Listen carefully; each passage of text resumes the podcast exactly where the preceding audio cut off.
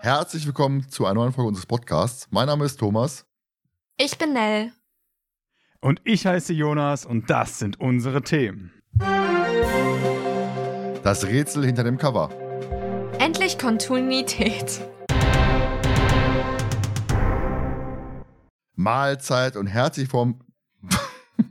Geht gut los. Was? Mahlzeit und herzlich willkommen zu einer ganz fanatischen Folge. Eigentlich hatten wir ja Jonas heute hinter einer Leinwand versteckt, aber irgendwer hat ihn mal wieder rausgeschnitten. Hallo Jonas. Hallo zusammen. Ja, muss ja dazu sagen, warum, jetzt hast du auch keine News gehabt am Anfang, ähm, oder jetzt gerade. Du warst ja eigentlich gar nicht eingeplant. Du nee, bist jetzt also eigentlich spontan. wäre ich, äh, eigentlich wär ich heute oder jetzt, nee, noch nicht, aber in so einer knappen Stunde äh, auf der ähm, Weihnachtsfeier von der Arbeit äh, gewesen. Aber die ist äh, krankheitsbedingt ausgefallen. Der Weihnachtsmann kann heute leider nicht. ja, der Weihnachtsmann kann nicht, der hat Corona. So, und wir beide sind natürlich nicht alle- nicht alleine. Wir haben auch die beiden Mädels aus dem Kölner Frauenclub mit dabei. Zum einen unsere Nell, wie immer. Nell ist gerade ganz schockiert. Und Nell, du hast heute deine WG-Kollegin Mara mit dabei. Äh, Die einigen, einige kennen sie wahrscheinlich aus den, von den drei Fanatikern vom Podcast. Andere aus unseren Folgen. Die Stimme aus dem Hintergrund, die immer ruft, Nell, bist schon zu Hause? Es war eine Folge, okay? Eine Folge. Wer weiß, vielleicht werden es auch mehrere. Hallo Mara. Hallo mit zusammen. Klassiker. Klassiker, ja. Ich bin die Stimme aus dem Off und aus den Fanatikern. Aber anscheinend mehr aus dem Off jetzt. Ja, und jetzt sitzt du hier mit uns und äh, bist quasi mehr oder weniger so halbwegs gezwungen worden von der, glaube ich, wenn ich richtig in Erinnerung, Erinnerung habe. Das halte ich für ein Gerücht. So, so gezwungen war es eigentlich gar nicht. Ja, sag ich doch. Es war gefragt und ich war dabei. Ja. Na, Ja, ist eine ganz liebe. hat, hatte ich noch ein Gerücht. Ja, Mara, wie das bei uns so ist, wenn wir Gäste zum ersten Mal da haben, gibt's immer einen Fragenhagel. Das heißt, du kriegst gleich entweder oder Fragen gestellt. Allerdings diesmal in der 2.0-Version. Das heißt, wir haben nicht mehr früher wie rot oder blau oder so, sondern wir haben jetzt so ein bisschen ausgefeiltere Fragen. Heißt, mich schon ein bisschen nervös zu machen. Du musst jetzt scharf nachdenken, welche Antwort du gibst. Und ich würde sagen, Nell, fang Ja. einfach mal an. Ui, das wird wild. Also, es geht tatsächlich. Es geht. Okay. Bist bereit? Ich, ich weiß es nicht, aber ich glaube, ich kann dich nicht aufhalten. Ja, das geht tatsächlich nicht. Also, erste Frage. Lieber mit den drei Fragezeichen oder mit den drei Ausrufezeichen einen Fall aufklären? Ui. Äh, ich glaube, so die drei Fragezeichen sind auch nach den ganzen Jahren, die sie nicht sehr viel gealtert sind, mehr meines Alters. Ich will nicht mit ungefähr mit den 13-jährigen Mädchen da rumlaufen. Deswegen würde ich, glaube ich, mit den Du sollst eine kurze Antwort geben. Nee, kann, kannst du Auch ruhig. gut. Aber genau da habe ich schon gedacht, wenn Mara zu Gast ist, kurze Antworten sind, sind, sind komplett Okay, hier ich, außen ich, ich vor. gebe jetzt kurze Antworten. Ich versuch's. Super, super. Also, zweite Frage. Lieber mit Justus in ein Museum oder mit Peter auf einen Friedhof? Museum. Wundert mich nicht. Mit Onkel Titus den Schrottplatz aufräumen oder mit Tante Mathilda Kirschkuchen backen? Kirschkuchenbacken. 100 Pro. Lieber mit Bob in die Bibliothek oder mit Peter an den Strand? Bibliothek. Für Justus die passende Diät finden oder für Bob die passende Freundin suchen? Ich glaube, lustiger wäre Peter. Was? Was, was, was, was, was, was, Ich, ich hab, Ja, ich hab, Peter ich kann hab ich aber- abgefuckt. Peter wäre doch wichtigste, das reicht dabei, die Antwort. ja, Zweiter Name? Bob! Okay, dann Bob. Bob die passende Freundin finden. Ich glaube, es wäre sehr lustig. Okay, gut. Also, letzte Frage. Krieg's richtig hin.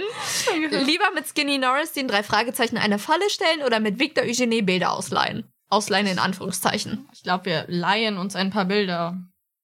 Sehr gut, das war's. Also, Ich würde sagen, du hast 20% gut gemacht und den Rest verkackt. 80% verkackt? Ja. Wow, das ist das schlechteste Quote, die ich je hatte. Ne, das, das ist Okay. okay. ja einen Unitest gewöhnt, von daher. Klappe, Thomas. Ich hoffe, ich habe es nicht komplett abge abgeschissen. Nein, du hast ja keine 100% verkackt, nur 20, äh, 80. So, und dann haben wir ja auch eine Folge zu besprechen mit den ganzen Rumalbereien hier heute. Und zwar die blutenden Bilder. Und Mara, du als Gast musst dir die Folge ja aussuchen. Warum Ja. denn die blutenden Bilder? Also, ich habe zwei äh, Stellungen gebracht. Entweder eine Jelena-Folge oder eine Kunstfolge. Und ich fand die Kunstfolge hat sich gut angehört. Ja, ja, in der Folge haben wir auch nicht mehr, haben wir auch nicht mehr viele. ne? Wir haben jetzt nur noch die geheimnisvolle Botschaft, glaube ich. Zwei. Äh, Botschaft von, Zwei. Botschaft von Zwei Folgen noch. Botschaft von Jelena kommt genau. insgesamt in drei Folgen vor. Wir haben eine besprochen und sie kommt noch in zwei Folgen vor. Ach, die kommen ja auch noch in den Links vor hier. Wie heißt sie noch? Spür uns nichts. Genau. Nein. Ähm, ich hatte da allerdings mal eine Frage. Äh, darf ich noch meine nerdischen. Nebenfakten machen? Kommt später. Zensur. Also ist das ein Ja Boah. oder ein Nein? Weil im Skript ja steht das jetzt- anders. Ja, ich wollte erst mal wissen, warum wir jetzt die blutenden Bilder machen. Okay. Und ja, also ich meine, man kann, man kann mich immer für einen guten Kunstdiebstahl haben, erst recht, wenn es um Edward Munk geht. Ja, man muss ja sagen, die äh, Kunstdiebstahl haben wir ja, oder Bilderdiebstahl haben wir ja sehr häufig bei drei Fragezeichen, ne? Also von daher hast du ja eine riesen Also- Auswahl gehabt. Dafür, dass es häufig ist, fällt mir gerade keine einzige Folge ein. So wirklich. Die Außer jetzt Bilder, die, die wir halt gerade besprechen. Poltergeist, Äh, okay, Poltergeist. Feuermond. Ja, aber zwei. Okay, mach weiter. Ähm, haben wir noch Bilder? Genau. Gibt doch genug Die- Bilder. Super, super Papagei, hallo? Ja. Äh, jein. Doch? Es zählt nur zur Hälfte. Nee, das ist ein ganzes Bild. Ich glaube nicht, dass die halbe Bilder stehlen. Das würde den Wert der Bilder extremst senken. ja. Das wäre aber lustig. Da musst du, hast, hast, hast, eine Doppel, Doppel, Doppelfolge. Folge 1, äh, Ober, Oberteil, Folge 2, Unterteil. Ich glaube, ich würde es eher machen, dass ich das Bild und den Rahmen separat stehle. Wer will denn den ist Rahmen haben? Ja, aber es manchmal, wenn ja Originalrahmen dran sind, dann sind die Rahmen auch wichtig für das Bild. Guckst du so viel Bares für Rares oder was?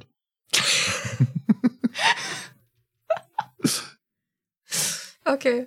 Dann würde ich sagen, Nell, schau doch mit deinen Nels Nerdschen Nebenfakten. Ihr hört Nels Nerdsche Nebenfakten. Das Buch Die drei Fragezeichen und die blutenden Bilder von Kari Erlhoff erschien im Jahr 2011. Das Hörspiel erst zwei Jahre später. In der Folge wird Kontinuität großgeschrieben. Im Buch feiern mit Alexander Potter und Ty Cassie zwei alte Bekannte ihr Comeback und auch Patrick und Kenneth Orion werden mehrfach erwähnt. Mit der Art Gallery Hall wird das aus Poltergeist bekannte Museum wiederverwendet. Das Buch entstand übrigens in Kooperation mit der Kunsthalle Bremen, in der 2011 die Ausstellung Edward Munk Rätsel hinter der Leinwand gezeigt wurde. 1918 kaufte die Kunsthalle Bremen das Munk-Gemälde Das Kind und der Tod. 2005 entdeckten Restauratoren darunter ein weiteres Munk-Gemälde namens Mädchen und drei Männerköpfe. Eigentlich voll krass, ne? Wenn du hingehst, kaufst ein Gemälde, scheiße teuer, und findest aber plötzlich noch ein zweites dahinter. Zwei zum Preis für eins. Ja. Was für ein Mediamarkt hier. ja genau. Guter Black Friday, die wahrscheinlich, ja. Jonas, die Frage an dich, wie findest du denn die Folge? Ich muss sagen, ich finde die gar nicht mal so gut. Ähm, die hat ein paar witzige Aspekte, deswegen den Anfang eigentlich ganz, ganz lustig und sonst finde ich die halt einfach total scheiße. Und trotzdem bist du hier. Ich frage mich gerade auch, warum ich das eigentlich mir angetan habe. Aber ich, ich, kann, dir- ich kann ja sagen, das Buch ist besser. Da wird statt Brause nämlich Bier gereicht und das Wort Bier kommt sehr häufig vor in dem Buch. Also von daher hätte ich das Buch sehr wahrscheinlich besser gefallen. Das Buch, das Buch werde ich mir erstmal kaufen. Ne? Ist ein Argument. ist ein Argument. Bier ist immer ein Argument. Kommen wir nachher drauf zu sprechen, wenn Brock äh, auftaucht. Nell, Ja. dein Eindruck zur Folge. Ähm, um ehrlich zu sein, äh, mir ist heute etwas Witziges passiert. Also, ähm, Du hast ein Ich- Bild gekauft und hinter war noch ein Bild. nein, tatsächlich nicht. Aber ähm, ich äh, war halt bei meiner Familie zu Hause und ähm, ich habe ein halt erzählt, dass an der wir. Wand. Klappe, Thomas, lass mich ausreden. Hätten wir einen Munk an der Wand, wären wir reich und das sind wir leider nicht. Aber- Klappe, Mara. Aber ähm, deswegen, äh, mein ähm, der hat halt gefragt, dass, äh, was ich heute mache. Und ich habe halt Podcast gesagt und dann wollte er wissen, was für eine Folge wir besprechen. Und dann habe ich die kurz rekapituliert, so wie sie ich, so wie ich sie noch im Gedächtnis hatte. Und die Sachen, die mir als erstes eingefallen sind, waren natürlich äh, Kunstdiebstahl und dass die Bilder ermordet werden. Und das sind auch meine ein ersten Eindrücke der Folge, aber mein Dad hat mich dann gefragt, ob wir heute die Folge äh, Bergmonster besprechen. Hä? Werden da auch Bilder ermordet? Das habe ich ihm auch gesagt. Also Bergmonster hat keine Bilder, aber mein Dad äh, dachte wirklich, dass wir heute Bergmonster besprechen, nach ich, nachdem ich ihm gesagt habe, dass wir über Kunstdiebstähle reden heute. Ja, Ja. aber ist das Bergmonster auch ein Kunstdieb hinterher? Man weiß es nicht. Wir haben ja auch einen Gorilla, der Schmuck klaut. Warum haben wir nicht auch ein Bergmonster, was Bilder klaut? Genau.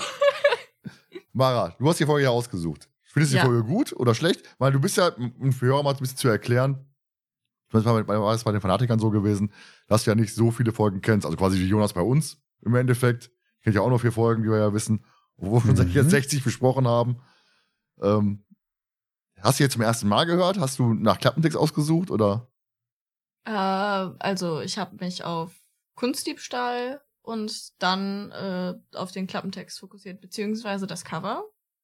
Ähm, aber Klappentext war halt, okay, Bilder werden ermordet und ich dachte mir so, hört sich interessant an, warum nicht? Und jetzt dein abschließende Ahnung zur Folge? Gut, schlecht? Ich mochte es, also hauptsächlich, weil es halt die Verbindung mit Munk hatte. Das ist ein großer Bias, meiner Meinung nach. Aber ähm, es war halt auch viel, weil ähm, das referenziert ja, was Nell vorhin erwähnt hat, mit dem äh, Bild das Kind, äh, da- das Kind und der Tod. Und das ist mein Lieblings-Munk-Gemälde, actually. Deswegen fand ich das sehr interessant. Und äh, ich mochte auch den Aspekt, dass die, was wollte ich sagen? Mhm. Darf ich, darf ich kurz mein Gehirn? Ähm, Dein Gehirn ist nicht da, ist offline. Ach, kurz, einmal kurz rebooten. ich ich fand sehr funny, dass es dieser typische Klischee war. Es war der Gärtner am Ende. Ach so. ja, ja.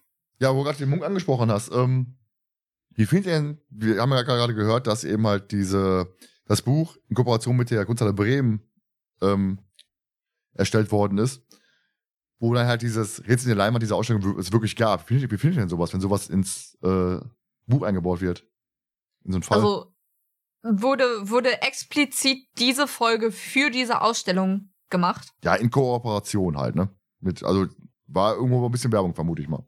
Ja, okay, weil ähm, es ist ja nicht das erste Mal, dass bei drei Fragezeichen Sachen auftauchen, die in Wirklichkeit natürlich auch passiert sind. Also ähm, es ist interessant, würde ich sagen. Ich habe, wann war das? 2011? Also äh, da kann ich wenig zu sagen, dass ich live mitbekommen habe.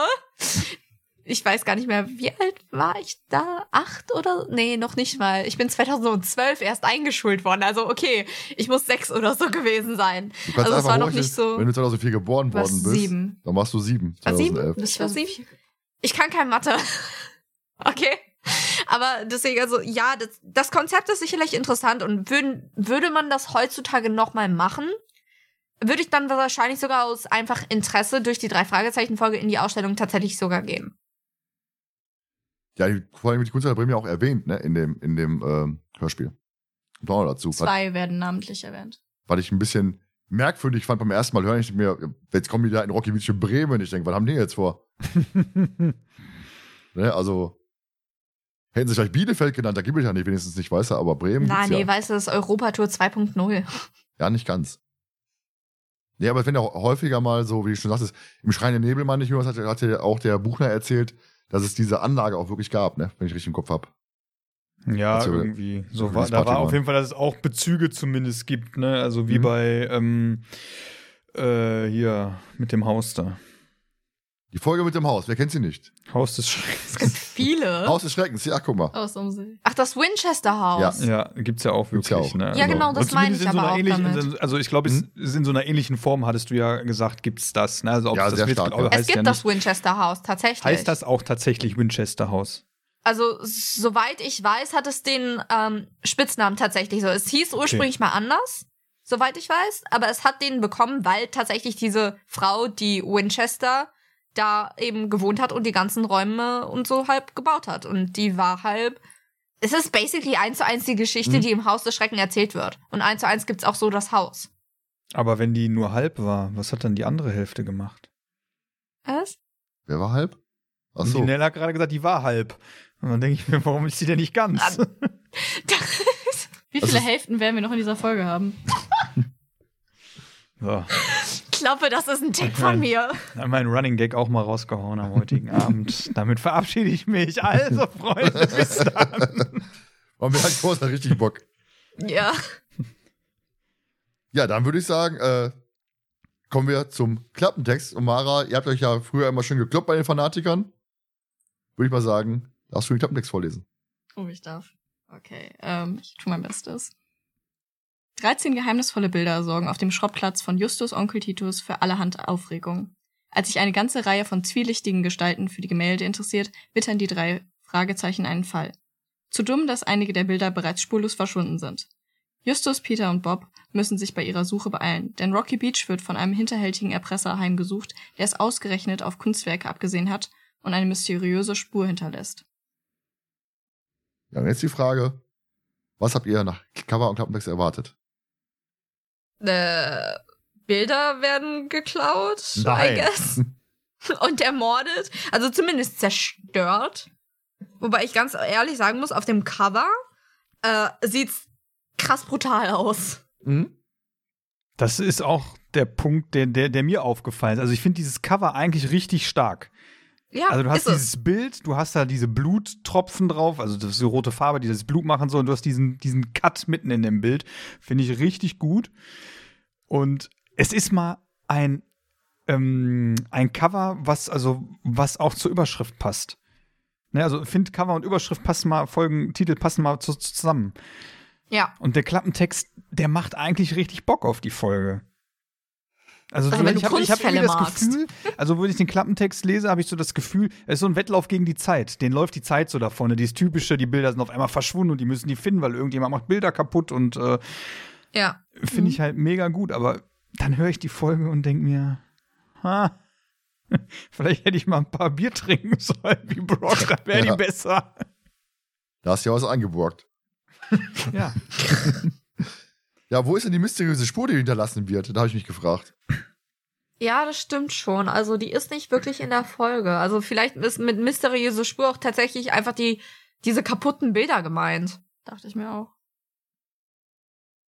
Aber bevor wir jetzt hier weiter äh, rumrätseln, kommen wir mal ganz kurz zu unserer Stimme aus dem Nichts. Und zwar haben wir diesmal zwei. Und ähm, der erste ist von Tim. Und da hören wir doch mal kurz rein. Hallo, hallo. Hier ist Tim vom Rocky Beach Podcast und äh, ich schneide hier mal als Stimme aus dem Nichts rein und ähm, ich habe hier eine kleine Anmerkung an euch oder eine Frage. Ähm, ist euch bezüglich des Covers schon einmal aufgefallen, dass sich unter dem Riss in dem aufgeschlitzten Gemälde tatsächlich noch ein zweites befindet? Das Motiv scheint ein Gesicht zu beinhalten, das stilistisch vage an Der Schrei erinnert. Ein optisch okayes Cover, wie ich finde, welches allerdings durch dieses kleine Detail um einiges besser wird und einen schönen kleinen Hinweis in den weiteren Verlauf der Handlung bildet. Wenn man sich damit beschäftigt, ist das echt ein nettes Detail. Man hat etwas zum Rätseln und wenn man die Auflösung schon kennt oder ein wahrer Justus Jonas ist, dann ist es nochmal besonderer. Wäre Eigerer stolz? Ich zumindest liebe dieses Detail, auch wenn Folge und Cover an sich bei mir eher neutrale Wertung finden. Du hast sogar lachen bei neutrale Wertung und sagst, fühlt sich ein bisschen bestätigt, ne? Nein, also ähm, ich muss ganz ehrlich sagen, jetzt, wo er das erwähnt hat, sehe ich da tatsächlich was in dem Riss. Davor ist es mir nicht aufgefallen, auf gar keinen Fall. Also ich meine, ich eigentlich als jemand, der sehr detailversessen ist bei den Folgen, ne, dem jede Kleinigkeit auffällt, der sofort merkt, wenn irgendwelche Dinge angesprochen werden, die nochmal wichtig sein können für die Folge, ist das entgangen. Ne, also mir ist absolut nicht aufgefallen. Nell, bei- Nara, bei euch? Aber trotzdem muss ich sagen, er hat eine sehr schöne Stimme, der junge Mann. Sehr äh, ruhig und entspannt. Ähm, ja, also ich habe ja über Instagram die die äh, Nachricht, ähm, also Stimme aus dem Nichts Nachricht, habe ich die, ich habe die ja gelesen und ich muss ganz ehrlich sagen, vorher ist es mir tatsächlich auch nie aufgefallen und dann habe ich direkt nachgeguckt und ich war so, oh, ja, stimmt, hat der Typ recht. Der Typ. Ja, muss ja sagen, Nell und ich gucken ja immer die Stimme aus dem Nichts nach, wer, äh, was am besten passen würde. Lass den gerne mal einsprechen. Ich muss auch sagen, mir ist auch nicht aufgefallen, aber einfach aus dem Grund, man hört es ja mittlerweile auf Spotify, die Folgen. So, und dann siehst du das Cover mal eben kurz ähm, und dann schmeißt du die Folge an und dann war das. Ich meine, ich habe die, die, das Cover hast du halt grob im Kopf, aber du zoomst halt nicht ran oder sonst irgendwas, guckst dir halt genauer an. Aber finde ich ein sehr geiles Detail, was das Cover einfach noch besser macht. Und vor allem, wie er sagte, ne, wenn man hingeht und das wirklich mal so sieht, auch dieses zweite Bild sieht, hast du ja schon quasi die halbe Auflösung des Falls. Das heißt, wenn man sich das Cover genau angucken würde, würde man sagen, weißt du was? Ich weiß, wo der, wie der, wo der Hase lang läuft. Passt. Mara ist dir auch, nicht aufgefallen, ne? Äh, nicht, als ich das selber geguckt habe. Also jetzt habe ich es gesehen, als es erwähnt wurde. Aber ich muss sagen, ich stimme nicht zu, dass das dem Schrei ähnelt.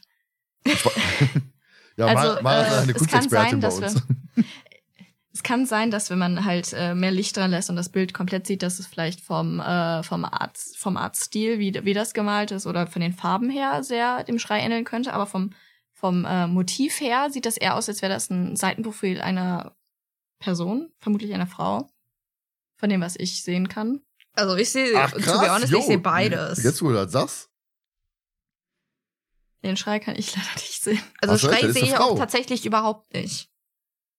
Jetzt sind die ganzen Hörer, wie die alle zu Hause sitzen, auf mir Handy alles ranzoomen und was sehe ich denn da? Ja, wahrscheinlich. Auch wenn man nochmal den Screen nochmal heller macht. Ja. Ja, wenn man Ey, das eine, das eine Ding sieht aus wie ein Auge und aber so wie das Auge einer Ziege irgendwie. nein, du musst das leicht schräg halten und siehst Ja, eine ich Frau. weiß, ich weiß. Trotzdem finde ich das. Du Da hast, eher du aus. hast dreht den Entweder Kopf, sie er hält guckst nicht zur Seite du und hast es ist halt dreht das den wenige Kopf. Licht, das da Ja, drauf ich kann ja auch den ganzen das Bildschirm ist einfach mal eben drehen. Ja, hochkant. die Frau sehe ich auch. Nein, absolut Kannst nicht. den Sehe ich da Bildschirm keine Frau, da ist ein Auge. Ja, und die guckt nach links. Ist ein Wolfsauge. Nein. Aber mal die andere Frage, ne? Auch Ja. Bild oben drüber, wer ist denn das? Ist das Eudora Quetschmer? Nee, nein, also, also, ähm, Nee, nee, zuerst? nein. dachten wir zuerst. Aber ich habe dann vorhin, ich wollte ursprünglich sagen, ja, das ist wohl Eudora Kretschmer. Ich habe dann aber allerdings nochmal nachgedacht und das geht ja gar nicht. Oder? Das geht Warum? ja nicht. Also, kann sein, dass es äh, das ist, weil die das so machen wollen. Okay, das ist das erste Bild, das, das wir äh, äh, gehört äh, von hören, dass das ermordet wurde von, Personen. Und die wollen das dann so aufbauen, dass das sozusagen eins der ersten erstochenen Bilder ist, dass wir, da dem wir begegnen. Und dann das da noch subtil zeigen, dass da noch was dahinter ist. Oder es ist halt wirklich eins von den äh, Ach nee, guck falschen mal, von Default. Von den Kostümbildern. Ja, weil eben. ja. die ja Kretschmer hat ja keinen Munk Hast hinter ihrem Bild. Das ist der von, Mr., von Mrs. Aspen, wahrscheinlich dann. Ja. Äh, Ne, Espenson heißt die gute Frau. Mrs. Und Espenson. trotzdem, also es ist ja, ist ja kein, kein Porträt einer Person, die wir aus der Folge kennen. Wir wissen ja einfach nur, dass der Typ irgendwelche random Leute in Kostümen gemalt hat. Ja, richtig. Deswegen geht das nicht, dass Eudora Kretschmer ist. Also theoretisch. Könnte sein, dass es einfach eine stilistische Entscheidung von dem Coverzeichner ist. Coverzeichnerin. Coverzeichner, das tut mir leid. Ähm, um einfach halt die ganzen Ideen und diese Hinter Hinterstückssache mit den Bildern auf das Cover zu bringen. Ja, klar. Das heißt nicht, dass es äh, kontextmäßig, kontextmäßig Sinn macht. Nee, stimmt schon, stimmt schon. Wäre nicht das erste Mal, dass sie sich so kreative Freiheiten nimmt oder so. Gut, haben wir auch geklärt. Oder auch nicht. Kommen wir zu Beginn der Folge, denn die startet ja eigentlich relativ spektakulär und äh, ungewöhnlich. Denn äh, Tante Mathilda erzählt ja völlig aufgeregt, dass Miss Quetschmer ermordet wurde. Geil. Nell, du feierst ja jetzt schon ab. Wir wissen ja, Ja, wird, wird keiner ermordet, aber in dem Moment, was hast du denn da, da, da gedacht überhaupt? Also, ähm, Geil, endlich. ja, schon so. So. Im ersten Moment war ich so, okay, höre ich wirklich drei Fragezeichen? Ja, okay, nee, ist schon, ist schon, ist schon richtig. Und dann nächster Gedanke war, okay, was ist wirklich passiert? Weil es ist halt, es nimmt schon für mich persönlich teilweise manchmal den Spaß raus, wenn ich sowas höre und mir dann so ins Gedächtnis so, ah ja, nee, warte, ist ja drei Fragezeichen, da stirbt ja niemand. Also deswegen, ja, war für einen Gag ganz nett, aber so im Nachhinein ist halt einfach so, ja, okay, passiert eh nicht. Jonas, wäre dein Eindruck gewesen? Ja, Moment? mir war es äh, genauso äh, vom Gedankengang her ging es mir genauso wie Nell, weil ich habe mir auch am Anfang habe ich mir auch so die Hände gerieben und habe mir gedacht, endlich kommt mal ein bisschen Action in so eine drei Fragezeichen Folge. Aber es ist klar, es wird niemand ermordet in den drei Fragezeichen. Mara, war das auch bewusst gewesen im Moment, oder? Ja, also Nell erwähnt sehr oft, dass niemand in den drei Fragezeichen stirbt. Was ja Ähm, gelogen ist, wie wir schon festgestellt haben, ne? Genau. Ja, sorry. Ähm, nee, aber ich, ich fand das nur sehr lustig, weil sich das einfach nach sehr viel Drama, das einfach von äh, Tante Mathilda aufgebaut wird, weil sie irgendwie, also es, es ist sehr, ich habe eine Information bekommen, ich muss die jetzt weitergeben und ich mache das so dramatisch wie möglich, ja. weil ich gerade nichts Besseres zu tun. Weil ihr langweilig ist wahrscheinlich. Auf dem Schrottplatz nicht so viel zu tun. Fischkuchen schon all gebacken. Ja. Ja, er löst sie halt relativ schnell auf. Auch recht positiv, wenn auch verworren, denn äh, Judora Kretschmer selbst hat Tante Mathilda erzählt, dass sie erstochen wurde. Wie wir dann erfahren, hat der berüchtigte Bildermörder ein Proté von Judora aus dem Schlafzimmer der Kretschmers gestohlen, Erpresserbrief geschrieben und äh, da Judora Kretschmer nicht gezahlt hat, wurde es halt ermordet. Heißt, aufgeschlitzt, dem Gesicht wurde ein Ausdruck aufgemalt, ein entsetzlicher, rote Farbe als Blut benutzt und äh, dann mehr oder weniger zurückgegeben. Ähm, was ich äh, ganz lustig fand, war halt die, die, die äh, Diskussion mit Bob und Peter. Äh, Bob meinte ja dann, also Miss Scratcher hat, äh, hat nicht gezahlt und Peter offenbar nicht. Verständlich. Oder würdest du gerne ein Bild von Miss Scratcher im Schlafzimmer ge- hängen haben? Muss ich mal Bob manchmal fragen, bitte. Oh, klar, warum nicht? Ne, also von daher. Man Hängt weiß doch ja ab, nicht. wie alt die Frau ist. Ja, ich wollte gerade sagen, vom Alter her wird's ja passen. Genau. Ne? Also wenn sie ein bisschen älter ist, äh, da streckt der Bob gerne mal seine Fühler aus nach. Ist ja auch nur ein Gerücht. Äh, er ist ja dann eher, wie wir ja bei. Oh, sag schnell hier. Pool. Meister des Todes. Ach so. Da, geht, da geht ja Peter hin und lädt dann im Buch zumindest alle ähm, Mädels in Bobs Alter ein, die er mal irgendwie angegraben hat. Zur Ja. äh, Aufführung, Aufführung ja auch alle kommen. Und äh, war ja sehr lustig gewesen. Ja, und Justus ist halt so, er ruft den Fall direkt als neuen Fall für, drei Frage, für die drei Fragezeichen aus. Habt ihr jetzt erwartet? Jetzt haben wir hier diesen Bildermord. Womit habt ihr jetzt gerechnet? Dass die jetzt einfach auf die Suche gehen, wer ist hier der Bilderschlitzer, oder? Ja, also im Grunde, schon so. Ja, im Grunde wäre es ein typischer Drei-Fragezeichen-Fall, ne? Also es Ja. ist so ein, so ein, so ein, ähm, ich sag mal, in Anführungszeichen so ein Kinderverbrechen oder leichtes Verbrechen passiert und was für drei Fragezeichen halt so typisch ist. Und dann im Laufe des Falls kommt dann heraus, wie es sich auch entwickelt. Da ist, steckt irgendwas anderes hinter oder keiner, keiner weiß, äh, warum. Aber im Grunde habe ich mir schon gedacht, dass man äh, sagen könnte, ja, wir gehen jetzt mal hin und wir fragen die erstmal aus, was ist denn so passiert und so. Also ich habe damit schon gedacht, dass es dann losgeht. Wäre es der coole, coolere Beginn gewesen, als den wir hier mal gleich haben? Ah, Weiß ich nicht. Also, wie Jonas schon meinte, mit diesen Kinderverbrechen, wo, wo ich mir halt auch die Frage stelle, ist es wirklich so ein Kinderverbrechen? Also, es kommt halt, denke ich mal, drauf an, wie reich die Leute sind, deren Porträts gestohlen werden. Ich weiß jetzt nicht, wie reich die Kretschmers sind. Aber so ansonsten ergibt das ja wenig Sinn. Ja, wobei, du musst ja mal bedenken, der Gärtner, oder der Einbrecher bricht, der bricht da ein, bei irgendwelchen Familien, klaut anscheinend nichts, was im Haus ist, sondern nur dieses, ja, popelige Gemälde, was ja eigentlich so vom Wert her nicht großartig an Wert hat. Ja, nur den emotionalen Wert. Das Richtig. sagt Justus aber ja auch, Genau. glaube ich. Aber der könnte ja auch hingehen und was ich da Tafelsilber oder was sonst was die sonst Ja, da, haben klauen. Macht er ja nicht. Ich vermute einfach mal, wir wissen ja, er ist der Gärtner, er wird ja nicht gut behandelt von den Damen, muss man ja dazu sagen. Ich denke mal, es einfach eine emotionale Geschichte ist, also er den so ein bisschen emotional wehtun möchte.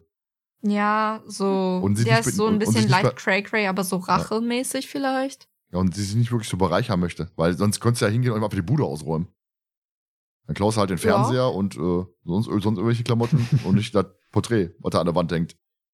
Also, meiner Meinung nach, also ich finde, dieses Zurücksenden der Bilder mit dem Ganzen hat sich halt sehr nach einem Droh, äh, nach einer Drohung ange, angefühlt, als ob da noch mehr kommen könnte, nachdem das äh, so Also meinst du, ist. nachdem das Bild tot ist, ist der, ähm, der, der, der im Gemälde dran. Vielleicht. Oder, also erst dachte ich so, okay, typische Ers äh, äh, Erpressung, you know? Ja. Also, wie man so im Bilderbuch kennt, äh, Erpressung. Im Bilderbuch, ja, im wahrsten Sinne des Wortes. Äh, Ähm, und äh, dass da vielleicht dann noch so ein Twist am Ende kommt, weil ich finde, oft wenn es einfache Verbrechen am Anfang bei den Folgen sind, dass dann irgendwie noch mal so ein Twist kommt oder eine bestimmte äh, äh, krasse Backstory, die das dann noch mal irgendwie emotional noch mal reinbringt, Mhm. dass das halt nicht einfach bleibt. Äh, deswegen denke Also, ich halt, Ist es hier ja auch nicht. Es ist ja, Ja, nicht genau. einfach geblieben. Es kam halt nur nicht der Twist, den wir erwartet hätten. So wäre es am Ende so gewesen, dass die ähm, die malträtierten Bilder zurückgeschickt werden und dann tatsächlich die Leute dann als nächstes ermordet werden. Das hätte ich gut gefunden, aber das war ja jetzt leider nicht so. der will ein bisschen Mord. Ja, natürlich immer. Wer wäre es für, eine- für eine andere Serie und nicht für das Fragezeichen. Ja, dann haben wir halt diesen zweiten Fall. Denn Matilda geht ja hin und äh, schiebt jetzt erstmal den ganzen Riegel vor und sagt, pass mal auf, Fedora hat schon Kotter eingeschaltet. Von wegen, äh, da seid ihr erstmal raus aus der Nummer. Dann kommt mal Mr. Greenwald, der Direktor der Art Gallery Hall, auf den Schrottplatz und hat ja gleich einen weiteren Fall. Möchte ich aber mit Tante Matilda allein besprechen. Ähm, die beiden verschwinden im Büro und wie das halt so ist, natürlich ihr auf Fragezeichen lauschen, damit wir ja aus mitbekommen, logischerweise. Und das ist jetzt spannend, denn äh, ein festgenommener Dieb hat gestanden, dass er und ein Komplize 13 Acrylbilder von verkleideten Menschen an den Schrottplatz verkauft haben. Und mehr bekommen sie halt dann nicht mit, denn die neue Aushilfe Borg hat Bock auf Kreissäge und äh, schmeißt dann erstmal die Kreissäge an und wir kriegen, wir kriegen nichts mehr mit. So, jetzt ist die Frage an euch. Jetzt haben wir wieder Bilder. 13 Bilder, die gestohlen werden, die auf dem Schrottplatz geplant sind. Eure Erwartung jetzt. Ich meine, wir haben jetzt Bilder. Habt ihr Victor Eugenie erwartet oder nicht? Also, Ähm, jein, nein. nicht wirklich. Nicht wirklich? Warum? Also, weil, ähm, ist der nicht da? Nee, warte mal. Ich bin gerade, welche Folgenzahl ist das nochmal? 061. 161. Äh, nee, 200 ist ja, nee, warte, jetzt bin ich gerade verwirrt. Feuermond ist 125, der Genau. ist zu dem Zeitpunkt noch im Knast. Ja, ihr hättet ja wieder rauskommen können, endlich mal. Nach über nach fast 50 Ich glaube nicht, also wenn die das Ist jemals super. machen sollten, denke ich nicht, dass das in so einer Einzelfolge passiert. Sorry, aber das muss dann wieder eine Folge sein, die länger als drei Stunden ist. Findest du? Ja, natürlich. Vor allen Dingen bei Eugenie, der ist äh, Fan-Favorite. Der könnte ja einfach auf Platz kommen und sagen, Palim, Palim, hier bin ich wieder. ich hab Bock auf Bilder. ja, aber Und ihr habt die Bilder, die ich haben möchte. ich, ich muss tatsächlich sagen, eher so mit so diesen geklauten Sachen auf dem Schrottplatz habe ich eher so an Mr. Grey gedacht. Weil, ähm, falls Hm. ihr euch dran erinnert, der hat ja äh, Onkel Titus Ja, ins Gefängnis wandern Ja, lassen. Deswegen. Also da würde ich eher an Mr. Grey als Eugenie denken. Jonas, Mara, habt ihr eine? Wie war euer Gedanke in dem Moment gewesen? Äh, ich habe an keinen Spezifischen gedacht. Ich habe einfach gedacht, da ist ein Täter. äh, äh, ich dachte aber auch einfach, dass es halt zu einfach wäre, wenn die Bilder jetzt noch da wären, alle. Ja, das, das war natürlich. mein Hauptgedanke. Die, die, die sind nicht alle da, beziehungsweise oft ist auch, dass sie gar nicht mehr da dann sind. Es, wär, es wäre zu einfach. Und Du ich, hättest ich nicht Folge zu Ende gewesen wahrscheinlich. Hier sind ihre Bilder. Okay, Dankeschön. Tschö, tschö. Ich muss ja, ich muss ja, äh, ich muss ja sagen, ich habe äh, so eine Kooperation von äh, Mr. Grey und Eugenie im Kopf gehabt, wie Eugenie aus dem Gefängnis heraus einen Bilderdiebstahl anleiert und Mr. Grey die Bilder auf dem Schwarzmarkt zu Geld macht, um Eugenie freizukaufen. Damit er Okay, über losgehen wow, kann und 400 Mark einziehen kann. Nein, ich habe natürlich nichts an mir gedacht. Ich habe mir auch gedacht, okay, Bilder sind geklaut, da wird gleich ein Fall draus. Auch wenn wir gerade Eugenie jetzt am. Schirm hatten, da habe ich gerade die Frage gestellt. Wie würdet ihr ihn wieder auftauchen lassen? Äh, ich hab's ja gerade gesagt, in irgendeiner längeren Folge mit wie, zwei, drei Stunden. Nicht wann, Also ich würde es so machen. Wir hatten es, glaube ich, schon mal in irgendeiner Folge auch besprochen, dass die Hilfe von ihm brauchen. Und sie müssen ihn im Knast besuchen. Und er möchte denen dann helfen und äh, will aber nur mit Justus alleine sprechen, wie es auch in der Dingens-Folge war, in der Feuermond-Folge, wo er nur mit Justus alleine sprechen wollte und versteckt irgendwelche Hinweise. Und insgeheim arbeitet er aber schon an seinem Ausbruchplan. Und er benutzt Justus, um aus dem Gefängnis auszubrechen, aber Justus merkt es gar nicht. Und das belastet ihn Ja. dann so sehr, dass er so eine, dass man wieder so diese, diese Feindschaft zwischen den beiden, also dieses, dieses, diese Wettkampf zwischen den beiden. Weißt du, Justus belastet das dann irgendwie so ein paar Folgen we- weiter. Und er wittert hinter jedem Bilderdiebstahl in den danach folgenden Folgen, die passieren, so direkt Eugenie und ich muss ihn packen. Und das nimmt ihn so mit über so 20, 30 Folgen. Und dann kommt einfach der Showdown an der Klippe und er erschießt Eugenie. Und dann geht Justus endlich zur Therapie. Zu Clarissa Franklin. Wo er Bob, wo er Nein. Bob trifft. Nein, aber ganz ehrlich, ich würde es wirklich cool finden, wenn, wenn sie Hilfe bräuchten in so einem Fall und Justus vielleicht unbewusst dazu beiträgt, dass er aus dem Knast freikommt und das so ein bisschen an ihm nagen würde. Muss ich da aber tatsächlich auch sagen. Also, wenn Eugenie wieder auftaucht, dann kann ich ihn mir in so einer Hannibal Lecter-Rolle erstmal vorstellen. Das fühlt sich wie eine Criminal Minds Folge an, was er gerade besprochen hat. ja, auch. Hm, Stimmt schon. Aber meinst aber so wo, wo, Hannibal Lecter so. Wo Justus dann quasi in den Knast geht und sagt, Victor, wir brauchen eine Hilfe oder so? Oder? Ja, so circa. So wie Jonas das ja auch gerade meinte. So, es gibt einen Fall mit einem Kunstdieb oder was weiß ich. Eugenie kennt den vielleicht und muss den dann irgendwie helfen und dann bleibt er entweder im Knast oder er bricht aus. Und dann ist es so. Justus Jonas geht zu Eugenie und sagt, Mr. Eugenie, wir brauchen Ihre Hilfe. Und Eugenie sagt einfach nur, erst sagst du es. Und Justus, nein, ich will nicht. Doch, sag es. Und dann, Bilder klaut nur einer, Victor und sonst keiner. Oh mein Gott. Nein, Ja, das ich halt auch so, so, ähm, so cool. Und ich stelle mir, ich stell mir den auch irgendwie so wie den Joker in Dark Knight vor, wie er dann da im Knast sitzt und dann klatscht er so mit den Händen und spielt so richtig mit Justus. Und Ich habe auf dich gewartet. ja. 80 Folgen lang. Aber ich würde es halt richtig cool finden. So, so eine Hannibal Lecter-Geschichte wäre auch geil. Also die brauchen die Hilfe von ihm. Und ja. Guck mal, Mara meldet sich schon. Ganz artig. Mir wird gesagt, ich soll die Hand heben. Ähm, ich, ich, das hört sich sehr an, als ob, sie, ob, man, ob man wie beim Batman so ein, so ein Leuchtsignal Oh im Himmel machen müsste, aber für Eugenie mit so einem Call. Herrlich. Wäre richtig gut, ey. Und dann taucht er aus, oh, hinten aus dem Nebel, aus den Schatten taucht er auf in seinem pinken Dracula-Outfit. Und Justus geht dann zum, zum, ähm, zum Gebäudeabsatz, dreht sich um, Victor, wir brauchen. Und dann, wie macht er das immer nur? und er ist einfach weg. Und so Soll ein Pinsel, da wird so ein Pinsel an, die, an, die, an den Himmel, an den Himmel transformiert. Ein Pinsel und da so, so ein äh, Kreuz durch, you know? Ja. Stimmt, Victor, der stimmt. alte Maler, ey.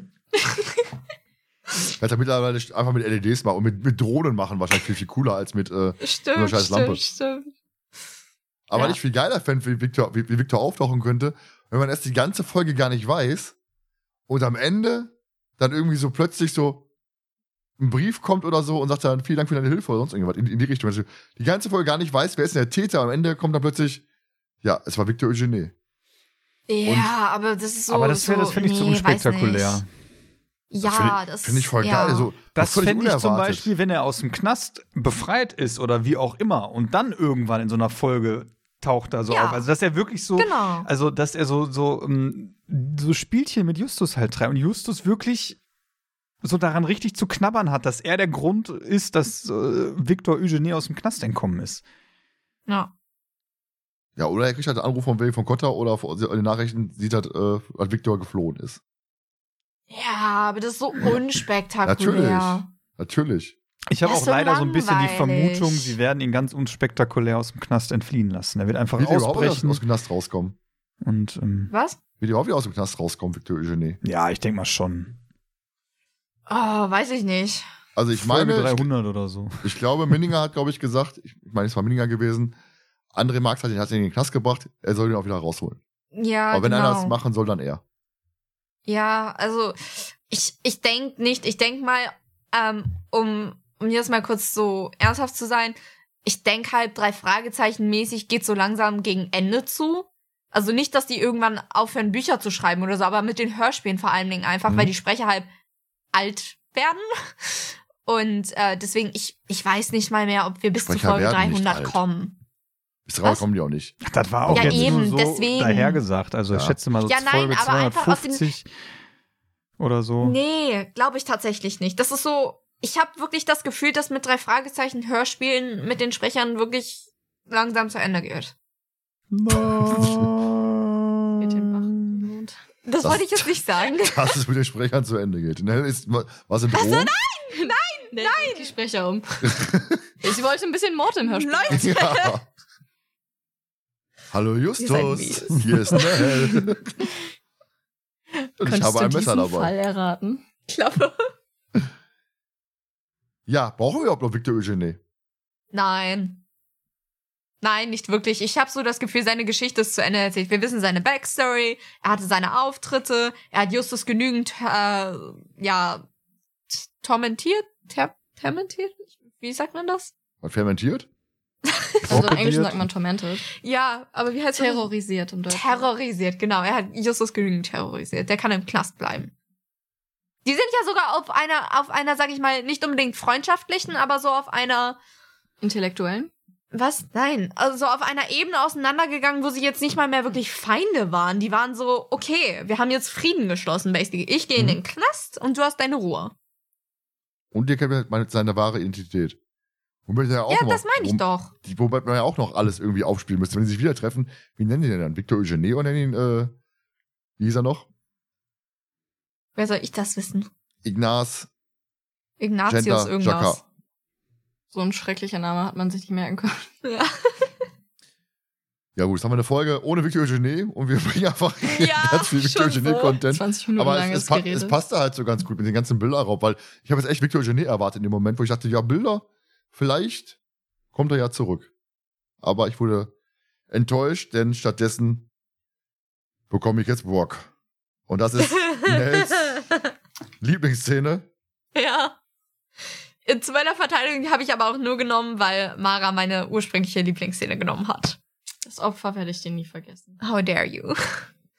äh, ja, also äh, wie sich dann herausstellt, hat Brock die Bilder für 60 Dollar das Stück gekauft und weil er sagt halt, wieso? Weil sie so schön bunt waren. Das war schon einer der Punkte, wo ich mir dachte, okay, Bro, äh, ja, Okay, Broke. der war schlecht. Der war wirklich schlecht, Da okay? ist genau wie Mathilda fragt, ja, was machen Sie denn da an der Kreisigeburg? Und Brock sagt, äh, ich säge Mrs. Jonas. Ja. Danke für die Information. Was? Die Bilder, weiß ich nicht, was er sägt, aber das Aber Bitte nicht. das ist. Zu Brock kommen wir gleich. Ich muss aber auch ganz ehrlich sagen, also, obwohl, nehme ich das jetzt schon vorweg? Soll ich das schon vorwegnehmen? Äh, nee, mache ich später.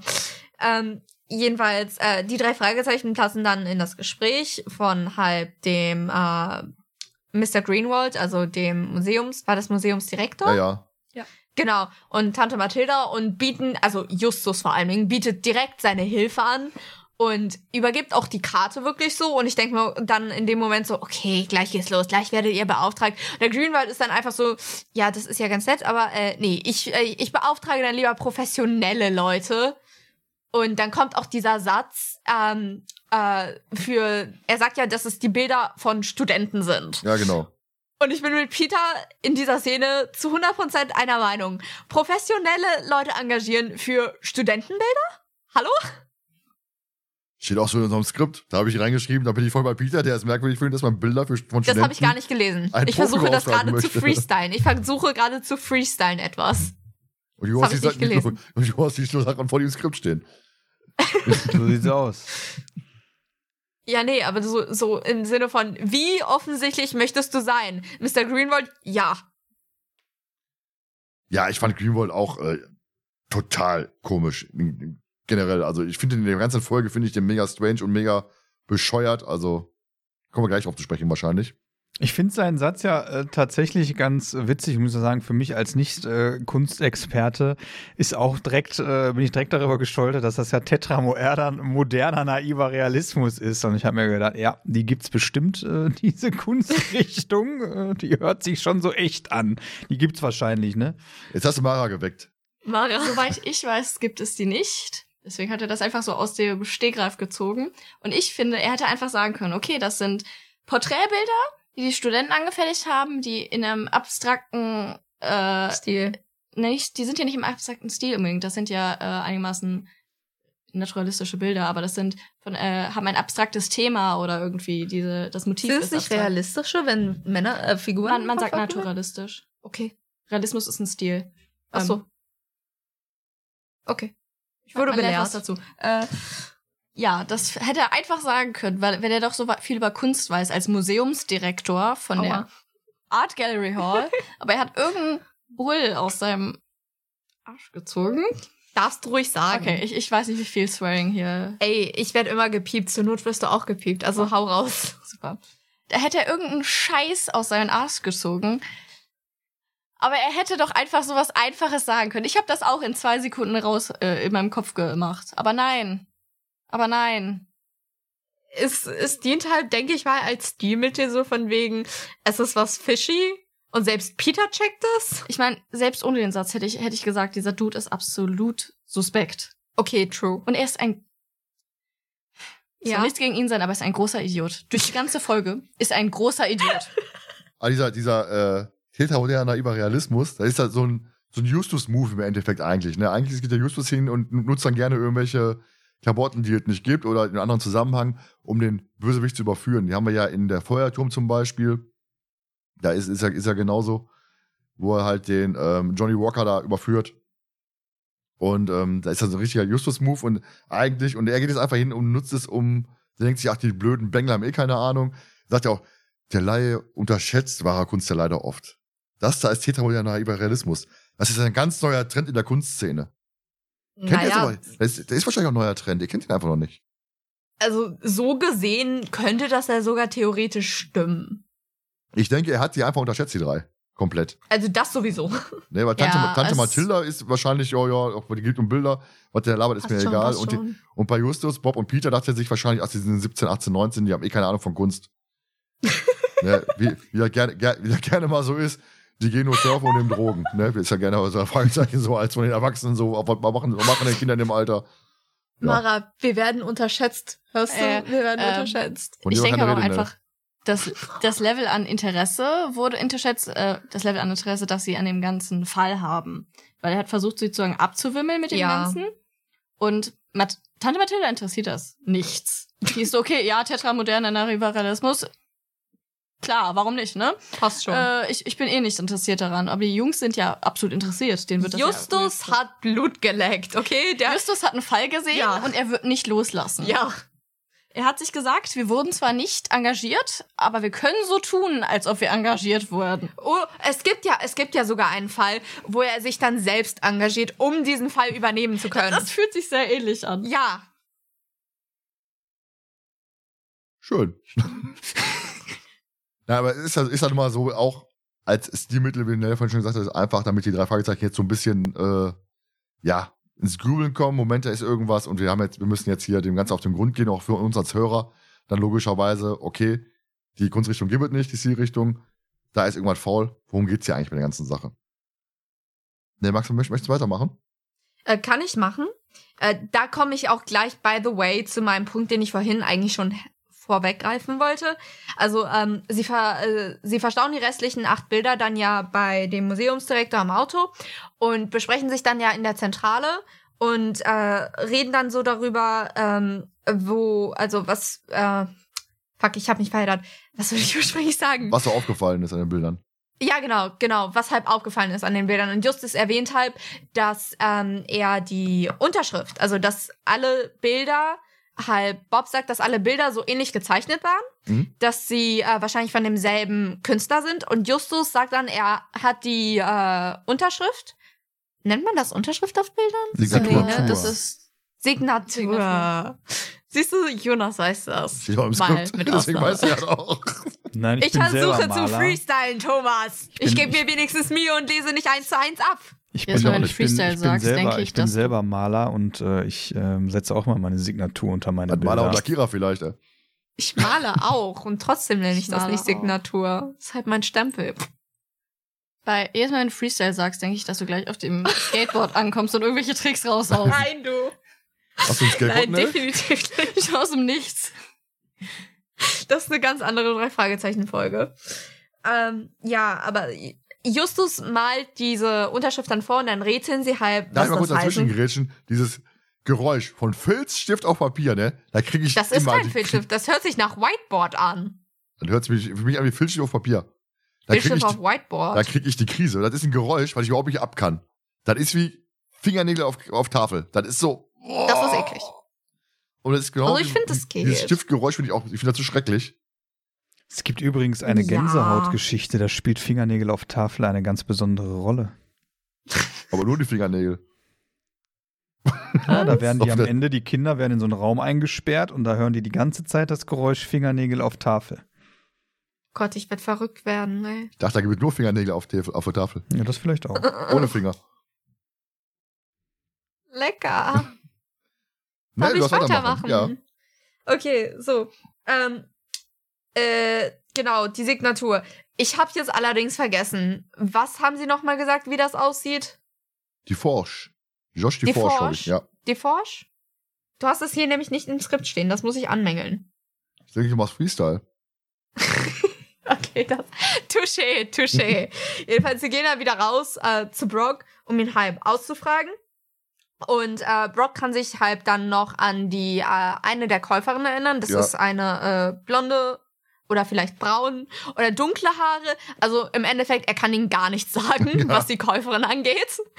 Und äh, das war einer der Momente, wo ich dann wirklich gedankenmäßig so war, okay, hat der Brock vielleicht etwas mit dem Fall zu tun? Ist er auf der Seite der Bösewichte? Weil der ist so selten dämlich, ey. Das, das ist entweder gefaked oder er muss einen echt miesen IQ haben. Das tut mir im Herzen weh, wenn ich dem zuhöre, ja. Ich finde den ganz schlimm. Wir können mal kurz unser erster Druck über, über Brock erzählen. Ich finde, mein Brock wird im Buch erzählt als, äh, als Dorfei, der nicht der hellste ist. Ähm, ich finde den ganz, ganz schlimm. Auch später, weil er nicht, nicht, nicht Porträts, sondern nur, nur Porträts, Porträts sagen kann. Portes. Das find ich Portes. Ganz schlimm. Jonas, weißt du, wen er mich erinnert hat? An dich selber, als du klein Nee, warst. An äh, ein YouTube-Video. Und zwar, äh, ich hör mal kurz rein. Was erhoffen Sie sich in dieser Saison von Schalke? Super. Echt super. Gla wo glauben Sie, landen Sie denn? Auf welchem Platz? Oh. Ja. Ist alle. Ja, an dieses YouTube-Video an den Schalke-Fans. Auf welchem Platz landen sie denn? Ja, ist alle. Ne, so ungefähr. Er sagt ja auch hinterher, die Porés sind alle, hat er ja auch gesagt. Also das, Mhm. deswegen, ich dachte mir, Alter, wie dumm ist der Typ eigentlich nur, ne? Also ich finde ihn aber auch im Hörspiel komplett überzeichnet. Also ich, er ist im Buch, finde ich ihn nicht so schlimm. Da ist er halt schon ein bisschen merkwürdig. Er sagt dann auch äh, in einer Szene, ähm, ich dachte, die Leute auf dem Schrottplatz trinken den ganzen Tag Bier. Das sind harte Kerle. Hat mein Kumpel John gesagt, als ich ihm gesagt habe, dass ich hier arbeiten will. Wahrscheinlich hat mein Kumpel Jonas gesagt, wahrscheinlich. Das würde wahrscheinlich eher besser passen. Nee, aber der ist halt so ein bisschen schon, schon Landei, ne, und so, der anpacken kann, der auch gerne mal, gerne mal einen hebt, der gerne mal einen hebt. Das ist, das ist ein Stereotyp Landei. So, wenn du einen Großstadtmenschen fragen würdest, wie die Leute auf dem Land sind, ja, dann bekommst du das raus. Ja, richtig. Ja, aber ich, ich muss sagen, ich finde ihn im, im Hörspiel auch von der, von der ganzen Art und Weise, klar, er ist nicht der hellste, ist im, im Buch auch nicht so. Er sagt, er sagt, ja auch, er sagt dann auch Po- Porés und wie, was ich ja alles sagt, Potés, er sagt, sagt verschiedene Sachen und ähm, ist da auch so, aber ich finde den im Hörspiel, ich brauch's von der Sprechweise her, ich finde den total doof. Das ist wirklich so, dass der morgens alleine aus dem Haus findet, ist, ist ja der Wahnsinn, ne? Ah, der ist schon witzig auf eine gewisse Art und Weise. Ähm, aber ja, er ist völlig drüber in, in dem Sinne. Ne? Also du denkst wirklich, äh, wo habt die den, wo haben die den aufgegabelt? Also, das sagt ja, Justus sagt ja auch selber, ne, seitdem Kenneth und Patrick weg ist, sind äh, Tante Mathilda und, und äh, Onkel Titus nur noch Ärger mit ihren Aushilfen.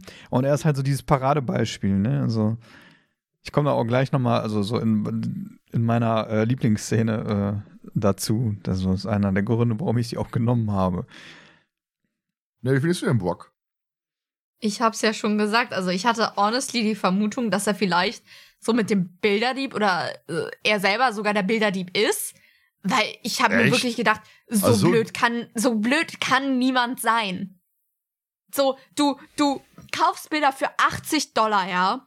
Und du verkaufst sie für 8. Was muss in deinem Hirn abgehen? Oder besser gesagt, was ist nicht in deinem Hirn vorhanden, dass du das so machst? Das fand ich halt auch so mega geil. Ich habe sie 60 Dollar das Stück gekauft. Ja, ich habe sie verkauft für 8 Dollar Stück, weil die Frau so nett war. halt, Und war für Basar für Kinder. ja, Hallo? ist halt einfach mega gut. Ey. Ja, ist so, als würdest du dich fragen, wann spielt die Folge, wann kam die Folge raus? 2011, wie alt war ich da? Weiß ich nicht. Ist das ungefähr dasselbe Level oder nicht? Mara, möchtest du noch was zu Brock sagen oder haben wir schon alles Also gesagt? ich, ich, ich, ich, ich, ich stimme euch absolut zu, der Typ ist selten dämlich. ähm, aber es ist, es ist ganz niedlich, wie er sozusagen die drei unterstützt. Er ist so richtig, also wenn die, wenn das später dann kommt, ist er so, ja, guck mal, die sind cool, die haben diese Karten und so. Es ist, es ist ganz, er ist halt einfach Voll sehr, doof. Simpel gestrickt. sehr simpel gestrickt, hat ein paar Gehirnzellen auf dem Weg verloren. Ja, vor allem muss sie noch nach der Aktion eigentlich kündigen, oder? Das ist ja hoch, hochgradig. Äh, Geschäftsschädigend. Ja, Ja. schon so. Ich, ich habe tatsächlich irgendwie im Hinterkopf, ich glaube, ich irre mich, aber ich hatte irgendwie im Hinterkopf, dass er in irgendeiner Folge auch sogar nochmal auftaucht. Stimmt aber nicht, oder? nee, ich glaube nicht. Gut, gut, gut, gut, gut. Aber Ich wüsste ich fände jetzt es nur wichtig, dass niemand ihm im Geschäftswesen arbeiten lässt. Ja, vielleicht sollte wir er Bäcker bemerkt. oder so werden, so Bäcker. W wird er schaffen. Vielleicht, vielleicht soll er auch einfach zurück auf die Farm. alte Familienfarm. Ja. Mal, mal, ne, wie, wie hieß die Serie noch, Jonas? Die kleine Farm oder wie hieß die? Meine Unsere kleine Farm. Unsere kleine Farm. Oder wie bei, wie bei damals dieses Familienduell war, unsere rauchende Farm. War ja auch schon mal. Äh, es gab von meinem Familienduell immer die Frage, irgendwie nach einer Serie oder so. Äh, da gab es dann. weiß ich, kennt, kennt ihr Familienduell überhaupt, Nell, Mara? Familien was? Familienduell. Das war eine Quiz, so eine Art Quizshow gewesen. Und du musst halt erraten, sag mal, nennen sie ein Tier mit acht Beinen. Und dann mu- musst du halt eine Antwort geben, was denn die 100 Leute dann am Boden befragt. Und je nachdem, was sie gesagt haben, gab es dann Punkte. Haben 50 Leute dann, weiß ich nicht, Biene gesagt, obwohl es falsch war, hast du 50 Punkte Ist das ein bekommen. Oktopus? Und dann gab es Oder dann, eine Spinne? und dann gab es dann halt so eine, eine Frage nach einer Serie. Und dann sagte der eine unsere rauchende, äh, der rauchende Colts, der andere sagte unsere Farm. Und dann Ja. fing einer an mit unsere rauchende Farm. Also von daher war es sehr amüsant gewesen. Okay. Ja, dann würde ich sagen, kommen wir doch. Also, die, die wichtige Info noch, die Klapprad-Info, die darf wir nicht unterschlagen. Denn Brock sagt ja, wir waren im Klapprad da und dann sagt ja Justus darauf, ähm, das heißt, ihr kommt aus dieser Gegend. Das heißt logischerweise, ne, wenn, wenn du kein Auto hast, muss hier aus dieser eher ruhigen Gegend von Rocky Beach, ich meine, ich weiß nicht überall mit dem Fahrrad hin, wäre ein bisschen merkwürdig, bis Los Angeles fahren die auch immer rein. Heißt, die muss aus, aus der Gegend kommen. Fand ich ganz nett, muss ich sagen, das Detail. Was ist ein Klapprad? Kannst du so zusammenklappen. Oh mein Gott, sowas. Ja. Ernsthaft? ja. Sowas nennt man Klapprad? Was denn, wie denn sonst? Es Ja, keine was man Ahnung. zusammenklappen kann. Das ist sehr ungenutzt, sehr So ein Ding, was Herr deutsch. Kavina wahrscheinlich hat. Ich habe keine Ahnung, was für ein Fahrrad Herr Kavina hat. Ja. hm. Aber es ist sehr deutsch, ja. Klapprad. Sehr deutsch. Tolle Teile. Das ist, ähm, okay. okay. Ja, Was dann würde ich sagen, kommen wir noch zur verschollenen Szene. Kurz. Ich wollte eigentlich noch was sagen, so. was ich lustig fand. Ja. Hau raus. Okay, das ist jetzt kle kleine Sache, aber ich fand sehr lustig, wie die gefragt hatten, eine Dame und Burg war eine Lady. Und dann haben sie danach darüber geredet, dass eine Lady da war. Nicht eine Dame, nein, das war eine Lady. Vielleicht so höflichkeitsformmäßig? Ah, ne? Aber ich fand's sehr funny. Das war so eine Dame? Woher Eine kommt Lady. Brooke überhaupt, wenn, wenn Dorf gesagt wird? Woher kommt der? Irgendwo vom Wie, Land. Catril, keine Ahnung. äh, wie äh, Kenneth und Patrick aus Irland, oder? Nee, aus Amerika. Das ist ein Amerikaner. Amerikaner kann ich mich empfehlen. Was? Ich sag, Amerikaner kann ich empfehlen. Kretschmer-Referenz. Achso. Man sieht, er ist vorbereitet. Dann kommen wir jetzt zur verschollenen Szene. Kleine Vorabinfo. Justus, es ist Mitternacht. Justus macht sich gerade einen schönen Mitternachtsimbiss. Und ähm, was dann passiert, hat Nen uns eingelesen. Und Mara auch. Entschuldigung, darf ich nicht überschlagen. Ah, Meine schöne Stimme.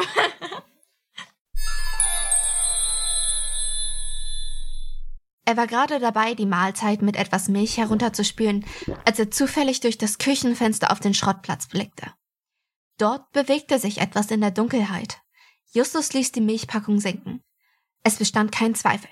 Jemand schlich über das Gelände. Ein Einbrecher. Der erste Detektiv eilte den Flur, schlüpfte in seine Turnschuhe und warf sich eine alte Jeansjacke über. Dann öffnete er, so leise wie möglich, die Tür und spähte hinaus ins Dunkel. Die Person war inzwischen fast beim Tor angelangt. Wer immer das war, er oder sie, wollte sich gerade aus dem Staub machen. Das könnte dir so passen, knurrte Justus. Dann setzte er zu einem Sprint an. Es war einer der Momente, in denen er es bereute, nicht so sportlich wie Peter zu sein. Schon nach ein paar Metern bekam der erste Detektiv Seitenstechen. Die Gestalt am Tor drehte sich schlagartig zu ihm um. Justus sah, dass sie eine Skimütze trug, die das ganze Gesicht verdeckte. Halt! keuchte er. Doch der Eindringling dachte nicht daran, stehen zu bleiben. Er stieß das Tor auf und stürzte hinaus auf die Straße. Justus rannte hinterher. Hinter ihm fiel das Tor scheppernd ins Schloss. Der Fliehende sah sich kurz um. Dabei stolperte er über ein Schlagloch, schlug unsanft auf dem Asphalt auf und rappelte sich wieder hoch. Das verschaffte dem ersten Detektiv einen unverhofften Vorteil. Der Eindringling war keine vier Meter von ihm entfernt. An der Ecke zu Valerio Street setzte Justus zum Endspurt an. Da schoss von links eine Katze aus einem Busch. Aus dem Weg! keuchte Justus. Er wich aus und wäre um ein Haar gestürzt. Der andere gewann einen Vorsprung. Doch Justus ließ sich nicht beirren. Er würde den Einbrecher fassen. Es waren ja kaum mehr als sechs Meter. Er musste nur schneller laufen. Justus streckte die Hand aus. Noch fünf Meter. Vier, drei, zwei. Ein helles Licht blendete ihn. Beinahe gleichzeitig versetzte der Eindringling dem ersten Detektiv einen kräftigen Stoß. Bremsen quietschten. Mit voller Wucht landete er auf der Kühlerhaube eines Wagens. Was danach kam, ähnelte einem kaputten Film. Da war Asphalt, Lichtblitze, dann jemand, der ihn rüttelte. Ein paar Wortfetzen drangen an seine Ohren. Irgendwann nahm er benommen wahr, wie ein Motor gestartet wurde. In seinem Kopf pochte es. Die Welt drehte sich viel zu schnell. Es war besser, die Augen geschlossen zu halten und freiwillig in die Dunkelheit zu senken. Als Justus wieder zu sich kam, lag er auf einem schmalen Grünstreifen zwischen der Sunrise Road und der Valeria Street. Jemand musste ihn hierher gezerrt haben. Stöhnend setzte er sich auf. Von dem Einbrecher und dem Auto fehlte jede Spur. Die Kreuzung lag still und verlassen im Licht der Straßenlampen. Nur ein paar Nachtfalter flatterten umher. Justus versuchte sich das Fahrzeug ins Gedächtnis zu rufen, aber alles, woran er sich erinnern konnte, waren die hellen Scheinwerfer. So ein verflixter Mist, schimpfte der erste Detektiv.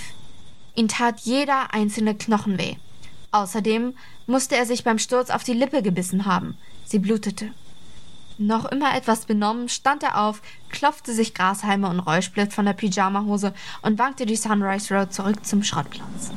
Er hoffte inständig, dass keiner der Nachbarn aus dem Fenster sah.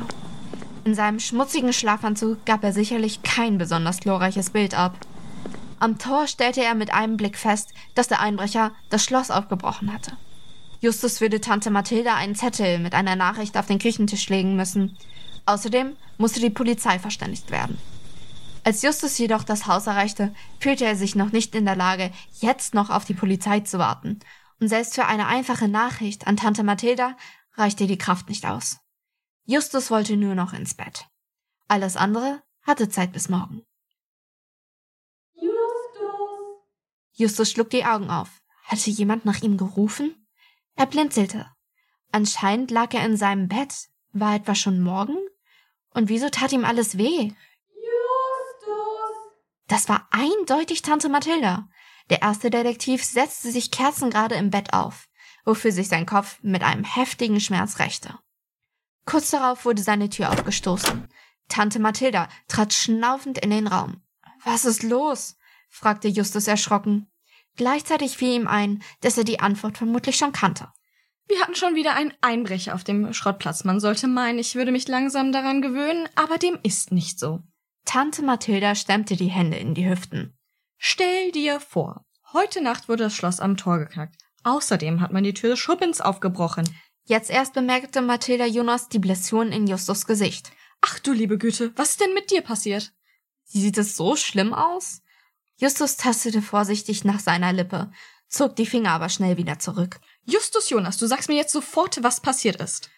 Ich habe den Einbrecher verfolgt, gab der erste Detektiv verdrossen zu, und es lief nicht ganz so wie geplant. Du meine Güte, Justus, kannst du nicht zur Abwechslung mal harmlosen Ärger machen, wie andere Jungen auch? Sie sah ihn vorwurfsvoll an. Dir hätte etwas Schlimmeres passieren können. Ja, das war die schon eine Szene, quasi ein Zweiteiler. So, danke an euch beiden. Mhm, kein Problem. Passt schon. Ja, die beiden mussten ein bisschen zurückhalten. Ich war jetzt am, am Kichern, am Grinsen gewesen, am Lachen. Ähm, wir haben jetzt quasi zwei, zwei Szenen im Endeffekt. Also wir haben einmal diesen Einbruch, diese Verfolgungsjagd, wo Justus quasi am Ende fast überfahren wird. Und ähm, dann hinterher den eigentlich schönen Part, wie Tante Mathilda sich um Justus ein bisschen Sorgen macht. Und aus dem Ganzen sind ja auch noch eine, eine, eine, es folgt etwas daraus, erzähle ich dann gleich zu. Erstmal die, die Frage, diese Verfolgungsjagd. Ich meine, ihr habt ja, ihr habt's ja eingelesen, ihr beide. Mhm. Wie fandet ihr das denn? Das jetzt plötzlich, das ist eine typische Action-Szene, die rausgeflogen ist. So, und ähm, Ich kann direkt mal fragen, wer war denn der Einbrecher? Könnt ihr euch da. Äh, der, entweder der Maler oder der Gärtner, oder? Es wird nicht genau erwähnt, aber es wird meiner Meinung nach die, die Forsch gewesen sein. Und Ja, der Au- Maler. Und, und Der genau, der Maler. Maler. Und äh, der Autofahrer, beziehungsweise die Autofahrerin, wird vermutlich seine Komplizin Seine gewesen sein. Tusse. Genau, seine Tusse. ja, sorry. Reporterin. Miss Wondorczek. Ah ja, die Ne? Reporterin. Das heißt, der Maler ist quasi schon auf dem richtigen Trip und will möchte Bilder haben und ähm, ist da eingebrochen. Bilder sind nicht da. wird nicht fündig. Und Justus wird Ja. halt fast überfahren. Weil halt, Ja, das. Hm? weil, weil halt äh, lustig ist in dem Sinne, dass äh, Justus dann so denkt, boah, eigentlich, warum bin ich nicht so sportlich wie Peter, weißt du, diese Gedanken, die er dann da hat. Dieses, dieses Reindenken äh, in Justus, was man so mitbekommt, finde ich eigentlich ganz interessant, muss ich sagen. Ja, schon so. Was ich aber auch ganz ehrlich sagen muss, ich, ich meine sogar, es wäre in der Aufnahme drin gewesen, als ich das vorgelesen habe. Und die Szene war, ähm, dass Justus gerüttelt wird und dann hört der Auto, was wieder wegführt. Ich glaube, ich meine gesagt zu haben, was? Fahrerflucht. Fahrerflucht. Ja, hast du gesagt, genau. Genau, weil ähm, ich bin das so ungewohnt. Ich, ich war honestly erstaunt. So Fahrerflucht in drei Fragezeichen. Okay. Also nicht das erste Mal, klar. Aber so Justus wurde ja aktiv vors Auto geschubst. Nein, Der wurde angefahren. angefahren. Ja, Der hat schubst vielleicht eine Gehirnerschütterung und dann lässt du den Jungen da einfach liegen. Krass. Jein, Haben sie eine glaub, Seite gezogen. Genau. Ja, trotzdem. Ja, aber andersrum, dann machst du dich ja, du hast ja eine Straftat begangen, bist eingebrochen auf dem Schrottplatz. Dann sagst du ja nicht, ach jo, weißt du was, Jung, ich zieh jetzt Ja, dann rufst du anonym einen Krankenwagen. Ja, vielleicht ist er geschockt. Oder Justus kriegt hinterher ein Bild geschickt von einem Drachen, vielleicht. Weiß man ja nicht. Also als Get Well Soon. Ja, genau. Jonas, wie fandst du denn die Verfolgungsjagd an sich? Die ist rausgeflogen, ein bisschen schade. Was ich halt schade finde, weil es, es zeigt ja irgendwo auch, dass DeForge ja auch ähm, sehr grob zur Sache geht, sagen wir mal so. Das hören wir hinterher auch nochmal. Also ich muss sagen, du hast ja jetzt ich, quasi schon Täter. ja, ich finde es gar nicht so schade, dass die Szene rausgeflogen ist. Wie immer. Nee, also ich muss ganz ehrlich sagen, ähm, ich fand sie jetzt nicht besonders gut. Also die Szene jetzt nicht, wie es vorgetragen worden ist. Ne? Also das möchte ich jetzt hier ganz klar Alles trennen. gut, passt. Ähm, das fand ich wiederum gut, aber die Szene an sich fand ich total langweilig. Fandst du? Ich fand die eigentlich ganz ja, gut, weil ich ich fand sie nicht so, also ähm, dieses kurze Anfahren von Justus und wie dann auf den Bordstein gezogen worden ist, okay, aber so der ganze Rest, der war irgendwie so, weiß ich nicht, das war so 0815, drei Fragezeichen. Es wird eingebrochen, Justus verfolgt ihn, kriegt ihn sowieso nicht und äh, Mathilda regt sich dann darüber auf, dass auf dem Schrottplatz eingebrochen worden ist. Also es war so Standard, drei Fragezeichen. Äh, Ja, nur wenn du jetzt, wenn du jetzt die, die Story so nimmst, hast du ja eigentlich bis dahin keinen gehabt, der noch auf, noch auf die Schaft für die Bilder ist. Jetzt hast du ja quasi den Antagonisten mit erstmalig eingebaut, den wir ja im Hörspiel gar nicht haben. Die ganze Zeit. Weißt du, was Ja. ich meine? Ich weiß, was du meinst, aber es ändert nichts daran, dass ich die Szene an sich, also ich glaube, das Problem ist halt, ähm, das jetzt in so einem Zusammenhang zu bringen, ne? also Mhm. wie das Ganze so ist. Dann wäre es vielleicht, wenn ich das Buch gelesen hätte, hätte ich gesagt, okay, passt so super rein. Aber jetzt ist es für mich sehr schwer, so diese verschollene Szene an sich zu betrachten. Ich stelle ja keine Zusammenhänge her. Ich kenn's mich ja, ich denke jetzt auch nicht besonders viel nach. Also ähm, an sich finde ich die Szene, wenn ich sie einzeln betrachte, finde ich sie halt ziemlich langweilig, weil du hast es schon tausendmal bei drei Fragezeichen gehört, eine Mhm. Verfolgungsjagd. Ich sage, dass Justus angefahren worden ist, da denkst du ja schon, okay, Zufall, Absicht und ziehen ihn dann noch zur Seite, dann machst du dir schon Gedanken, aber der Rest ist halt wirklich alles schon mal gewesen. Ja, ich muss sagen, ich, mir ist halt quasi hinterher also erstmal aufgefallen, was der Forsch eigentlich alles gemacht hat in, den- in, in den ganzen Nummern. Da ist ja hinterher auch diese äh, Geschichte mit dem anderen Detektiven. Ich denke mal, wird, wird der auch gewesen sein, vermute ich zumindest mal. Aber siehst du erstmal, wie, wie aktiv der ist. Der, der ist ja wirklich dann, äh, geht hin und ähm, bricht erstmal ein. Ja, das ist Dann- wirklich so ein Punkt, wo ich dann sagen muss, das geht halt im Hörspiel wirklich ein bisschen unter. Weil du hast diese Szene jetzt nicht im Hörspiel, du, du es wird, ich weiß gar nicht, ob es erwähnt wird, dass der den Detektiv zusammengeschlagen hat oder so. Du erwähnst ja nur, dass er da liegt, ne, die, die Leiche, Genau. äh, nee, gar nicht. Doch, die Leiche, die nicht tot ist, ne, die Genau, Peter richtig, ja, genau. dann hinterher hat. Und ähm, das geht halt so ein bisschen, bisschen unter. Es wird dann am Ende so hoppla hopp aufgeklärt, wer denn jetzt eigentlich die Bösewichte sind. So. Deswegen, also er ist, er ist schon eigentlich ziemlich brutal in der ganzen Nummer. Auch wenn er jetzt zur Seite zieht nochmal, aber er nicht, lässt ihn nicht auf der Straße liegen, sondern am Straßenrand. Eine Schade Kurzschlusshandlung von der, eigentlich, von, von, von der, ja, genau. Gewissen. von der Wonder-Check vielleicht. Und was ich aber auch ganz, ganz, ganz nett fand, ich meine, Mara, du hast ja die äh, Tante Mathilda gelesen, wie sie sich Ja. halt Sorgen macht. Ne? Sie ist ja erstmal so, sie weckt ihn erstmal wecken und dann merkst du plötzlich, oh Moment, da ist wieder was passiert und macht sich halt Sorgen um den Jungen. Ja, ich fand's aber auch lustig, wie sie gesagt hat, warum kannst du nicht mal äh, harmlosen Ärger machen wie andere Jungen? Also sie meinte nicht, mach keinen Ärger an sich, sondern mach nur harmlosen Ärger. Anderen. Ärger.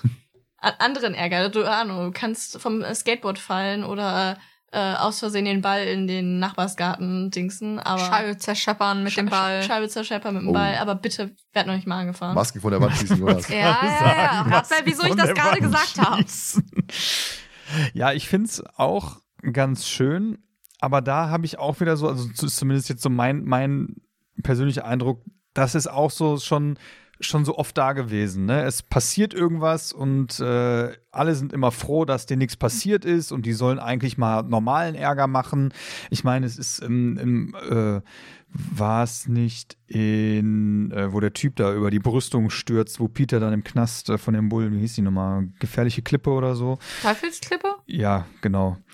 Ist ja fast dasselbe wie die gefährliche Klippe. Aber da ist es ja auch, dass der Vater, gefährliche der. Vater ist eigentlich froh, dass Peter es soweit gut geht, aber er sagt ja, meine ich auch, wenn ich es richtig im Kopf habe, auch so diesmal könnt ihr nicht mal diesen Detektivquatsch da sein lassen und ihr bringt euch damit nur in Schwierigkeiten oder keine Ahnung was. Das kommt ja immer wieder von den Eltern.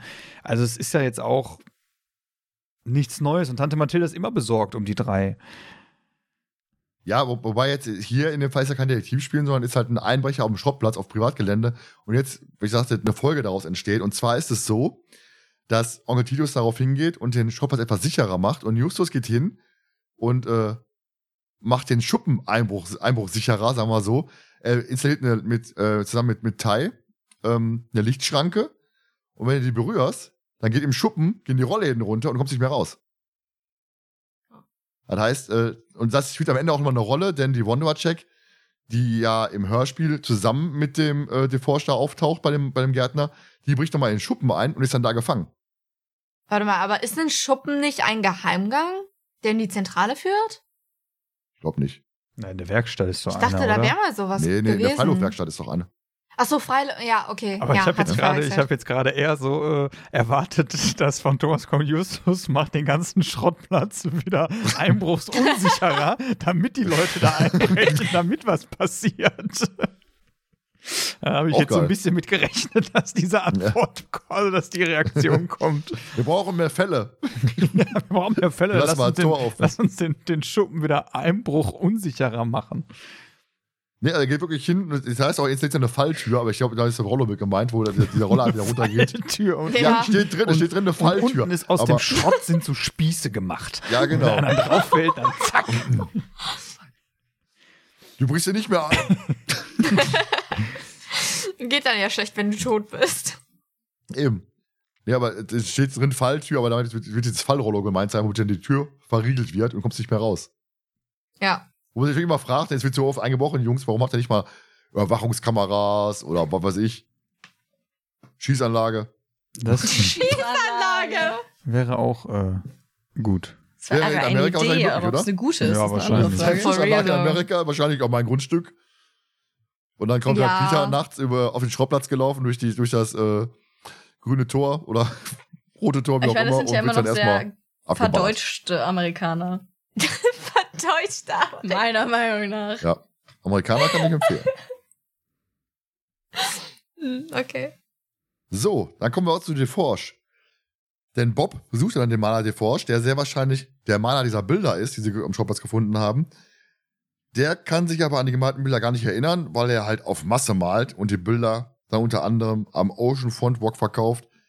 Und Bob will ihm ein wenig schmeicheln. Ne? Er sagt ja, ich wundere mich wirklich, dass sie nicht in Kunsthallen ausstellen. Und DeForge, Kunsthallen, damit habe ich nichts am Hut.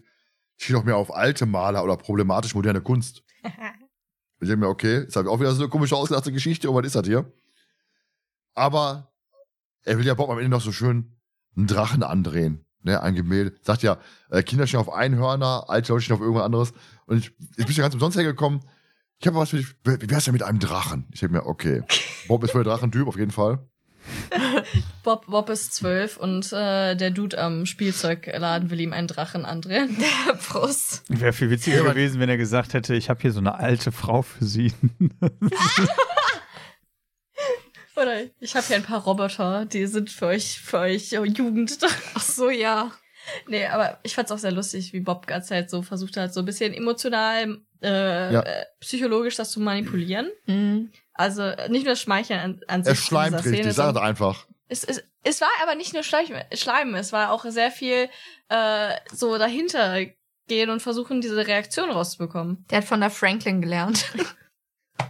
Hat einen Crashkurs besucht. Ja, aber will wirklich- er ist so, so ein popliger Maler, der irgendwie am, am Ocean Walk da seine Bilder verkauft, der, auf Masse malt.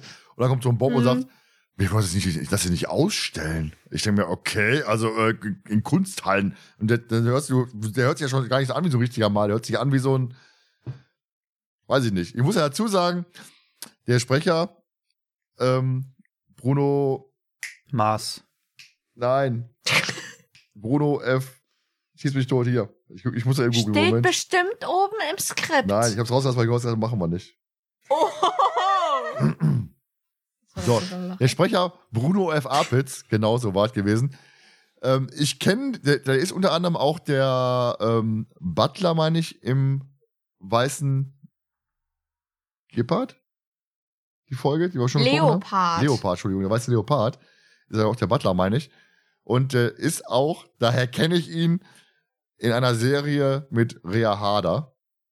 Ich habe ja schon mal gesagt, dass, äh, Rea, dass ich Rea Harder ganz toll finde und ähm, Ja, du Die- Fangirl. Ist das nicht die, ist das nicht die Gabi-Sprecherin? Ja, Ja. die neue Gabi-Sprecherin, genau, bei TKKG. Ich finde Thomas ganz toll. Ja, Rea Harder, finde ich toll. Die Ja. fand ich damals halt toll bei GCS als Vorspieler. GZSZ. vor gute eurer Zeit. Schlechte Zeit? Ja. Ja. Okay. Habe ich nie geguckt. Fand ich immer scheiße. Halte ich für eine Legende. Ich habe immer unter uns geguckt. Mit den Weigels. Ja. Genau. Ja, jetzt, jetzt reden die alten Männer hier über, über Daily Soaps, weißt du Bescheid. Also Das Mara und ich können auch mit sowas anfangen. Weil mit Daily Mit Soaps? unseren Sachen aber halb. Ja, kennt aber keiner. Geht unter uns und GCS, kennen wenigstens die Leute da draußen. Mit Real Life. Von daher, Hast du nicht gerade gesagt. doch, hab ich. Also ich glaube, wir bekommen unseren Mord, unsere Mordquote noch rein. Sicherlich, sicherlich. Passt schon. Gleich explodieren Ging's Thomas Kopfhörer oder so. Ja, mein Gott. Worum werden eh überbewertet? ähm, ja, wichtig übrigens auch, der Forsch, die ganze Nummer, da hat Bob ihn alleine besucht. Weiß man ja hinterher erst. Denn, wenn wir wissen ja hinterher, dass ähm, Justus und Peter diese Gemälde von Potter abholen. Da Mhm. könnten sie ihn ja schon in der Stimme erkennen. Deswegen ist Bob jetzt alleine hier unterwegs. Clever, oder? Als Autor Eine musste er halt. Stimme erkennen? Ja, Bob ist ja derjenige, der jetzt den, den DeForge getroffen hat, mit ihm gesprochen hat und so weiter. Ja. Und ja. wenn er ihn jetzt hinterher nochmal trifft, haben wir am Ende ja genauso, dann würde er ihn ja erkennen an der Stimme. Das muss Wo ich sagen. Das noch ganz mal? ehrlich ist mir aufgefallen tatsächlich. Also, Beim Ja? Hören. Die Stimme Ich glaube, bei der Würfelszene mal. habe ich Ja. tatsächlich erkannt. Und Oh, das soll das wow. heißen. Hätte Bob das auch erkannt wahrscheinlich. Wenn du hast das schon erkennt. Mhm. also Deswegen Jonas hat das wichtig- erkannt und ich nicht. Aua. Deswegen ist es für, für, für die Autorin sehr wahrscheinlich, Kari Erdorf, haben wir ja gehört, wichtig gewesen, jetzt hier Bob alleine dahin zu schicken. Mhm. Und nicht mit alle drei, weil das hast du halt Justus und Peter, die Mhm. eben halt von ihm die Stimme nicht kennen, die ihn nicht erkennen können. Aber wäre doch überhaupt Ja. gar kein Problem, weil äh, im Buch hört der Bob die Stimme ja nicht. Wow, das, das Level ist. Unterirdisch. Also ich Fanatiker müsste meine Füße nicht mal heben. Du, hast, du, pa- du passt dich unserem Gast an. Oh, Mara ist ganz schockiert. Sorry, sorry. Also, man muss ja bedenken, wir haben hier Mara sitzen und nicht Charlotte. Und Mara ist noch. Mara Ja. macht solche Jokes nicht. Charlotte ist wenigstens cool. An sich. Wow, wow, wow. Nein. Charlotte äh, ist doch bei Lass mich mal äh, kurz die Nels kleine Eltern Geige auf der, rausholen. auf der Straße angekettet und warnt davor, dass spielende Kinder da sind, oder? Ja, das musst du für die Hörer erzählen, Jungs. Das ist eben halt so ein. Charlotte ist halt 1,5 Meter fünf groß ungefähr gefühlt. Und ähm, Ist die schon über einen Meter? ja, wahrscheinlich schon. Ja. Und da, und da ist dann eben halt bei, bei Nels Eltern auf der Straße so eine Plastikfigur, die dann vor. Äh, Vorsicht spielende streunende Kinderfiguren. Kinder Streunende. Dann würde ich sagen, kommen wir zu meiner Lieblingsszene. Und wie könnte es anders sein? Ich habe es ja schon mehrfach erwähnt. Ich mag halt Eudora Quetschmer. Obwohl, eigentlich darf man sie gar nicht mögen. Kommen wir gleich drauf zu sprechen. Ja. Ähm, Peter hat ja dank seiner Mutter herausgefunden, dass der Wohltätigkeitsbazar vom Frau, wo die halt die Bilder verkauft worden sind, wo die, Frau hatte die Bilder gekauft, äh, vom Frauenclub von Rocky Beach veranstaltet wurde. Der ist aber leider schon vorbei. Und deshalb besuchen sie, wahrscheinlich bedauerlicherweise, Eudora Quetschmer, die ja, das, äh, die ja erst Opfer des Bildermörders wurde. Und Eudora ist ja komplett übertheatralisch. Ne? Der Bildermord war ein Schock für die ganze Familie. Ihre Töchter Charity und Chastity müssen grauenvolle Albträume haben. Mm, Allein schon der Name der Kinder. Das ist so amerikanisch. Es Charity tut mir so leid Chastity. für die Kinder, ey. Es, es gibt nämlich wahrscheinlich wirklich Kinder da draußen, die so heißen. Wisst Deswegen ihr, was übersetzt leid. heißt? Äh, der, der, Charity ist doch äh, Wohltätigkeit. und Ja. Chastity ist doch ähm, Dings. Äh, Chastity. ja, genau. ja, Chastity. Chastity halt, ne? Chastity ist Keuschheit. Ja, genau. Ja. Also wir wussten es, nur wussten wir es nicht auf Deutsch. Also, ja, genau. Das genau. heißt, während die eine äh, sehr keusch sein wird, wird die andere sehr wohltätig damit umgehen. Bei der Mutter? Unterdrücktes Trauma. Die müssen ihr die überkompensieren für ihre Mutter. Ja, ja, ja. In einer die Folge hören wir so die werde ich beiden, auch zum beiden Kids ja auch, Bei ne? der Frau, ey. Und zwar bei Die Spur des Spielers, glaube ich, ne? Die Schachbrettfolge, meine ich. Hört man die Kinder auch. Ja, also, ob es, ist es Spur des Spielers? Ich mein, I ja. don't know. Ich meine, ja. Also bevor ich hier was Falsches sage und dann wieder ja. irgendwie Also überlassen wir angekreidet werde. Jonas. Falsche Sachen Ja. zu sagen. guck mal, habe ich keine Probleme mit. Ja. Ja, äh, was ich aber besonders mag, ist halt dieser ironische Unterton der Fragezeichen. Also im Buch heißt es ja auch teilweise, Bob muss das Lachen sich äh, un unterdrücken, dass er nicht anfängt, anfängt zu lachen, von wegen, auch ihre, dann muss ja ihre arme Töchter und so weiter. Muss dann, Bob ist ja wirklich dieser sarkastisch-ironische, finde ich sehr geil, muss ich sagen. Denn Eudora ist ja wirklich, sie wird gefeiert. Also sag mal, ist so, wir haben viele Einsendungen bekommen bei der, Verschau bei der Stimme aus dem Nichts, von wegen, ja, Eudora Kretschmer ist ganz toll und so weiter und äh, die Folge ist gut, aber nur wegen Eudora. Und Eudora ist ja wirklich so eine Frau, die will man nicht kennen. Im. Endeffekt, weil die halt so übertheatralisch ist. Das ist so eine typische, ja, ich sag mal, Überfeministin, wo ich jetzt ich kriege Ärger von Mara und Lotten Nein, von das ist eine Karen. Karen. Und wahrscheinlich eine Turf. Auch wieder wahr. Ne? Und die ist halt, die ist halt so drüber und äh, also die- diese Nachbarin, die einfach alles wissen muss, diese neugierige Person, die, die wahrscheinlich auch die Nachbarin, die jeder kennt. Karen halt. Karen halt. Miss Ja. Google 2.0. Ne, also, das. boah. Dies finde ich einfach so typisch. Ich stelle mir so eine richtig, so eine richtige Südstaatlerin vor, weil sie so eine Südstaatenflagge vor ihrem Haus hat und äh, Texas-mäßig. ja, aber so Oh, richtig. Texanerin. oh, äh, jo. Nee, äh, weg. Wir sind wahre Amerikaner. Vergiss es, hör auf. Ja, ist halt. Amerika ist ja häufig so, die haben auch ihre Flaggen im Garten. Ja, ist nicht immer schön. Ja, das ist grässlich. Ja. Ähm, ja, Miss Kirschner sagt, mir- sagt ja auch, äh, für ein neues Porträt muss sie erstmal einen gut ausgebildeten Maler finden, der die Realität ordnungsgemäß abbilden kann. Und Bob dann so, hm, ja, das ist sicher nicht leicht. Und ich dachte mir, du Arsch, richtig geil. Fand Bob die richtig haut gut, diese ne? Folge nur gute Sprüche aus. Bob ist diese Folge ganz geil drauf. Ja, Bob ist echt, echt mega, ey. Ja. Und Eudora ist halt auch voll von Vorurteilen. Ne? Äh, Als es hieß, dass auf dem Bazar, wo Diebesgut verkauft wurde, hat sie ja direkt die, die, die, die neue im Verdacht, die kommt nicht aus Minnesota und das sagt ja wohl alles. Ja, mir, Die ist okay, rassistisch, Sa- sagen sa- wir es einfach. Die ist rassistisch as Sag's fuck. doch auch, Ja. oder? Also Leute aus Minnesota, die alle Leute aus Geldgeil Minnesota, auch. die ich kenne, ne, die verkaufen nur Diebesgut. ja. kommt nicht hier äh, How I Met Your Mother. Kommt nicht aus Minnesota? Wer? Der große Weser noch. Nicht Ted, nicht Barney, der andere. wow. Ja, ich weiß, noch. wen du meinst, aber ich weiß den Namen nicht. Warum weiß ich der mit nicht? Lilly zusammen ist. Ne? Genau, warum, warum weiß er denn nicht? Hast du die Serie geguckt? Ja. Überragende Irgendwann Serie. aufgehört, weil es mir zu viel war, aber. Ja, kein Plan. Je äh, Marshall. Marshall Erickson. Marshall. Oh, ja, also mit dem Namen. Hm. Ja. Kommt der nicht aus Minnesota? Ich glaube ja. Ich muss mal eben kurz googeln. Marshall aus Minnesota. Cue äh, Fahrstuhlmusik. Es dauert jetzt ein bisschen. Jo, ist ja völlig egal. Wie ist jetzt sowas? ist doch egal. Lass, lass mal einfach sein. So, und ähm, es geht ja noch weiter, denn Justus erzählt ja, dass die Bilder nur, auf verse äh, nur versehentlich verkauft worden sind. Und äh, sagt sie ja, hoffentlich hat Matilda nach den Iranern, die ja eigentlich Iren sind, äh, hoffe ich keinen Mexikaner eingestellt. Die Ah. arbeiten nämlich schlampig und erwarten, dass man mit ihnen Spanisch spricht. Und auch Ich hier hört man Frau. quasi, da ich mit den Augen rollen, äh, gerade Peter sagt mit wenigen Worten eigentlich immer sehr viel.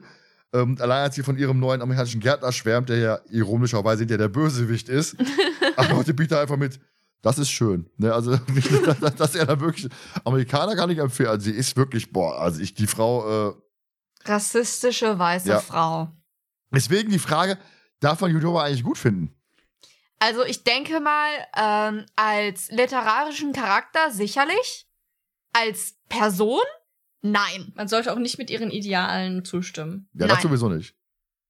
Aber als literarischen Charakter kann ich mir das ziemlich, also als literarischen Charakter kann ich sie wertschätzen, so dass sie halt so geschrieben ist, dass man sie halt nicht mag. Ja. Und so ist sie auch gut geschrieben. Ja, Aber wenn jemand jetzt ankommt und mir sagt, okay, das ist mein absoluter Lieblingscharakter aller Zeiten, ich glaube, ich würde dieser Person aus dem Weg gehen. Bis ans Lebensende. Ich muss ja Dann- Na, sagen, ich, Thomas? ich, muss, na, ich muss ja zu Eudora Kretschmer sagen, ich muss sagen, ich finde diese Szene ja auf irgendeine Art und Weise schon richtig witzig. Also weil, Ist sie ja weil auch, aber- sie das auch so, ähm, die, die Sprecherin von ihr, die das ja auch so, so Monika Werner. ja, die bringt das halt auch so, so rüber, dass du ihr das völlig abklaufst, ne? Also abkaufst, ne? So, wirklich, wie sie sagt, hoffentlich hat man Matilda nach diesen Iranern keine Mexikaner eingestellt. Also so richtig empörend, ne? Wo, also du hörst so dieses, du, du denkst dir so, mhm, ja. Bitte noch mehr Vorurteile, bitte bringe noch mehr von deinen Vorurteilen rüber. Und dann wirklich, Amerikaner kann ich nur empfehlen. Und das tue ich auch, wie ihr seht. Und ich denke mir einfach so, die macht das einfach so gut, dass du dich schon schlecht fühlst, dass du diese Szene lustig findest. Also, das ist so, Ja. du fühlst dich eigentlich, du, ich habe mir die Szene, wo ich mir die gestern nochmal angehört habe, die Folge, ich habe mir gedacht, eigentlich müsste ich mich jetzt dafür geißeln, dass ich diese Szene witzig finde, weil du kannst sie einfach nicht mögen. Ist schon, ich sag mal, ist schon der erste Satz, da kannst du ja noch so, okay, die kommen nämlich aus Minnesota, ja, okay, da kannst du vielleicht noch mal so drüber wegreden, weil wir wissen auch, alle Leute, die aus der verbotenen Stadt kommen, sind nicht nett, ne, so, das ist Fakt und äh, Ist alle. ja. und aber dann gerade wirklich dieses Rassistische, ne, da denkst du dir einfach nur, ja. Ja, aber ich glaube, man, man findet es, glaube ich, also ich finde es ja auch gut, aber auch aber wahrscheinlich auch aus dem Grund, ja, die, die Szene, die, die Frau, die, die Charakter, einfach nur, weil die so, so wirklich so plump dumm dargestellt ist. Ja. So offensichtlich dumm und über, theatralisch überdramatisiert ohne Ende. Macht sie in späteren Folgen ja auch. Ich glaube, deswegen wird sie so gefeiert im Sinne, weil sie einfach aus jeder Mücke einen Elefanten macht. Dann kommen wir noch zu unserer zweiten Stimme aus dem nächsten. Da geht's ja um Udora Quetschmer. Ich würde sagen, Nell, liest du mal die Ja. Einsendung von, von Christian vor. Okay. Also. Warte, können wir nicht Jonas vorlesen lassen? Der hat heute noch nichts vorgelesen. Kann er auch machen. Kann ich, So, passt schon. Dann würde ich, weil wir fangen mal neu an, Jonas. Pass mal auf. Ja, dann würde ich sagen, kommen wir zur zweiten Stimme aus dem Nichts. Und ich kann mir nie besser vorstellen als Jonas, der diese Szene jetzt vorlesen kann. Also Jonas, diese Einsendung von Christian besser gesagt. Hau doch mal raus. den Satz davor auch, nee, ne? nee, den brauchst du nicht, Okay. den habe ich, den hab ich ja, ja, gut, gemacht. okay. Ich frage nur, hätte sein können, dass er das auch so geschrieben Nein. hat. In der doch recht langen Szene, in der Mrs. Kretschmer rassistisch über Mexikaner herzieht, haben die drei Detektive leider nichts zu erwidern. Da hätte ich mir so etwas gewünscht wie im Karpatenhund, wenn Sonny Elmquist Mr. Pentris disst und Peter sich dann empört mit, na hören Sie mal, er ist ein feiner alter Mann. Man hätte ja einer der drei so etwas wie, na hören Sie mal, Mrs. Kretschmer, wie reden Sie denn da sagen lassen können. Aber es kommt nichts von ihnen, nicht mal nachdem sie von ihr das Bild erhalten haben und sie wieder unter sich sind. Eine vertane Chance. Aber vielleicht ist das im Buch ja anders. Recherchiert das bitte mal. Liebe Grüße, euer Christian. Im Buch ist es nicht anders. so, ähm, da ist aber Miss Kretschmer auch nicht, ist auch rassistisch, ja, aber mit diesem Amerikaner kann ich empfehlen, das kommt nicht im Buch vor. Meinst du, das hat die so Die einfach so, meinst du, die hat das reingebaut selber von sich aus so? Körting Nee. oder Minninger, Ja, oder? gehe geh ich von aus, der Mininger halt wahrscheinlich gebaut habe. Genau wie, Und der Minninger kann also auch Amerikaner empfehlen. wo hast du jetzt Ja, gesagt? wieso? Die, die Amerikaner, die du kaufen kannst in der Bäckerei, die kann der ja empfehlen. Ach so, ja, ist richtig. Die Ameri... Oh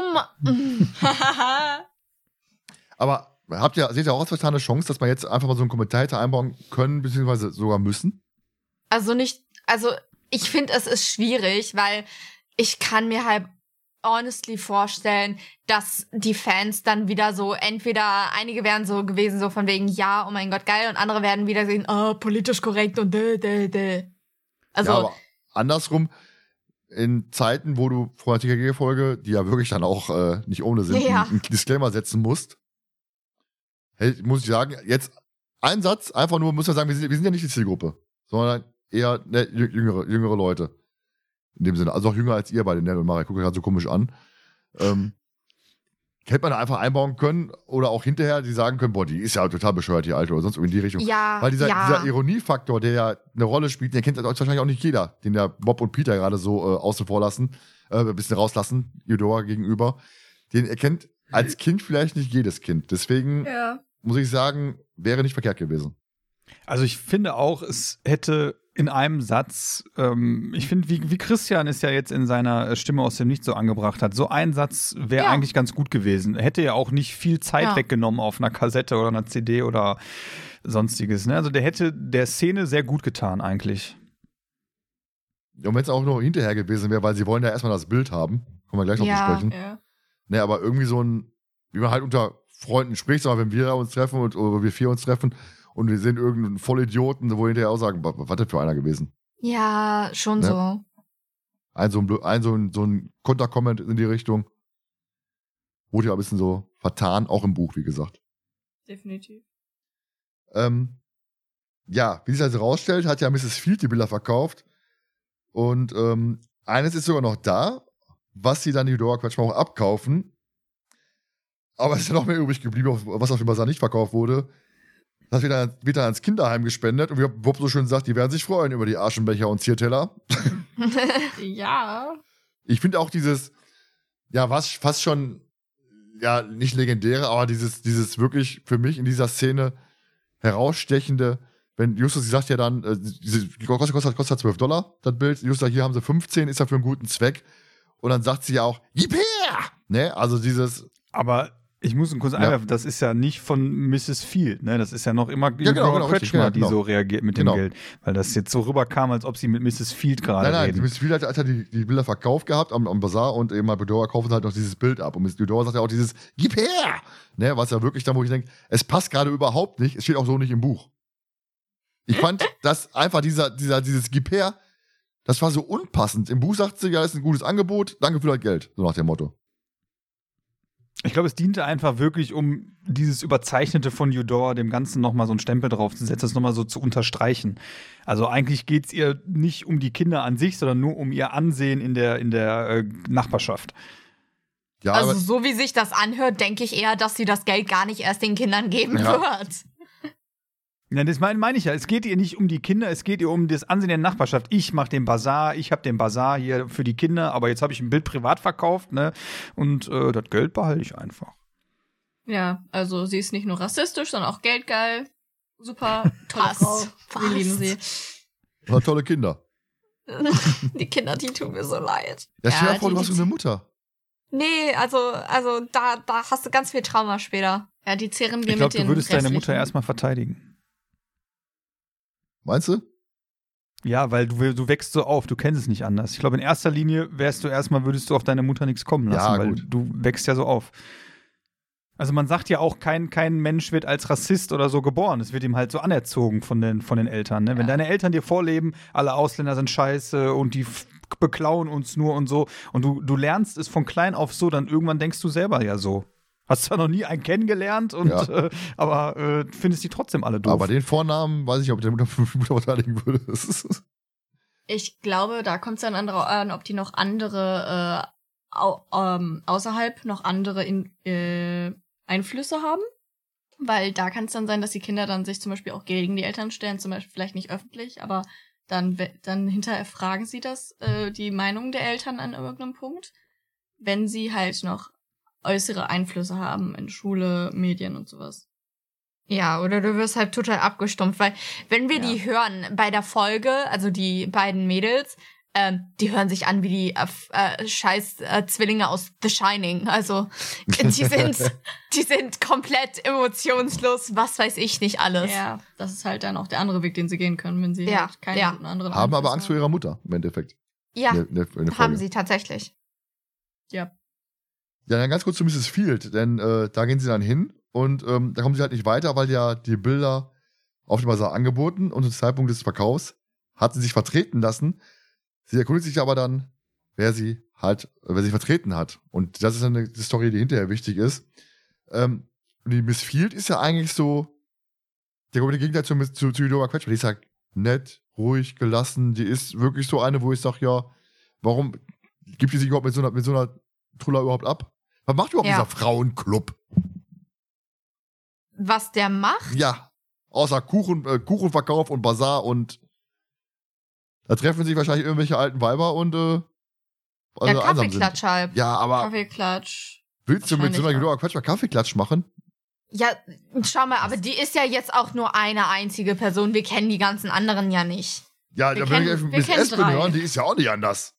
Die will's ja auch ein bisschen verbuddeln. Ich denke mal, es hat etwas mit so, in Amerika sind ja diese Nachbarschaftsgemeinden sehr groß und da gibt's ja auch generell innen drin so, so eine Hierarchie ja schon fast.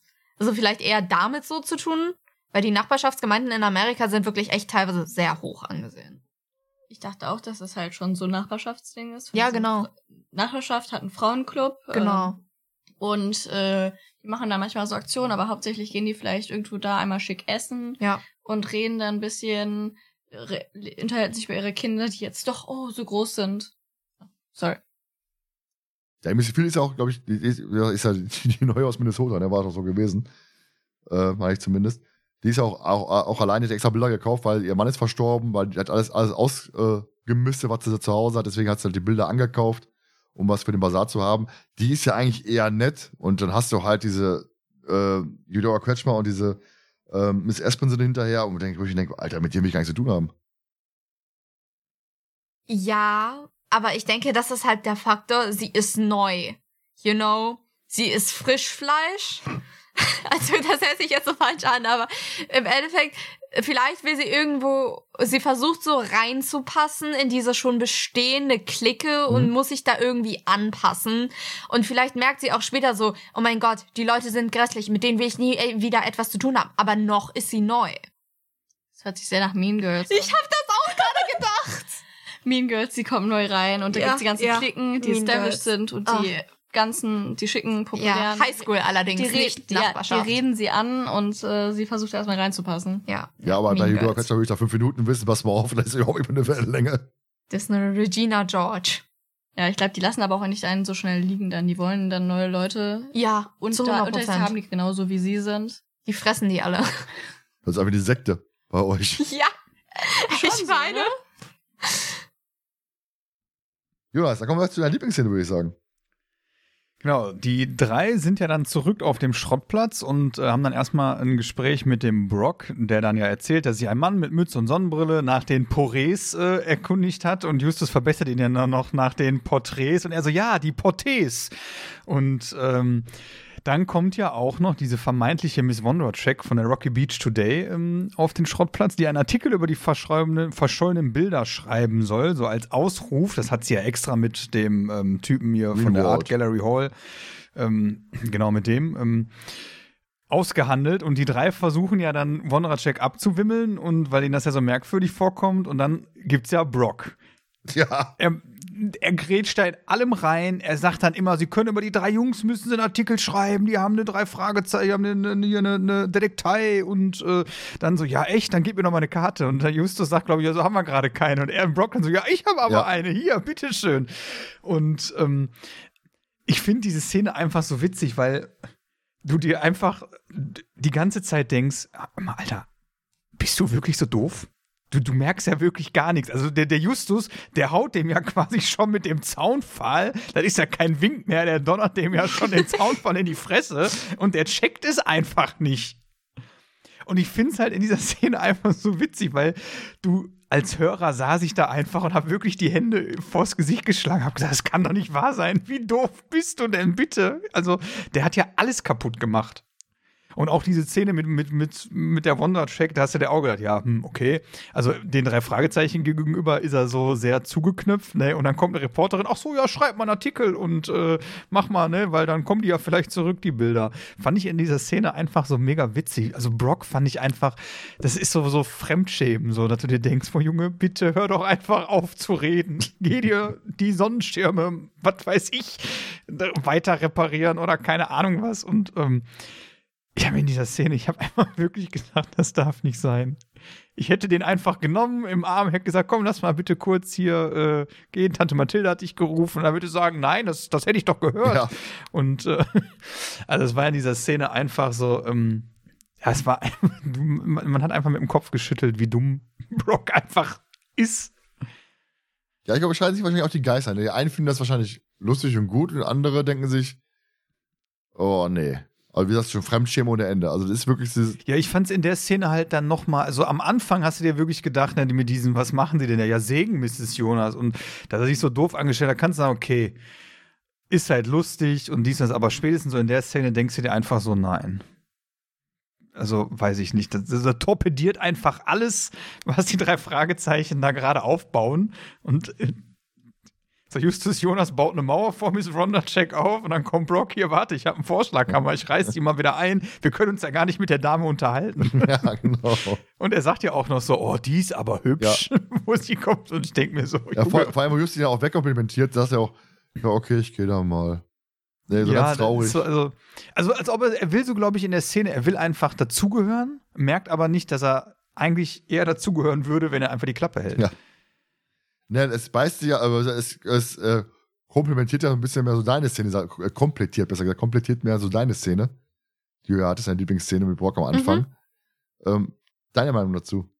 Also, Stell, stell dir mal vor, du hast so einen Freund und oder kennst, kennst du jemanden, der so ist, weiß ich nicht, also irgendwie ist das doch, boah. nicht so krass, aber mir fällt gerade tatsächlich jemand ein, ja. Und wie reagierst du dann darauf? Es ist halt relativ tatsächlich so. Nein, aber also, um, um jetzt mal auf wirklich Brock einzugehen, es unterstützt halt meine Theorie, dass der Typ eigentlich entweder keine Gehirnzellen hat oder wirklich ein Bösewicht ist, weil ich, ich kann mir nicht vorstellen, dass jemand so dumm ist. Das geht nicht. Der muss, der muss, der muss ein Bösewicht sein. Ist er dann ja leider nicht, aber er, Leider. Also ich habe jetzt nicht so direkt an, daran gedacht, dass er so ein Bösewicht ist. Ich, ich habe der nur sabotiert so, die ähm, die ganze Zeit. Ja, aber das, das finde ich halt. Das ist auf eine Art und Weise witzig, aber irgendwann dann auch natürlich sehr nervig, so dass du, also ich sag ja, in der Szene einfach mega lustig. Also er benimmt sich wie so ein kleines Kind. Er ist sehr naiv. Dass es anfängt, da also. kommt eine Frau, ne, oh, die ist aber hübsch, ne, und versucht dann so Eindruck zu schinden bei ihr. Er benimmt sich wie ein hormongesteuerter Teenager. Wie alt ist Brock? 30? Hört sich an auch wie 40? I don't know.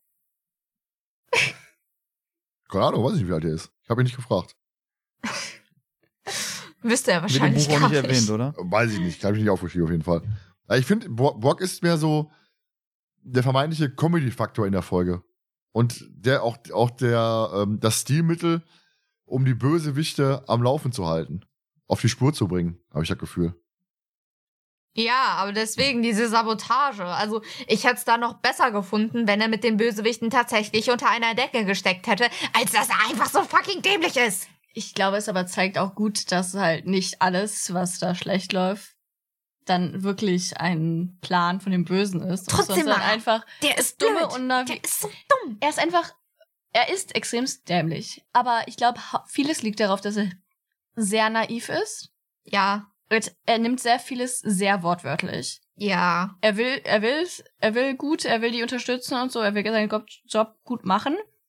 aber er hinter, er sie, könnten sie nicht Leute etwas hinterlistig oder anders meinen können, als er, als es wortwörtlich gewo gewollt ist. Ja, schon, aber trotzdem. Ja, ich richtig dieser Bock auf, ne? Merkt man überhaupt nicht. ja, ich, ich, ich kann, ich kann solche Menschen nicht leiden. Die sind mir, die sind mir, also es tut mir wirklich sehr leid, aber das, die sind einfach dämlich, okay? Ich, dämlich bis zum geht nicht mehr. Jetzt setze ich mal einen oben drauf. Denn ähm, für mich ist Brock ein weiterentwickelter Peter. In dem Sinne. Weil Was? Es gibt ja auch diesen Kommentar, Peter regt sich über Brock auf, ne? Wie, wie kann der nur? Und Justus sagt dann, wie kann er dermaßen lange Leitung haben? Und Peter, ich? Und das ist Ja, Justus stimmt. Brock natürlich, ne? Also, und weil Peter ist ja auch derjenige, der mal gern, ich verstehe noch Bahnhof, Bahnhof und Bratkartoffeln, der auf, auf der Leitung steht. Jetzt nicht so extrem wie Brock jetzt in, de, in, dem, in dem Moment, aber Peter hält ja auch gerne mal dafür her, für die Autoren, dass er auf der Leitung steht und Sachen erklärt werden müssen. Und deswegen ist, ist Peter für mich so eine Art Weiterentwicklung. Ne, jetzt darfst du mich I- verhauen oder sonst irgendwas, aber Ja, nein, ich weiß schon, was du meinst, aber das ist ja aktiv einer der Punkte bei Peter, die ich so, die mich aufregen und wo ich auch wirklich die Autoren anflehe, dass sie das lassen. Weil so dumm, ja, so dumm, wenn die Peter irgendwann mal so krass dumm darstellen sollten, dann ist vorbei bei mir. Dann gehe ich und dann, dann, ja, keine Ahnung, schreibe ich Beschwerde oder so. Fuck, das Peti- eine Petition. Ja. Das, ist das, das ist das Schlimmste, was du dir ausdenken konntest, eine Beschwerde schreiben. Ich Ja. wollte ursprünglich sagen, richtig ein Blutband an, aber ja. Du könntest deren Autoreifen Ja, kaputt dann, sitzt, dann sitzt die Autorin da und denkt sich, boah, scheiße, ich habe hier einen Brief von der Nell bekommen, jetzt wie schön ich Peter zu doof dargestellt habe. Scheiße, ein Brief. nein, eine E-Mail. Ja, und dann kommt wieder Peter und springt mit dem Salto ins Hafenbecken und fängt die Diamanten unter auf. Nein, Das ist aber, auch nicht viel besser. nein, aber wie gesagt, es ist für mich einfach eine, eine, Weiterentwicklung von Peter. Jetzt nicht so, wie Peter ist, aber Peter ist halt derjenige, der fragt, was ist ein Virus, Computervirus und so weiter, solche Sachen, um die wird halt gern genutzt, um den Leuten zu den Kindern zu erklären, äh, welche schwierige Sachen zu erklären, sag ich mal. Und Brock ist halt hier in dem Fall einfach dieser Typ, der noch dümmer ist, um eben halt diesen Plot am Laufen zu lassen. Und damit die Bösewichte, weil die Frage ist ja, der Mann, der da war, mit Schirmmütze, Sonnenbrille, war es DeForge? Wahrscheinlich, ich würde sagen, ja. Und dann hat er hinterher wahrscheinlich so Komplizen hingeschickt, die Neues herausfinden soll. Die werden die wahrscheinlich beobachtet haben, die drei. Weil die haben ja erst da eingebrochen in der verschollenen Szene. Dann war ja Bob bei ihm. Bob kennt er zu dem Zeitpunkt ja nicht. Und jetzt ähm, geht er erst hin, erkundigt sich dann da am Schrottplatz. Ne, weil Bob erzählt ja den DeForge auch am, am Schrottplatz Bilder und so weiter. Erzählt ihm ja alles. Und dann kommt er, taucht er da auf und die Wonderstick taucht auch nochmal auf. Um da eben halt auszuräuchen. Deswegen finde ich halt mit der verschollenen Szene, das komple- komplettiert alles so ein bisschen. Die ganze Bösewicht-Geschichte. ja. Weil du fragst dich ja, da taucht ein Mann auf, der hat deine Bilder angefragt. Ne? Witzig, dass sich so, dass noch mehr Leute für die Bilder interessieren, für die Porträts inter- interessieren. Und du fragst dich, ja, dieser Mann, wer war das? Da kommst du ja in dem Moment ja gar nicht so wirklich drauf. Erst wenn du hinterher einmal alles reka rekapitulierst, dann kommst du ja auf die Idee, ach guck mal, das war ja bestimmt der Forsch gewesen. Es hätte aber auch der Gärtner sein können. Ja. Ich bin der Gärtner. Der von Michael Jackson war doch so. Der kennst du ja nicht, ne? Okay. Ich kenn's. Agathe Bauer. Ah, doch. Ja. Ja, So. doch. Dann würde ich sagen, Mara, dein großer Auftritt. Das, Das wird Gemälde lang hinter der. Leinwand. Das wird lang. also, ähm, sie erfahren So, ja dann, dass... erzählt, je mir erst erstmal Bier trinken, Jonas, ne? Unfair. Wow. Ähm, ich- ich sehe, ihr habt eine sehr hohe Meinung von mir. Äh, äh, die erfahren ja dann in der Zentrale, dass äh, Miss Wondercheck fake ist, weil es gibt niemanden, der bei der Rocky Beach Today arbeitet und sie könnte nicht mit Mr. Greenwald äh, geredet haben, weil er ja in Los Angeles jemanden, war. Der bei Rocky Beach der arbeitet, ist auch schön. Das habe ich nicht gesagt, Doch, hast der, der gesagt. so heißt, der da Hast, arbeitet. hast du nicht gesagt. Das heißt, es gibt jemanden, der bei der Rocky Beach der arbeitet, hast du gesagt. Ja, das fü- führt sich von selber, ne? Äh, AI geleitet. Äh, ja, niemand bei der Rocky Beach Today arbeitet da, der so heißt. Und äh, Äh, der andere Punkt war, dass äh, sie nicht mit ihm, mit dem Museumsdirektor hätte reden können, weil der nicht da war. Der war in Los Angeles in der Zeit, wo sie mit ihm reden wollte. Also, Anführungszeichen, geredet haben wollen wollte. Geredet hat. Worte. Geredet. Behauptet hat zu reden. ähm, und dann fanden sie es halt auch noch merkwürdig, dass sich noch andere Leute für diese Bilder interessiert haben, was, weil niemand ja offiziell davon weiß, dass die zum Beispiel gestohlen wurden oder dass sie verkauft wurden. Weird. Äh, ich kann das nicht. Äh, aber sie wollen dann erstmal das Bild, das sie noch übrig haben, von das Bild von dem Zauberer, äh, angucken und später auch auseinandernehmen, weil sie bemerkt haben, das ist ein bisschen dicker als die, die die im Malunterricht benutzen. Und dann da habe ich mir erstmal, ge- das, das haben sie so gesagt. Da habe ich mir gedacht, vielleicht haben die einfach eine bessere qualitative Leinwand benutzt. Okay, vielleicht benutzt du einfach scheiß Ich fand Utensilien. der Gedanken ganz lustig, dass die drei dann wohl in den, zusammen in einen Malkurs gehen. Also irgendwie. Ja, jeden Freitag, genau wie ich. Ich, ich, ich treffe die da doch jeden Freitag. Ach so. Ja, zu 100 Prozent. Äh, nee, und dann nehmen die das ja auseinander, was sich meiner Meinung nach etwas unprofessionell angehört hat, aber ich, ich, ich, ich Hat lasse dein ihn das- Künstlerherz geblutet. Es, es hat so geblutet wie die Bilder. ähm, und äh, dann merken sie, dass noch eine zweite Leinwand hinter dem Zauberer steckt. Und äh, die nehmen die Nägel ab und das ist äh, Edward, Edward Munks Vampir, beziehungsweise es ist nur von anderen Leuten so genannt. Er selber hat es nur als Love and Pain bezeichnet, das Gemälde. Aber im Deutschen, glaube ich, wird es nur als der Vampir bezeichnet. Deswegen können wir auch gerne weiter darüber so reden. Ich wollte das nur erwähnt haben. Ja, ich kann kurz einwerfen, dass Eva Munk äh, mehrere Vampire gemalt hat. Es gibt nicht nur den einen Vampir, der, der Vampir, Äh, stopp, stopp, stopp, Thomas. Mara hat actually, Ich habe meine Notizen gemacht. genau, Mara hat Das hier einen College-Vlog mit ganz vielen Notizen liegen, weil sie To be recherchiert honest. hat. ja, obviously. Also ich wollte erstmal die Szene zu Ende beschreiben, bevor ich dazu komme. Und das wird noch ein Vortrag werden. Also, lasst es ei- einfach zuhören. Einfach zuhören. Lasst es über euch ergehen. Und da erwähnen sie aber auch, nachdem sie das Bild gesehen haben und erkannt haben, dass von Edward Munk ist, dass äh, die auch, der auch ein Bild mit dem Typen gemalt hat, der aussieht wie eine hysterische Glühbirne. wie, wie, äh, vor einem brennenden Himmel, wie Peter es so gerne sagt. Sehr lieblich. Sehr lieblich. Äh, man, man kennt's die äh, Kunst, äh, Kunst hat er sehr Kunstexperte Peter Shaw. Kunstexperte Peter Shaw, wie, wie wir es so sagen.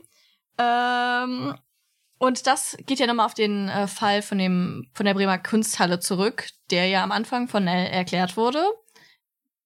Bei deinen Nebenfakten. Schön, Okay. dass du dich dran erinnerst. ähm, wo, wo die ja äh, die Kooperation ha mit hatten, wo auch äh, hinter einer anderen Leinwand ein weiteres Bild gefunden wurde. So, ich kann jetzt etwas zu Edward Monk erklären. Ob ihr es wollt oder nicht. Ah, toll. Für Also, unsere kunstbegeisterten Hörer, für Christian kannst du gerne machen. Wollte ich gerade sagen. ich versuche jetzt sehr grob ein paar Fakten runterzubringen. Das wird nicht komplett akkurat am Ende wahrscheinlich sein, weil es eine sehr kurze Recherche war und das, was ich mich aus dem Kunst-LK dran erinnere, als wir selber Edward Munk durchgenommen haben. Also, Edward Wir, Munk hatten, wir haben ist. Stillleben gemacht und so weiter, Jonas. Ne? Wir haben nicht hier mit Edward Munk oder so. Wir haben irgendwie. Äh, Nee, haben wir gar- einfach gar nicht im Kunstunterricht. Nee. Ah, wir haben nicht. Edward Munk äh, haben den gehabt. Expressionismus durchgenommen Ja, und selbst äh, Porträts haben wir gemalt. gemalt. wir, wir hatten Wasserfarben und, und einen Block. Das war doch. Ja. Ihr hattet auch nicht Kunst-LK, oder? Nein. Wer macht denn Nein. Kunst-LK? So, so besoffen kann ich gar nicht sein. Mara macht Kunst-LK. Mara hat Kunst-LK bestanden mit den ge- geilsten Scheißnoten ever. und So, sorry. Ich hatte, Äh. ich hatte Mathe, äh, Mathe, sag ich schon, Kunst 4 Minus bei Frau Schnabel. Mehr Das ist nicht meine Schuld. Schöne Grüße an Frau Schnabel an Die dieser Sch- Stelle. Die, die, die Schnabel. Die war so ganz Also. nett gewesen. Ich glaube, ich wäre jetzt so schlechter gestanden. Thomas. Kunst kann ich gar nicht. Thomas, lass Mara einfach mal gerade reden, sonst Es- dauert das hier noch es, es ewig. dauert länger, je mehr wir es rausfordern. Zögern. Nein, wir fordern es raus. Wir fordern Mara heraus. Also, Edward Munk ist ein norwegischer Künstler und er hat äh, von 1863 bis 1944 gelebt. Er ist so um die 80 geworden. Wenn ich mich, wenn es richtig ist. Super. Er, Hast du Nell ausrechnen lassen, dann ist er wahrscheinlich Jürgen Jürgen geworden. Klappe! nee, ich habe nur grobe Rechnung gemacht und irgendwo stand, dass er äh, kurz nach seinem 80. gestorben ist und ich we- weiß aber nicht, ob das absolut akkurat ist. Deswegen. Ähm, seine Mom ist gestorben, als er klein ist und an Tuberkulose und seine andere Schwester auch. Er hatte noch zwei weitere Schwestern und einen Bruder. Eine and äh, die eine davon hatte auch eine selber eine Geschichte von mentaler äh, Krankheit, als sie klein war. Er selber hatte Depressionen und äh, äh, BPD, bipolare Persönlichkeitsstörung, also Disorder. Ähm, und äh, wurde dann von seinem Vater, der dann eine religiöse Ob äh, Obsession hatte, nach dem, nach dem Tod seiner Frau äh, großgezogen und auch von der Tante, die Karen hieß. Aua. Ähm, ja, das hat ihn sehr viel affected, als er jünger war. Äh, er hatte auch dann sowas wie das erste Cybermobbing gehabt, gefühlt, äh, ohne dass es Internet gab, weil ähm, er hatte nämlich aufgehört beim Technischen College hinzugehen, weil er Maler werden wollte, als er jünger war. Ich glaube 15, 13, sowas in die Richtung. Und er hat von den Nachbarn Briefe bekommen, die ihn dafür äh, gemobbt haben, basically, geschämt haben, weil er Künstler werden wollte. Also nicht nur sein Vater war unglücklich damit, die Nachbarn waren unglücklich damit. Ja, Chef, hast, hast du einen neben, neben dir wohnen, der Künstler werden will? Wo, wo kommen wir denn da hin? Eudora Kretschmer Ja, ja. wahrscheinlich. Das ist äh, der Also- Arme. Also Bauarbeiter kann ich empfehlen, aber Künstler ging gar nicht.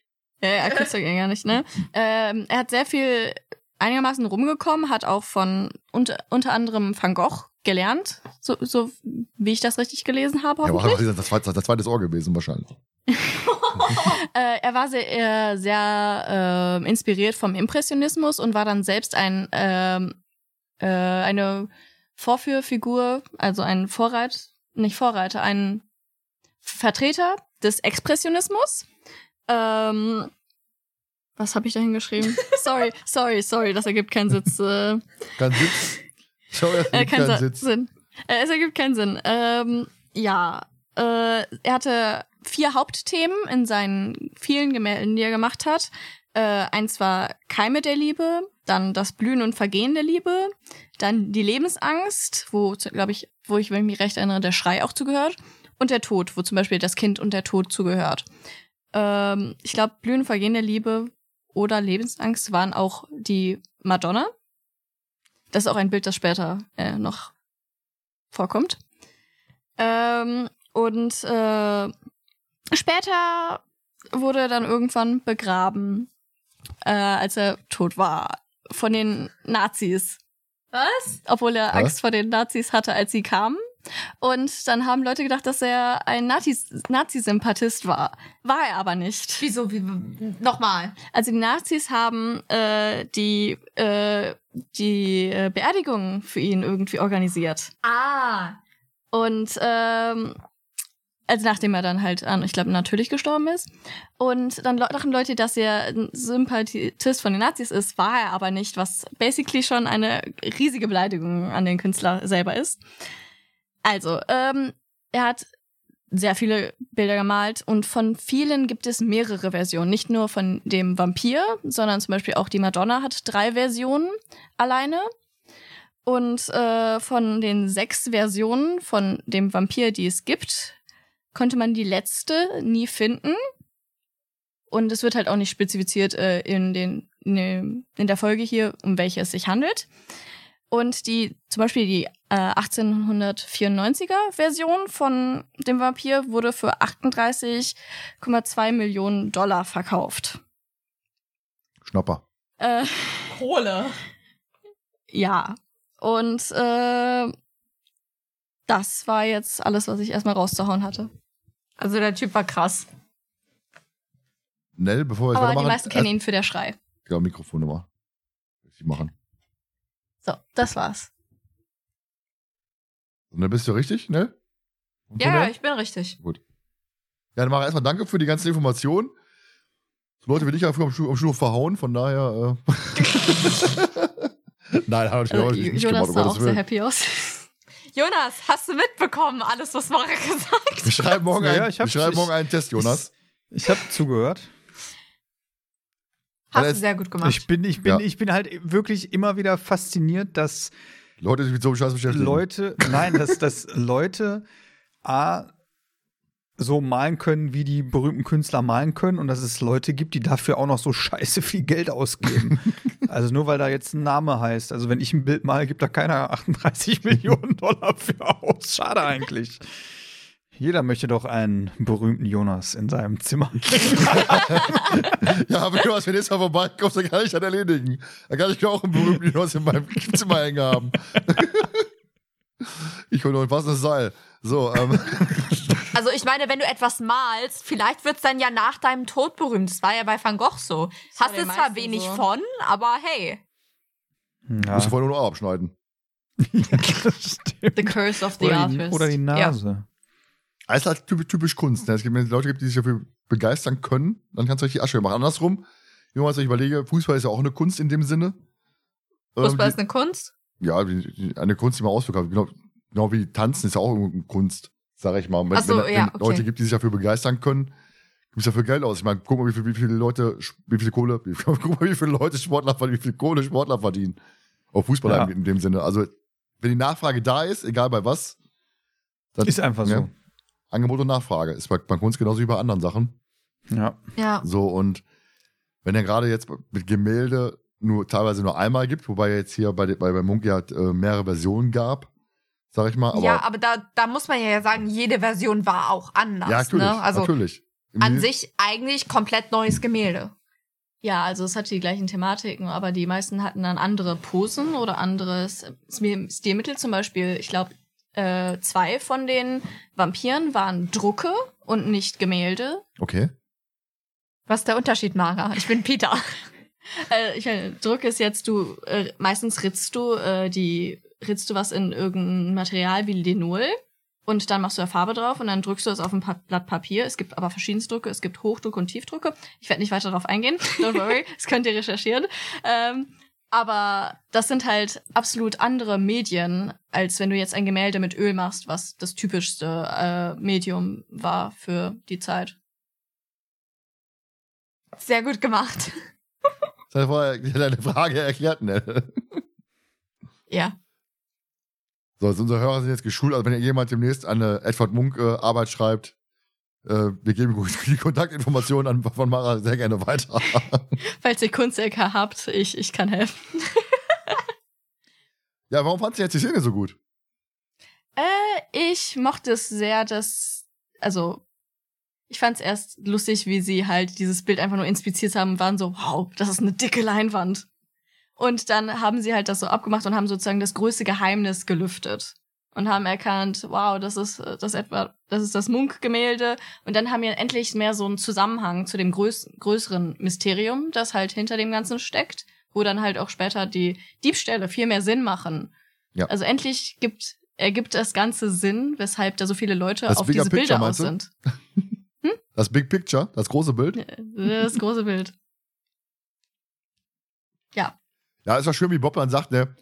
Wir haben einen echten Munk in der Zentrale, ne? Also Bob ist ja, Ja. völlig, völlig fasziniert. Das Ding ist, ähm, Mara hat die Folge sich angehört und mir zwischendurch immer WhatsApp Textnachrichten geschickt. Und dann eine der Nachrichten, die ich bekommen habe, war circa so äh, vom Satz her so, die haben einen fucking Munk in der Zentrale stehen. Ja. Es war, es war sehr witzig. Aber da kann man sich auch wundern, wie die die Echtheit des Bildes erkannt haben. Weil ich meine, die sind jetzt nicht wirklich so, äh, wie nennt man das? So, Die das Leute Kuratoren? die nennen die das ver verifizieren. Keine Ahnung, Kunstexperten. Da gibt's ja Leute. ja, egal, wissen wir nicht. Das hätte auch ein falscher sein können.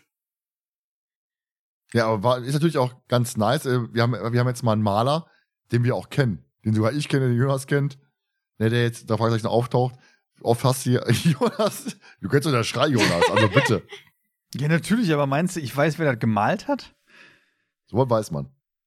Ne, ich weiß das nicht. Ich kann Munk bis zu dem Zeitpunkt kann ich Edward Munk nicht. Aber also das ich interessiert kannte auch mich tatsächlich auch nicht nur ein Gemälde großartig. von ihm. Ja, der, der Schrei ist halt das bekannteste. Danach würde ich sagen, ist die Madonna. Warte, ich, ich Ich habe, als du vorhin Madonna gesagt hast, ja, ich hatte das größte Fragezeichen ever in meinem Kopf. Hat die Madonna Alle noch dürfen mal gemacht? kurz ähm, die Madonna von Munk googeln, während sie diese Folge hören. Danke. Sie hat mich Das- krank gemacht. Die Madonna, kommt mit in die Küche. zu meinem, Ja, zu das meinem das ist Haus. das Bild, das später erwähnt wird. Wo ist ein, gut, wo ist ein gutes Bild von der Madonna? Warum Hab ich tatsächlich In noch nie meinem Haus gesehen. warten Clowns und die machen Stullen. Aber, ja, okay. Ja, krass. Ja, jetzt haben wir halt dieses teure Gemälde in Zentrale. Ja. Die war jetzt euer Gedanke, was passiert denn jetzt überhaupt? Was habt ihr jetzt Ich mein, erwartet? ich- Dienstag. Jetzt war ja eigentlich, der, ja, der Punkt, wo der, wo der, der Fall ja wirklich dann interessant wurde, ne? weil jetzt eigentlich klar ist, was ja diese Beabsichtigung mit diesen falschen oder mit diesen Billigbildern war. Ne, das wird ja auch in der nächsten Szene quasi ja schon aufgeklärt, aber ähm, für die drei und auch, ich glaube, für, für jemanden so wie, wie ähm, Nell und Thomas, die halt so miträtseln bei so Hörspielen, ist wahrscheinlich auch dann die Frage, okay, wo, womit hat's jetzt auf sich? Ne? Was passiert als nächstes so? Kann ich mir bei euch so gut vorstellen und bei anderen Hörern halt auch. Ich meine, ich fand die Szene eigentlich auch ähm, ziemlich spannend, äh, war aber ja, weil ich ja äh, kurzfristig jetzt dazugestoßen bin, äh, war die Szene dann leider schon weg, weil das für mich auch diese Spannung war, dass der Fall dann irgendwie vorangeht. Also es passiert mal irgendwas. Also du weißt, es geht um teure Gemälde. Ne, und dass du dir dann wirklich fragst, okay, wer könnte da alles hinterher sein, wie könnte es weitergehen, das fand ich halt sehr spannend so in der Szene. Und auch Bobs Bobs Reaktion, ne, dieses der so total, wir haben einen echten Munk in der Zentrale, so dass du einfach merkst, so Bob ist, was Kultur angeht, den beiden halt, also auch im Justus halt mal viel voraus. Ja. Der ist halt, was Kultur angeht, ist Bob einfach, hat er viel mehr Ahnung als, als gut, als Peter sowieso, weil wie wir schon hatten, Peter wird immer benutzt, um alles zu erklären. Peter wird geblockt. Ja, Peter, so nach dem Wow. Motto, ich, man könnte sich dann auch vorstellen, in dem, in dem Motto, äh, äh, so Peter, was ist denn ein Bild? Kann mir Ja. das mal bitte jemand erklären? So, also er wird ja manchmal wirklich so doof dargestellt, ne? Und ähm, ja, Wobei ich also ich fand die muss, Szene halt Justus- ganz, ganz, ganz schön. Justus wusste es auch, dass es ein Munk ist. Ja, gut, Nur Bob, okay, aber nur Bob ist der Erste, der ihn. ausschreit. Der sagt, wir haben echt einen Ja, der ist wirklich so- Bob, so, Bob what the fuck. wird immer benutzt, um Kulturdinge zu erklären. Immer. Finde ich, also- Tatsächlich. gerne, ja. Also, ne, also er wird immer, ist immer derjenige, der Kulturen erklärt. Er sagt, ja, ich kenne den Künstler und auch kennst du nicht die Musik, deswegen, wegen, weil er bei Sex Händler arbeitet und sagt, oh, hör mal, das ist ja das Bild und boah, guck mal, und das Museum kennst du das nicht und die Büste und äh, die sind alle Ja, weltberühmt ja. und äh, hat sich aber auch erst so im Laufe der Jahre entwickelt, dass Bob da so der Faktor für war. Nee, das glaube ich schon immer so gewesen. Also Wenn ich, wenn ich überlege an ähm, Fluch des Rubins, da war er auch auf Zack gewesen. Den Gips, Was waren da? Die Gipsbüsten. Die Gipsbüste. Aber war das nicht ja. eher, dass Justus die Büsten im, im, äh, am Anfang alle so kannte? Nee, mit, äh, mit dem August. Ich meine, hat Bob Ja. hinterher auch rausgefunden, dass, dass äh, welche, der, welche die richtige Gipsbüste ist. Gut, äh, herausgefunden. Justus wusste es wahrscheinlich schon vorher, aber Er hat es aber nur nicht verraten, genau. um seine Kollegen zu schulen. Mhm. Aber ich muss sagen, musst das jetzt die Geschichte mit dem Gemälde, für mich war das eigentlich eher so ein, so ein Cut, weil irgendwie war das Ding jetzt gelöst. Der eigentliche Fall.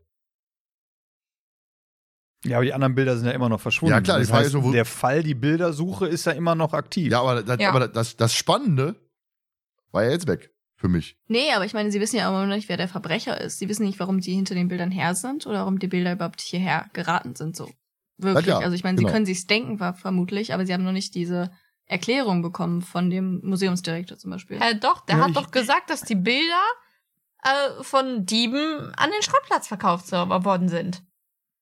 Das ist Also nicht, was ich, ich gemeint ich muss, habe. ich muss was sagen, für du denn? mich kommt der Cut eher in der nächsten Szene, wo man sagen kann, okay, jetzt ist das Rätsel gelöst. Ja, okay, kann ich auch noch Für was mich als einfachen Hörer, Nee, sag aber- ich mal, ne? Nicht als Miträtsel Nell Thomas Hörer. also Ja, kann ich gleich nachvollziehen, weil in der nächsten wird ja quasi auch noch der Bösewicht überführt. Für mich. Ja, Was war jetzt? nichts, das alles habe gut. ich schon verstanden. Mara hat mir kurz äh, eine Sache erklärt. Nils Verwirrung aufgeklärt. Ja. In so kurzer Ah. Zeit? Ja, ich bin ein Genie, you know. Was Es geht Thomas einfach über Jahre Genies. hinweg Ja. nicht schafft, ne, schafft Mara innerhalb von zehn Sekunden. Natürlich. Talent. Können nicht viele sagen. Ja, dann folgt ja dieses unangenehme Gespräch mit dem Museumsdirektor Greenwald, als sie ihm die Bilder wiedergeben. Der Justus sagt ja direkt, äh, komm, spiel mir mit offenen Karten, wir haben das Munkgebilde gefunden, was für die Ausstellung gedacht ist, oder wie Peter sagt, ich würde sagen, der Fragezeichen hat das Rätsel hinter der Leinwand gelöst, aber Greenwald ist den dreien echt für mich feindselig gegenüber und unterstellt ihnen ja dann auch noch, dass sie äh, in die Öffentlichkeit gehen wollen. Er ist hörbar angepisst und als Bob meint, dass ein Künstler wie Munk zu groß für Rocky Beach ist, die ist ja wirklich, ja, wir könnten so was sagen. Der, ist ja wirklich, wir sind ja nach dem äh, letzten Ereignis sind wir richtig gut abgesichert. Und ich dachte mir, ja, okay, anscheinend wohl doch nicht. Aber immerhin erzählt er dann, wie die Bilder halt abhanden gekommen sind. Das ist dann auch für uns Hörer halt als Zusammenfassung gedacht, sage ich mal. Ne? Äh, Greenwood hat den Maler DeForge beauftragt, Bilder zu malen, die als Masken über den Munk-Gemälden angebracht wurden. Ähm, DeForge wurde über den wahren Hintergrund nicht eingeweiht. Ja, da habe ich nur reingeschrieben, Vollidiot. Ja. Ähm, zur Ablenkung wurde dann noch ein Sicherheitstransporter geordert, der nur leere Papphüllen transportiert äh, hatte. Die echten Gemälde wurden mit zwei Transportern abgeholt, wovon einer überfallen wurde. Einer der Diebe konnte zum Glück gefasst werden. Der hat dann auch gestanden, dass er beauftragt wurde, die Bilder zu klauen. Aber es kam nicht zur Übergabe. Und deshalb wurden halt die Bilder an den Schrottplatz verkauft. So. Riecht für mich natürlich komplett nach Jonas. Riecht für mich komplett nach Jonas. nach Jonas, ja. Nein, also ich habe mich ja in der Szene gefragt, so bei deinen, äh, bei, bei der, bei, im Skript, also was fandest du denn so unangenehm an dem Gespräch? Ich finde den Museumsdirektor maximal unsympathisch. Ne, da kommt wieder Fragezeichen, bring ihm das Munkgebälle zurück.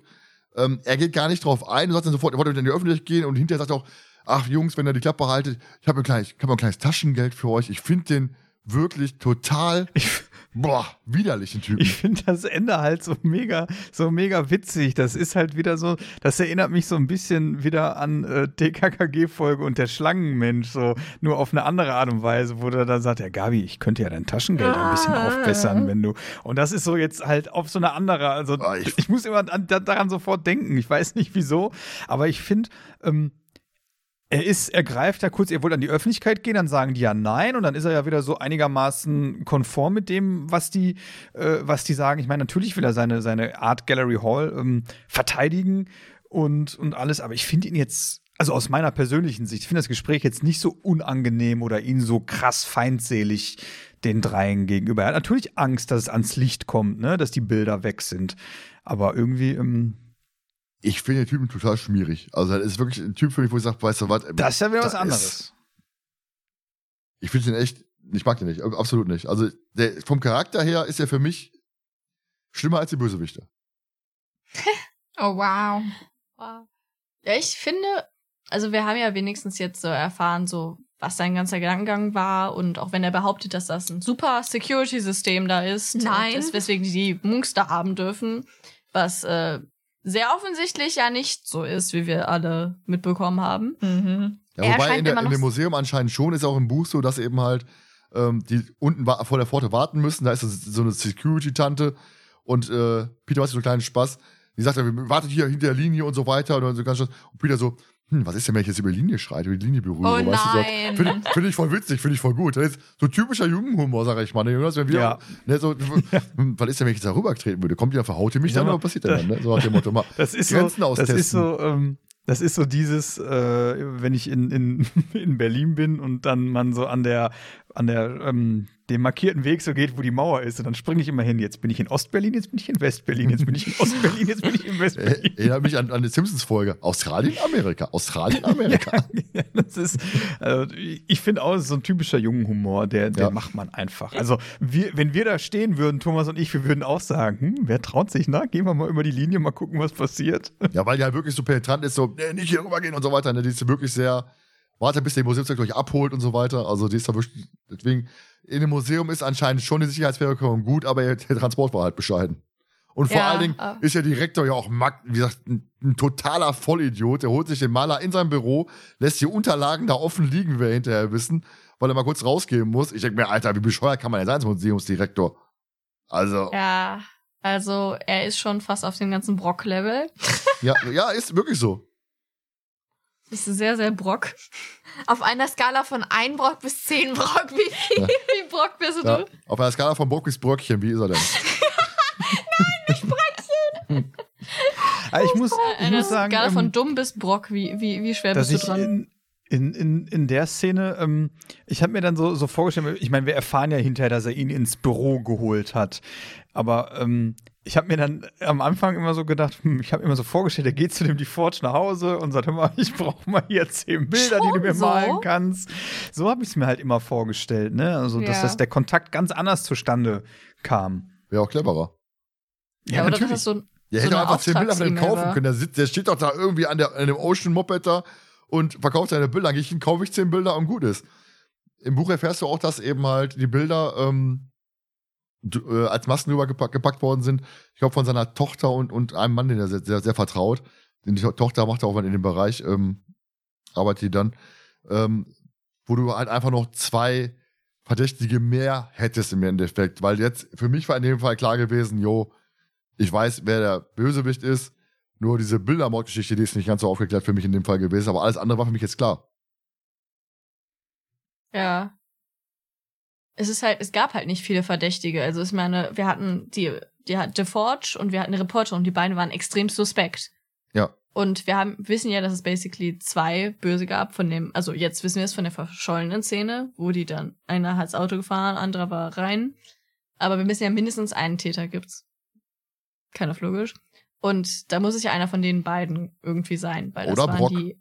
Wie so schön sagen will. Dann ist immer noch enttäuscht. Ja, also es, also seien wir mal ehrlich, wäre es zum Schluss Brock tatsächlich gewesen, wäre es richtig so ein geiler Plot-Twist gewesen. Ja, da hätte ich auch gerne eine Motivation gehört. Ich meine, wir haben immer noch eine, keine Motivation gehört. Geld. Geld, Mara. Geld. Geld ist immer eine Motivation. Ja, aber ich hätte gerne so ein bisschen mehr erklärt bekommen, was Eine tragische irgendwie- Backstory, oder Nicht wie? eine tragische Backstory, mehr so, ja, äh, das und das und ich meine, es ist jetzt kein, es muss, ist ja jetzt Zufall ja am Ende gewesen, dass er der war, der die äh, Fake-Bilder für die Monks gemalt hat. Naja, so ist er halt erst auf die Idee gekommen, Genau. die Bilder dann, you know? Ja, Brock mit der klasse Motivation. Meiner Familie geht's scheiße, die Farm ist pleite, ich wir brauchen Kohle. Und äh, nutzt dann Und hinterher wieder Geld. Und alle anderen halten mich für einen als, als Idioten. Umschlagsplatz, um Onkel Titus dann reinzuwirken. Wow. Ja. Um mal diesen Brock-Twist auf, aufzulösen. Dann kommen wir doch mal zu dieser Totenleiche. Yay. Wir erinnern uns, Mrs. Field wollte ja eigentlich herausfinden, wer denn die Bilder verkauft auf dem, auf dem Bazar. Da die aber nicht ans Telefon geht, als die drei anrufen, radelt Peter in der Dämmerung mal ihr vorbei und findet sie gefesselt und geknebelt in ihrem Haus. So, zack, Spannung. Ähm, sie wurde halt von einem Einbrecher überfallen, der wissen wollte, wo die Bilder vom Schrottplatz abgeblieben sind. So damit nicht genug, als der Einbrecher abgehauen ist, hat Mrs. Field noch ein Autoparken gehört und anschließend aufgebrachte Männerstimmen. Und Peter schaut sich den Wagen an, der immer noch äh, vor der Tür steht, findet auf dem Beifahrersitz eine Mappe mit der Detail, die Greenwald angeheuert hat. Und anschließend wieder im Gebüsch eine blutige Leiche und sie lebt. So, dabei handelt es halt um den Fahrer des Wagens, der halt zu Matsch geprügelt worden ist, sprich der Detektiv. Ähm, ja, Peter fand ich so in dem Moment ein bisschen im Hörspiel ein bisschen doof. Ne, ist eine Leiche und sie lebt. Ne? Also, du merkst halt, die Autorin spielt hier gerne mit dem, mit dem Thema, dass es keine Tobeter-Fragezeichen gibt. Am Anfang hast du halt diese Geschichte von wegen, Judor Kötschmer ist ermordet worden. Jetzt hast du hier, es ist, eine, es ist eine Leiche und sie lebt. So nach dem Motto, beides Male wurde halt schnell aufgelöst, es gibt keine Toten. Es wird damit gespielt, aber es gibt da keine, in dem Sinne. Ich finde halt eigentlich ganz stark die Szene, die man hätte eigentlich nach Peters Schrei so einen Cut machen können. Mhm. Also erstmal so, so, weißt du, wie so ein, so ein, so ein Cliffhanger. Was, was hat er denn jetzt so entdeckt, was ihn so, so schreien lässt? Hätte ich eigentlich so ganz, ganz nice gefunden. Ähm, und dann vielleicht einen anderen, ähm, eine andere Szene machen oder so, oder dann so eine, so eine Nachszene, ne, dass dann irgendjemand zum Peter geht, so, oder was weiß ich, Inspektor Kotter oder so, sagt, geht's wieder, Peter, ne, und dann so, ja, boah, ich habe mich total erschrocken, ich dachte wirklich, da liegt eine Leiche oder so, ne, und den Peter nicht so als Vollidioten dann dastehen lassen, ne, da ist eine Leiche und sie lebt. So, das, das ist so ein, ja, hat so Brock-Flair. Ja. Ne, du als Peter-Experte. Als was? Als Peter-Experte. Ja. Deine Meinung zu der Szene. Ich, ich kann dazu halb honestly wenig sagen. Also es ist, also der Spruch, eine Leiche, die lebt, ist natürlich so, ja, weiß nicht, nicht der beste, den Peter diese Folge rausgehauen hat. aber äh, so so seine seine Angst in dieser Szene so die, dieser Erschreckmoment, das kann ich halt nachvollziehen so. Aber das ist auch so meiner Meinung nach typisch Kari Erlhoff. Also es ist so ein Ding von ihr, weil wenn ich da an Meister des Todes zurückdenke, die Originalfassung, wo Peter ja auch draufgegangen ist. Naja, also sie scheint so ein Ding zu haben. Peter ist draufgegangen.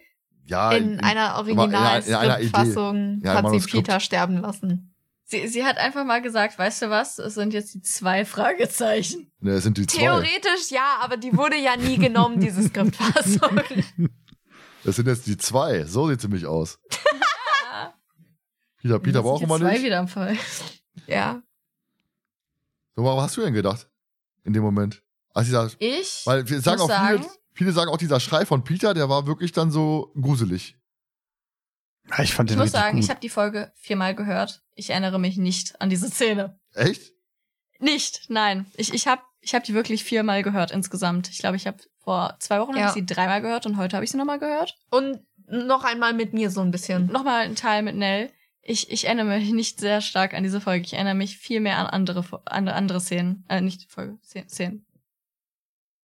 Ich habe, Aber so, ja. Von dem, was ich, also von dem, was ich weiß, was da passiert ist, auch wenn es sehr wenig ist und was ihr erzählte, erzählt habt, ist es halt schon, ich meine, ich würde mich genauso sch- erschrecken. Ich, ich würde ich würd eine toten Person, der erstmal Dings, ich würde nicht direkt gehen und gucken, ob die Person noch am Leben ist, weil ich glaube, da muss man schon entweder mehr Erfahrung damit haben oder einen sehr klaren Kopf in der Situation behalten. Also ich meine, wenn du dann blutige Masse an Körper liegen hast und die dann anfängt zu röcheln. Okay, dann ja, aber erstmal wäre, also aber erstmal würde ich schon so sagen, okay, das ist tot. Das, Das, das ist tot. Das ist, das ist das kaputt. ist der Tod. Wurde ein Tier gerade Ja. überfallen oder wie? Das ist kaputt, Das kann man das umtauschen. ja. Das ist eine tote Person. äh, und dann fängt die an zu röcheln und äh, ich glaube, mein zweiter Gedanke wäre Zombie. Okay.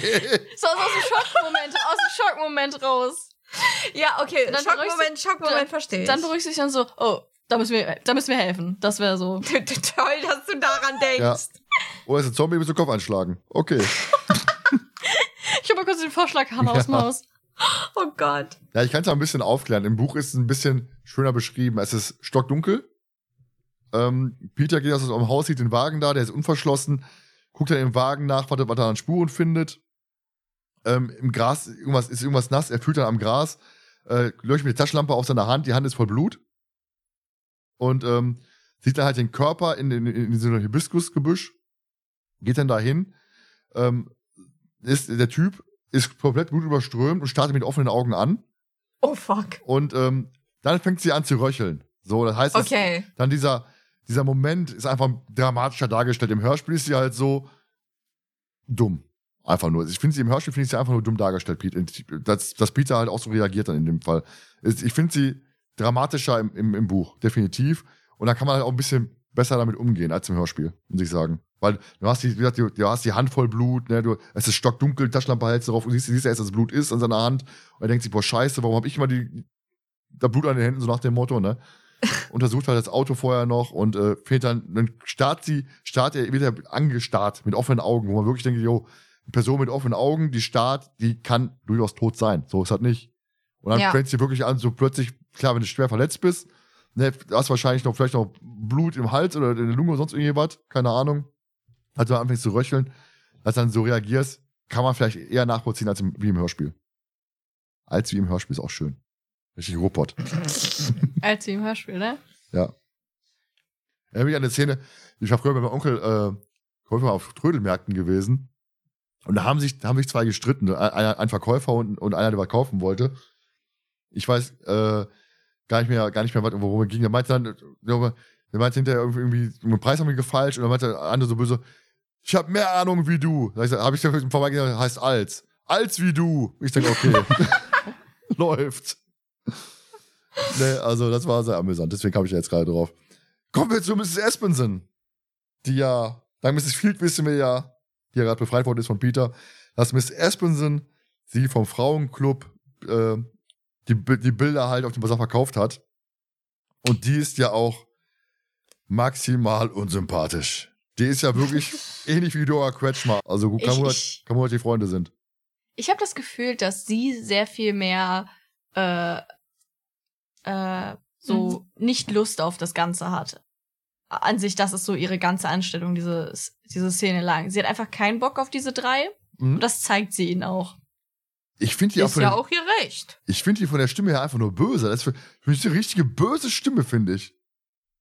Nö. Sie hört sich nur sehr desinteressiert an und als Ja. hätte sie gar keinen Bock, dass diese Ja. Kinder da sind. Ja, auch als Sie ist so, ey, ich ich will nicht involviert, involviert, involviert, involviert hier sein. Diese drei Involved. Gören tauchen auf, diese Quälgeister, wie sie wortwörtlich sagt. Ja. Und die wollen auch ihr Bild haben. ja, und, ja. ja, aber sie, sie ist auch, die, wie gesagt, die, ich erzähl mal kurz ganz weiter. Sie meckert ja den Gärtner an, was ich ja auch schon so schlimm finde. Wegen, bloß keine Neugier. Erklären Sie weiter, weiter, Mr. Harris. Ne? Sie ist ja wirklich so richtig von der Stimme. Ich finde ich find sie wirklich fast wie ein Bösewicht. Von der Stimme her, auch vom Auftreten her. Und auch die Schwiegermutter, die, die sie da auch noch beschimpft. Ne? Die sagt ja dann auch von wegen, äh, ja, er hat ihr das Bild der Schwiegermutter geschenkt, wahrscheinlich hat sie, halt, sie hat gesagt, ich wollte sie beleidigen und so. Die ist so herrisch, herrisch böse, finde ich sie. Ja. Ich glaube, sie hat einfach keine gute Beziehung mit ihrer Schwiegermutter. Ja. Dann auch. Kommen wir dazu. Und ähm, das andere Bild, was sie hat, ähm, wurde ja vom Bildermüller gestohlen. Aber sie denkt auch gar nicht daran, das böse Geld zu bezahlen, sondern ihr Mann oder ihr Sohn wollen sie auf die Lauer legen und die werden erst den Bildermüller schon zeigen. Ne? Also, ähm, ich finde sie wirklich, Wow. ich finde Ja. sie wirklich richtig schlimm, die Frau. Also, sie passt halt zu Eudora Quetschmeiß, zu dem Frauenclub. Sie ist sehr ignorant. Sie ist einfach so, ja, ich weiß zwar, was passiert ist, aber bei mir wird's anders sein. Ich weiß es besser, ich kann es besser. Ich bin besser als ihr alle. Ich, ich bin, ich bin gut in dem, was ich tue. Ich habe Confidence. Übrigens, Entschuldigung, ich habe von Miss Espen hat die Bilder gekauft, Entschuldigung. Ja. Ne, habe ich vorhin vertan. Ne, und ähm, dann ist ja das Kuriose, sie gehen halt zu der Schwiegermutter und da bekommen sie ja problemlos mit ausgerechnet. Die ist ja anscheinend eine ganz nette Person. Also scheint der Schwiegermutter ja nicht zu liegen, anscheinend, sondern eher an der Miss Espenson. Ja. Ich weiß nicht, wie, fand, wie fandest du denn Miss Espenson, Jonas, in dem, in dem Fall? Boah, da habe ich, ich habe mir auch, ich habe mir in dem Moment auch gedacht, ey, boah, Mädel, halt doch einfach mal dein scheiß Maul, ne? also, nee, wirklich, das ist so dieses, dieses von oben herab, Ja, genau. so, ne, als ob sie was Besseres einfach ist, so, weil auch schon so dieses, ähm, wie, wie du schon sagtest, wie sie den Gärtner behandelt hat und so, Ja. ne? Als ob das so ein Mensch zweiter Klasse ist. So nach dem Motto, du, du hast nix, äh, du bist nicht auf einem Level mit mir. Ich fand's ganz schlimm. Ich meine, dass sie ihre Schwiegermutter jetzt vielleicht nicht, nicht mag, okay, das kann man noch in irgendeiner Form nachvollziehen. ähm, aber äh, ja, ich finde sie ganz schlimm. Also dieses von oben herab finde ich ganz, ganz schrecklich. Ja. Lust, der Lustige ist ja auch immer, dass dieser, der, der, der Gärtner halt derjenige ist, der die Bilder ermordet. Und da kann ich den Gärtner auch verstehen. Also wenn ich, wenn der, der ist bei Judora Quetschmer angestellt, der ist bei der angestellt, denke ich mir, alter Schwede.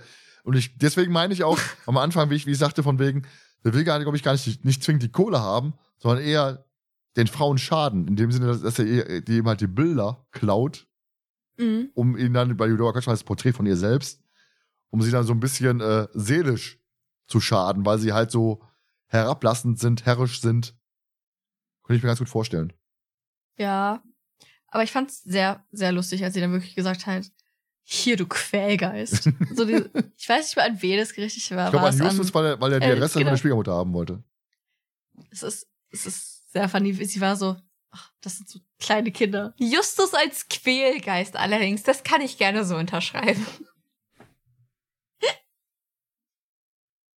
Dann, Aber wir, ja. dann kommen wir doch zu diesem Überfall, der sich ja dann, ähm, ereignet. Die drei teilen sich ja auf. Und sie müssten sich aufteilen, komme ich gleich zu. Bob verfolgt halt die Espensons zum Übergabeort. Und Peter und Justus fahren halt zum Potter, weil Brock ja doch eingefallen ist, dass die, letz die letzten zwei Bilder äh, der Potter gekauft hat. Immerhin, da kann man sich an irgendwas erinnern. Ähm, auf der Hinfahrt merken sie beide, dass sie verfolgt werden. Ähm, Im Buch bekommen wir mit, dass die beiden nun eine Falle vorbereiten und die Bilder beim Potter austauschen, weil sie damit rechnen, dass sie überfallen werden. Und so kommt's ja dann auch. Ne? Also im Buch bist du ja wirklich dabei, wie die beim Potter eben halt hingehen und die Bilder äh, auslösen und dass eben halt äh, die Bilder ausgetauscht werden. Und ähm, nach dem Überfall fahren sie halt zu Potter, Potter zurück und holen halt die richtigen Bilder ab. Mel, Mel, äh, Nell, sag ich, Mara meldet sich. Mel, Also, be bevor die sich ja splitten, sind die ja noch mal, ich glaube, in der Zentrale. Mhm. Und da kommt, äh, da, da sind die ja zusammen und Tante Mathilda kommt rein. Und die haben die größte Attitude Tante Mathilda gegenüber. Die waren so, boah, deine Tante schon wieder. Ich glaube, das haben die fast wortwörtlich so gesagt. Ja. Und ich dachte mir nur so, wow, die hat euch nichts getan. Diese arme Frau will nur mit euch reden, lasst sie in Ruhe. Weil sie hat denen ja auch irgendwelche Informationen gegeben, dass, äh, mit dem, dass der, die ja bei Potter sind. Und dann hat sie erwähnt, dass sie noch Kuchen machen und so, ach, wir kriegen Kuchen daraus? Ah, Die sind traumatisiert vom Frauenclub, Mara. Aber die arme Tante Mathilda. ja, da muss ich dazu Vielleicht ist sagen, sie auch im Frauenclub. da muss ich dazu sagen, das steht auch nicht im Buch. Im Buch erfahren sie das von Tai. Ah, Wieso, wieso wundert mich das jetzt nicht? Also, äh, Schneiden sie Charaktere raus? Im, im, also erstens das, aber so, dass dann der Minninger wahrscheinlich wieder irgendwas hinzugefügt hat, so, so, mh. Ich meine, es würde, es würde auch passen mit Tante Mathilda, weil Tante Mathilda am Anfang den Jungs aufträgt, ähm, Sonnenschirme zu reparieren. Denn ihr habt noch ganz viel zu tun, schickt die auch weg, als der Greenwater ankommt. Es würde dann passen, aber es wird am Anfang nicht so dargestellt, dass die Jungs dann von Tante Mathilda rumkom äh, rumkommandiert werden, die Klamotten Doch, zu Ja, aber nicht so extrem wie im Buch. Im Buch ist es ein bisschen deutlicher, finde ich. Und ich finde es aber auch im Buch schöner gelöst, dass eben halt ähm, just zu Tai geht, mit Tai spricht und Tai dann sagt, wie, der, kann- der Bock kann sich nicht an erinnern, da war doch dieser Dumbledore gewesen. Der sagt ja auch so. Der, der die Bilder gekauft hat, hier dieser Ding. Ach, du meinst den Potter? Ja, der Potter war das gewesen. Der- so kommt's dann Nein. raus. Und, im, und im, im, im Hörspiel ist halt so, ach, übrigens, Bock kann sich auch erinnern. Kommt Tante Mathilda halt rein. Klar, du sparst hier einen Sprecher im Hörspiel quasi. Und ein bisschen, bisschen Zeit wahrscheinlich. Ist so ein bisschen schade, dass das dann so rausfliegt im Endeffekt. Schon so. Aber wie fandet ihr jetzt, wo wir gerade, wir kommen wir zurück zu diesem Überfall, diese Überfallszene, wie fandet ihr die denn? Peter muss ja anhalten und sagt ja, Deforge, äh, gib mir die Bilder. Ähm, erstmal Deforge hat Jonas ja erkannt, hat er gerade schon gesagt, an der Stimme. Ja, den, den habe ich wirklich, diesmal habe ich wirklich an der Stimme direkt erkannt, dass, dass er das ist. Deswegen musste ja Bob auch die Beschattung machen, was ja eigentlich eher so Peters Aufgabe gewesen wäre. So eine Einzelverfolgung wäre Peter als Sportler wahrscheinlich besser aufgehoben. Aber Bob musste halt ähm, daran glauben, in dem Sinne, weil er sonst wahrscheinlich den Forscher erkannt hätte. Denn ich bin auch der Überzeugung, dass Bob ihn hinterher am Haus erkennt, wo wir gleich drauf zu sprechen kommen. Also dieser- zurück zu dieser Überfallszene an sich. Dann sagt er, zählt jetzt bis 100, sagt er, glaube ich. Und Peter dann, äh, wo sie sich dann auch hinlegen und dann äh, Peter dann auch, das, wo Justus dann aufsteht und sagt, pass mal auf, wir gehen jetzt zurück. Ich glaube mal bis 10 gezählt oder so. Und Peter sagt, wir müssen bis 100 zählen und die kommen uns wieder und erschießen uns so nach dem Motto. Und Justus so ganz eiskalt, ach Mats, wenn die zurückkommen. Kannst für mich mitzählen. Ja, Das hat er ja, glaube ich, Ja. fast gesagt. Ja, da muss ich auch sagen, da fand ich es ähm, ziemlich. Also, es ist wieder so eine typische Peter-Darstellung, ne? Also, so Peter, der, Ja. der Naive und der, der Idiot, sage ich jetzt mal in Anführungszeichen. Und das finde ich in dem Moment halt auch schade, weil es widerspricht so eigentlich dem ganzen Bild, was die zwischenzeitlich auch mal so vom Peter aufbauen, ne? was wir auch schon mal hatten. Also bei Geistern und so ist er ganz vorsichtig, aber bei Waffen schmeißt er sich sofort auf jeden drauf, wirft sich in die Kugeln und äh, schlägt den die Waffen aus der Hand und alles. Und dann lässt er sich jetzt, ne, also so, so, ähm, wie heißt das, so, so, so abspeisen oder so ab, ab, also verarschen äh, von so einer, von so einer Leichtigkeit, wo ich mir denke, ja, natürlich kommen die wieder, Peter, klar. ja, dann die Bilder, die drehen immer um, dich zu erschießen, weil nicht bis 100 Du hast doch bis 99 gezählt. ja, so ungefähr. Und das finde ich dann halt so schade, weil in dem Moment, ich muss jetzt Peter da mal wirklich verteidigen in der Szene, weil er wird da halt sehr, sehr naiv dargestellt und sehr, sehr blöd. Rockig. Vor allen Dingen sehr unnötig naiv, muss ich sagen. Warum? Ja, Die sind weggefahren, dann ist doch okay. Vielleicht mag Harry Erlauf Peter nicht, ich weiß es nicht. ja, vielleicht, nein, kann ja sein. Nein, glaube ich nicht als Raffaelzeichen-Fan. Sie ist ja äh, äh, bekennender Raffaelzeichen. War ja, Ja. auch früher bei kann doch auch- RocketBeach.com. Kann doch auch drei Fragezeichen-Fan sein und sagen, den und den finde ich scheiße. Ja. Kann ja uns auch hören und sagen, ich bin Nell voll doof. Oder Sag mal du, Oder ey. Jonas oder mich. So. Ja, nein, kann ja auch sein, dass die sagen, hör mal, ich finde euch eigentlich ganz cool, aber der, der eine, der geht mir total auf den Ja. Sack. Dieser komische Thomas. ey. Ja, der Thomas Freitag. Thomas Freitag Da untergebracht. haben wir jetzt die Check. Namenserwähnung, will ich nur mal gerade anmerken. Die Namenserwähnung der Folge. Thomas erwähnt jede Folge Thomas Das Freitag. habt ihr vorhin erwähnt. Ah ja, siehst du. Alles wir- gut. Ich bin wir? die zweite Namenserwähnung, aber ich bin da.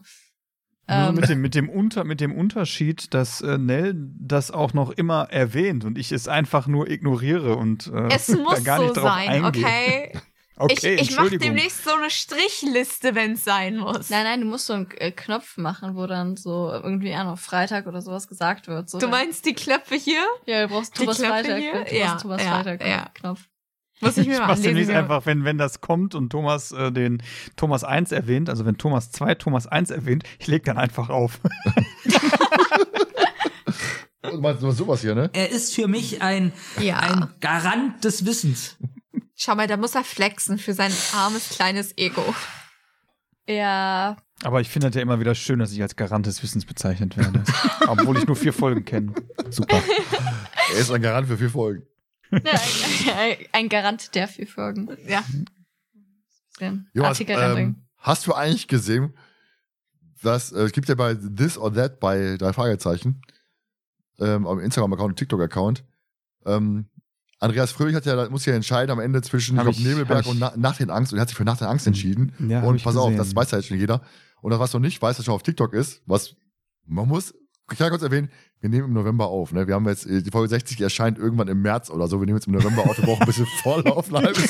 Jeder sich, warum weißt du das? Und zwar, Oliver Rohrbeck musste sich entscheiden am Ende bei, äh, bei This or That zwischen das leere Grab und Nacht in Angst. Was meinst du denn, welche Folge er gewählt hat? Ah, ich ähm, würde jetzt mal ganz kurz überlegen, aber ich vermute mal fast die beste Folge aller Zeiten von allen Folgen, die noch kommen werden. Genau. Auch er hat sich Scheiße. für Nacht in Angst entschieden. Diesmal, was die, was die für Ahnung haben. Meinst du, wir kriegen beim Hashimitenfürst Nacht in Angst? Ich hoffe, ich hoffe. Ich habe ja schon, ich versuche ja schon Kai Oster so ein bisschen in die Richtung zu lenken und ich habe auch schon reingeschrieben, was, was wir denn machen müssen, wenn wir Nacht in Angst bekommen. Ähm, vielleicht kriegen wir Nacht, ich vermute das sogar mittlerweile, dass wir Nacht in Angst bekommen. Ich habe da wirklich starke Hoffnung. Die Museumsfolge. Das Feuer des Mondes. Ja. Ich möchte ganz kurz erwähnen, wir haben ja gerade die beiden Fanatiker Ned und Mara hier sitzen. Sie haben die Folge schlecht bewertet, Jonas. Ja, Hätte ich, hätte ich dir vorher sagen sollen, glaube ich. Ne? Ja. Jetzt wärst du, wärst du gar Dann nicht gekommen. dann ich Aber wirklich durch. hätte ich, dann hätte ich meine eigene Weihnachtsfeier hier gefeiert. Ja. Äh, Ich kann nicht die Feuer Weihnachtsfeier. dann, dann, dann, hätte ich, dann, hätte ich, äh, dann hätte ich mit meinen Kollegen gesagt, ähm, Arbeitskollegen, komm, wir, wir gehen in eine Kneipe, feiern unsere eigene Weihnachtsfeier. Ich glaube, wir sind hier kurz vor der Zensur, Nell und ich, mit unseren Meinungen. Ich merk's gerade. Kurz vor? Ihr seid schon weit drüber, ey.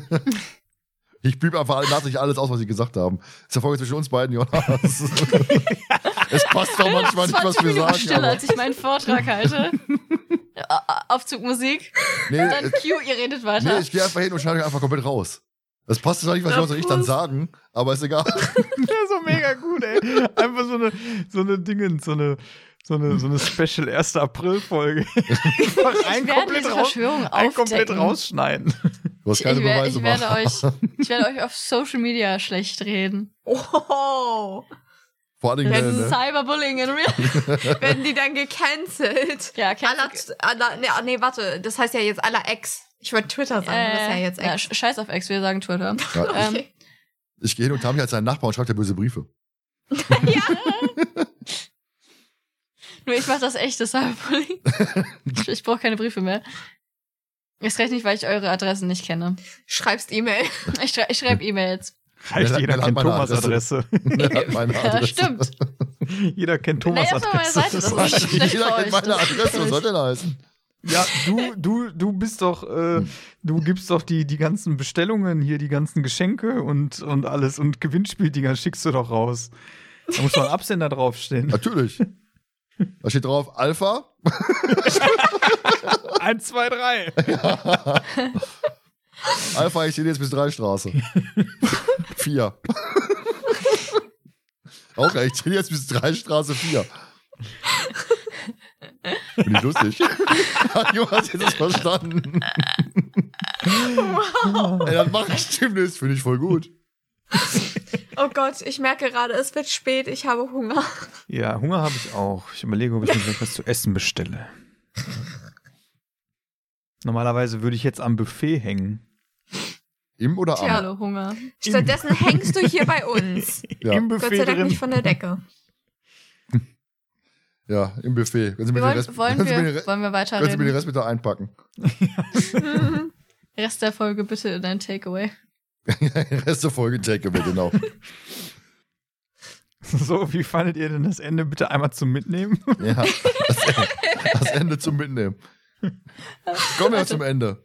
Und zwar Warte, ist ja. ich, ich habe noch was vor der Überfallsszene. Ach so. Oh, wow. Basically. Basic, also, weil ich meine, Bob geht ja zu Cotter. ja, Und da, da redet er mit ihm. Und das ist eine kurze Zusammenfassung meiner Meinung ganz gut, wenn er zu Kotter geht, mit ihm redet, finde ich gut. Also, was ja geht? so. Kotter, guckt ins Büro rein, geht wieder raus und fährt nach Hause. Aber Cotter ist ja so, ihr habt doch nicht wieder einen Fall. Und Bob ist so, er, er weiß, dass ihn enttäuschen wird. Und er ist so, äh, Sorry, Mara, doch, stell dir das mal vor. Der klopft am Büro von Kotter an, geht rein, nickt und geht wieder raus und macht die Tür zu. ich sch- schick die Rechnung. Und Kotter weiß sofort, ja, wir haben einen neuen, wir haben einen neuen Fall. Ja, nee, aber Bob, also er weiß, dass sie ihn enttäuschen wird mit dieser Antwort. Das man merkt man in, merkt man in der Stimme und er ist so, äh, doch. Jonas Und dann so. Aber, aber könnten wir doch, doch, doch bitte ein paar Informationen haben? Pretty please? Und Cotta ist so, okay, aber macht keinen Insro an, macht keinen Unsinn und ruft an, wenn ihr eine Spur habt. Und Bob, der weiß, dass sie es nicht tun werden. Also, basically, äh, sa sagt so mit Fingern hinterm Rücken, ja, versprochen, definitiv, werden wir tun. Aber sie tun's. Also Peter und Justus Ja. tun das. Aber es, es hat sich so angehört, als Unbewusst. würden sie es nicht tun. Er hat wahrscheinlich erwartet, dass sie es nicht tun werden und wurde freudig überrascht. Dank Kotta kommt ja Bob darauf, dass äh, die Opfer des Bildermörders etwas gemeinsam haben.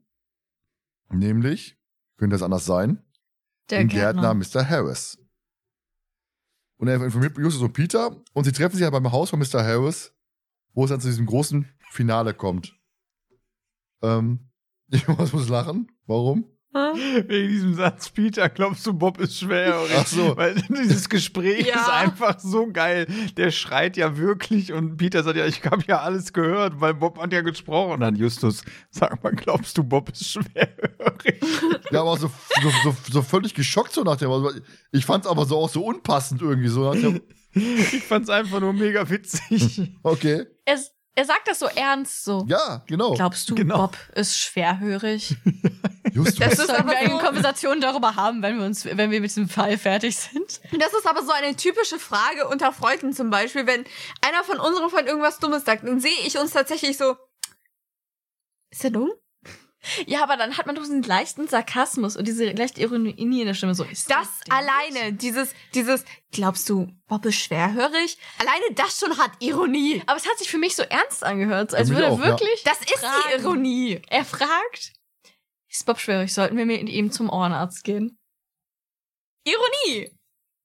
Ich sehe sie schon im Wartezimmer beim H HNO. Wow, Prost. Zu dritt.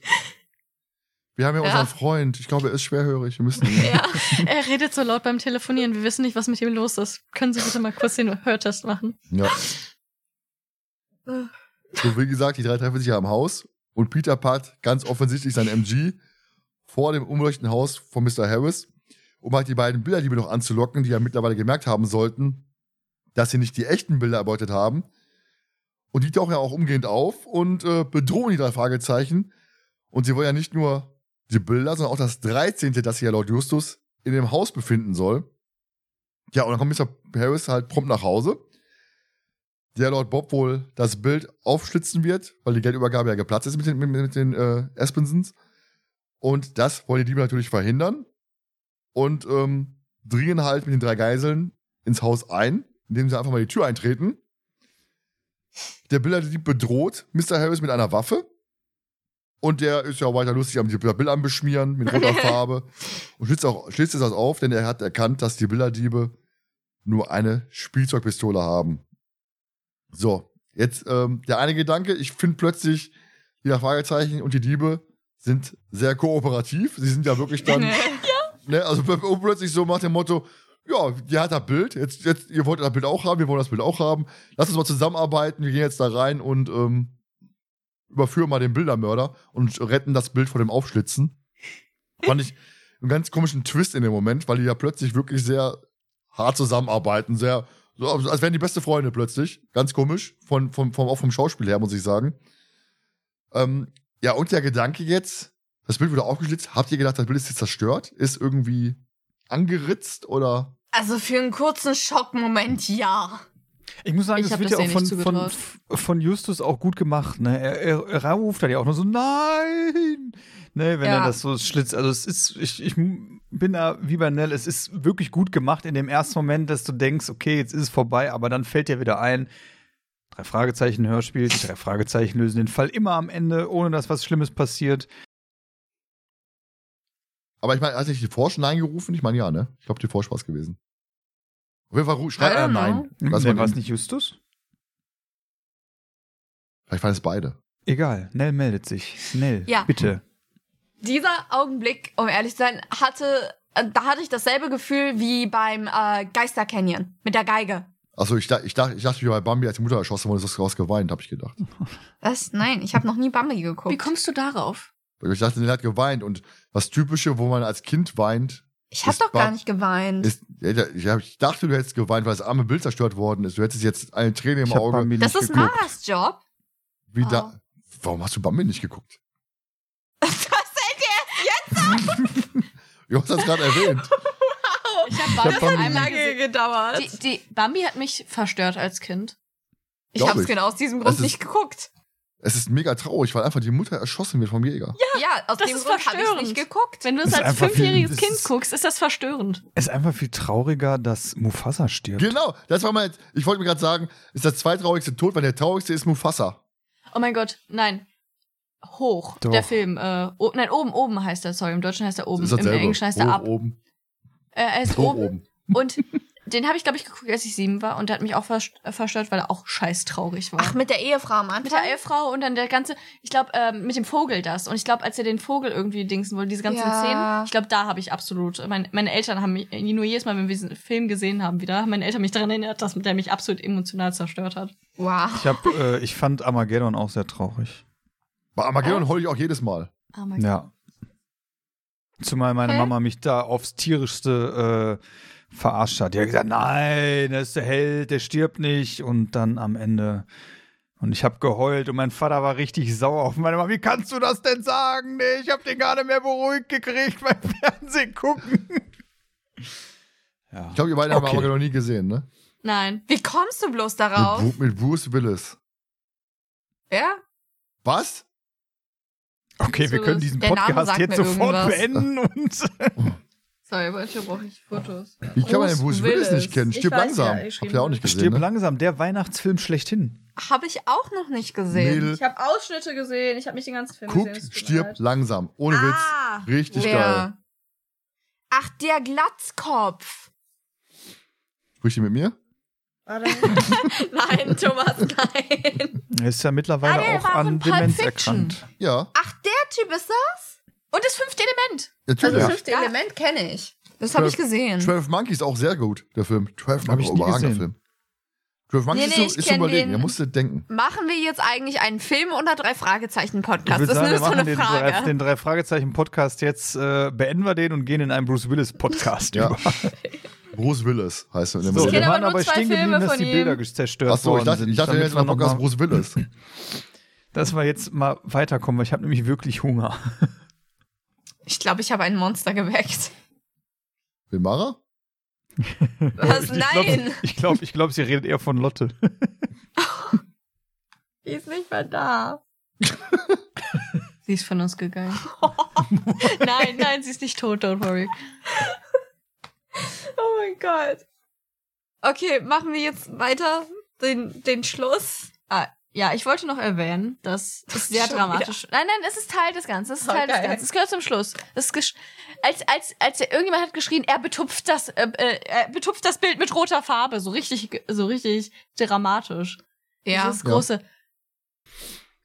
Er Ja. betupft das Bild mit roter Farbe. Und dann dieser sch schockierte Aus, da habe ich mir den Schrei vorgestellt als Ach so, als Reaktion den Schrei. Okay, ja. Insert äh, der Schrei. Aber ja. Und äh, als dann das Ganze rauskommt, Amandino, der Museumsdirektor, hat den Ganzen das sehen lassen, während er das besprochen hat, habe ich mir gedacht, der Museumsdirektor ist der größte Idiot, der neben Komm. Brock dieser Folge existiert hat. Hatten wir das nicht drauf. schon etabliert? Ja, aber es wurde einfach noch mehr klar. Kommen wir gleich drauf. Aber es ist erstmal so, dass jetzt erstmal Kotta in die Wohnung kommt. Alle fest müssen. Kotta!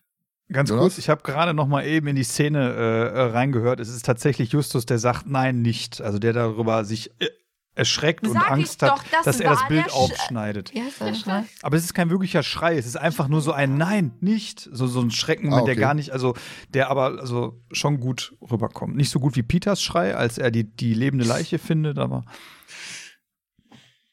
Darf jetzt Kotta in die Wohnung kommen? Nein, ich wieder nur, der macht's, er, macht's wie, er macht's wie Bob, ne? Er klopft einfach nur an, kommt rein und geht wieder.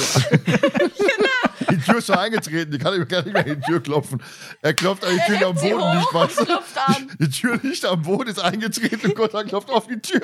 Er beu- beugt sich kurz runter, so richtig so, richtig filmmäßig, klopft kurz, guckt sie an und so, Ja. darf ich hier rein? er macht so richtig cartoonmäßig, ne? Also, er, er hebt die Tür auf und macht die zu, um anzuklopfen und die aufzumachen. Dann hebt er sie so raus, aber so mit beiden Händen, so. Oh Ein, Gott. ein Türwitz. Klopf, klopf. Wer ist da, Wer ist da? Die Tür.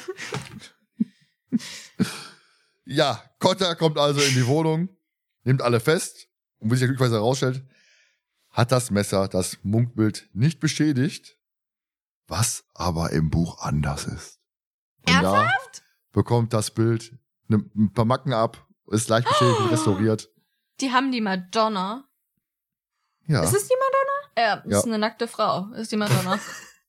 die hat, übrigens auch, Okay. Britney- die hat übrigens auch Britney Spears geküsst. Ja. Was? Madonna ist ja auch ein Superstar. Ach so, ja, ja, ja. Singender Superstar. Ah, ja, ich weiß. Ich, ich kenne Ist sie. okay. Ich, ich war nur, ich habe nur den Satz wortwörtlich nicht gehört. Achso. Also. Und was ich Britney ganz gut finde jetzt in dem Moment, ne, dass Bob sagt, ich glaube schon zu wissen, wer darunter steckt. Denn Bob hat jetzt eine Stimme erkannt. Und deswegen Mhm. passt das jetzt auch, dass eben halt vorher Bob aussortiert werden musste, nach, weil er ja schon DeForge kannte. Und der wäre ja gar nicht aufgegangen. Also jetzt kommt dein Punkt, den du vor wie viel Stunden auch immer gemacht Drei. hast.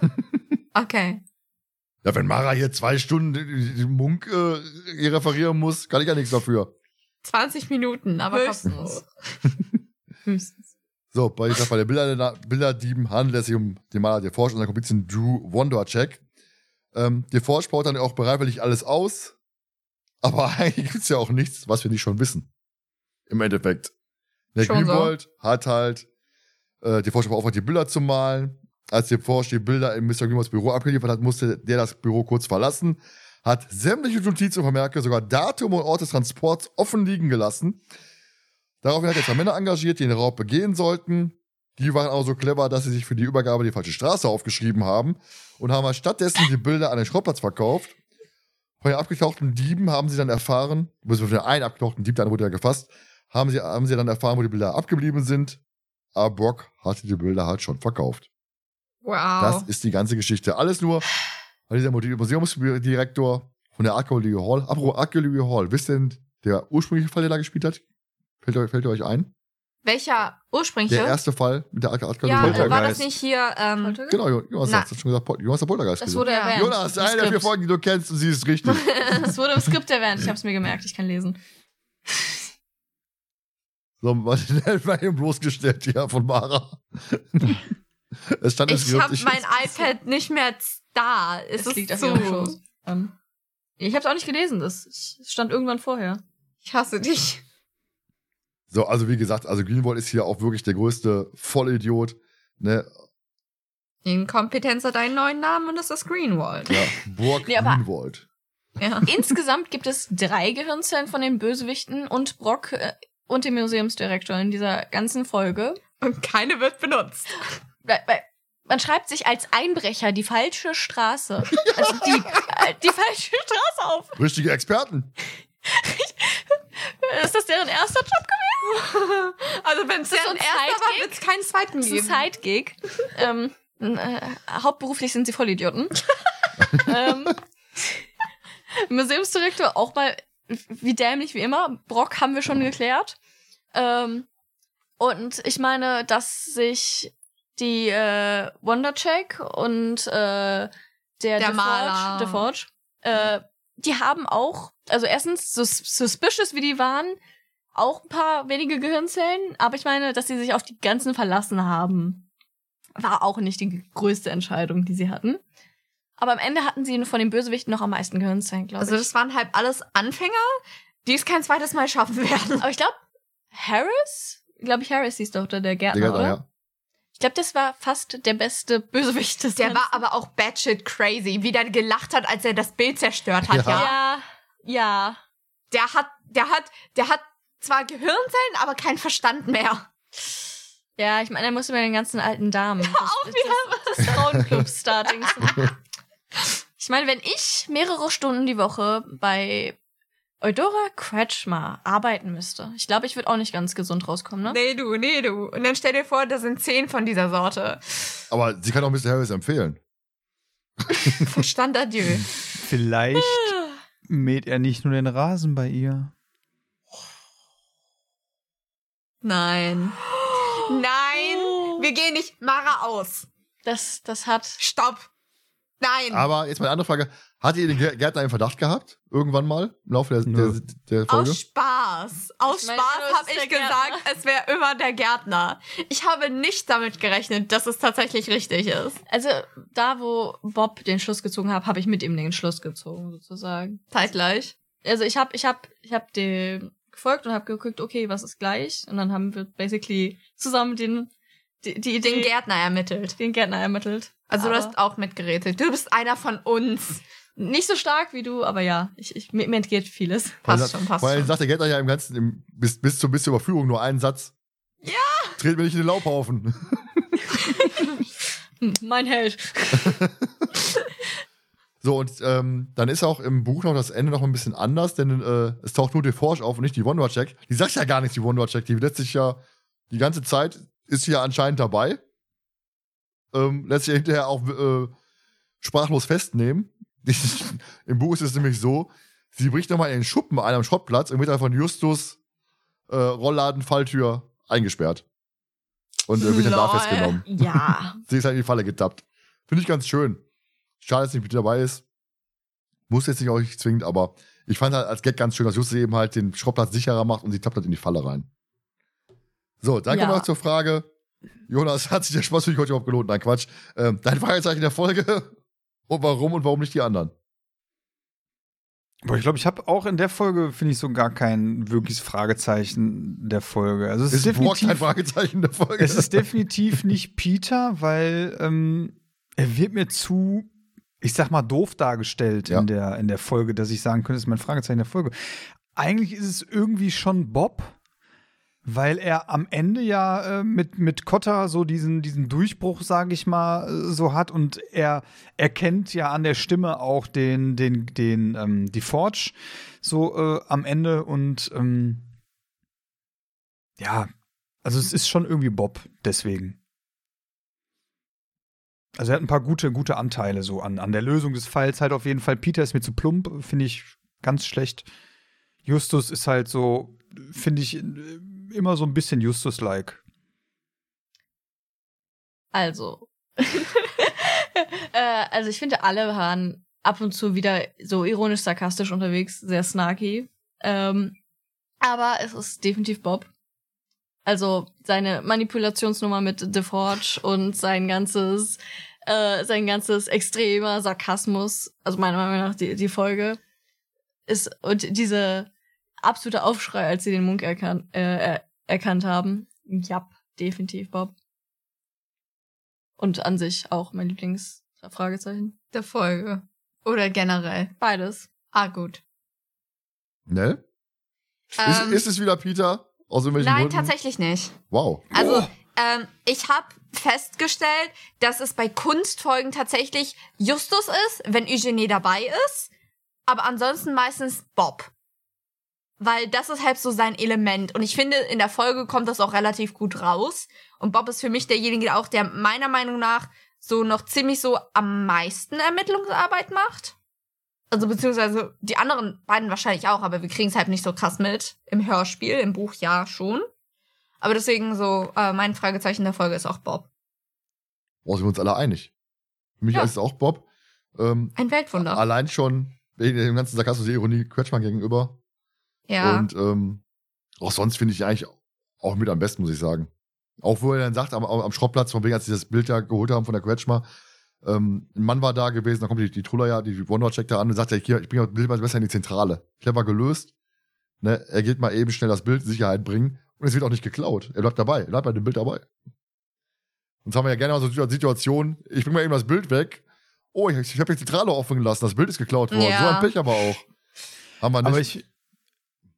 Ja, ich, achso, ich wollte dich nicht unterbrechen. ja, fertig.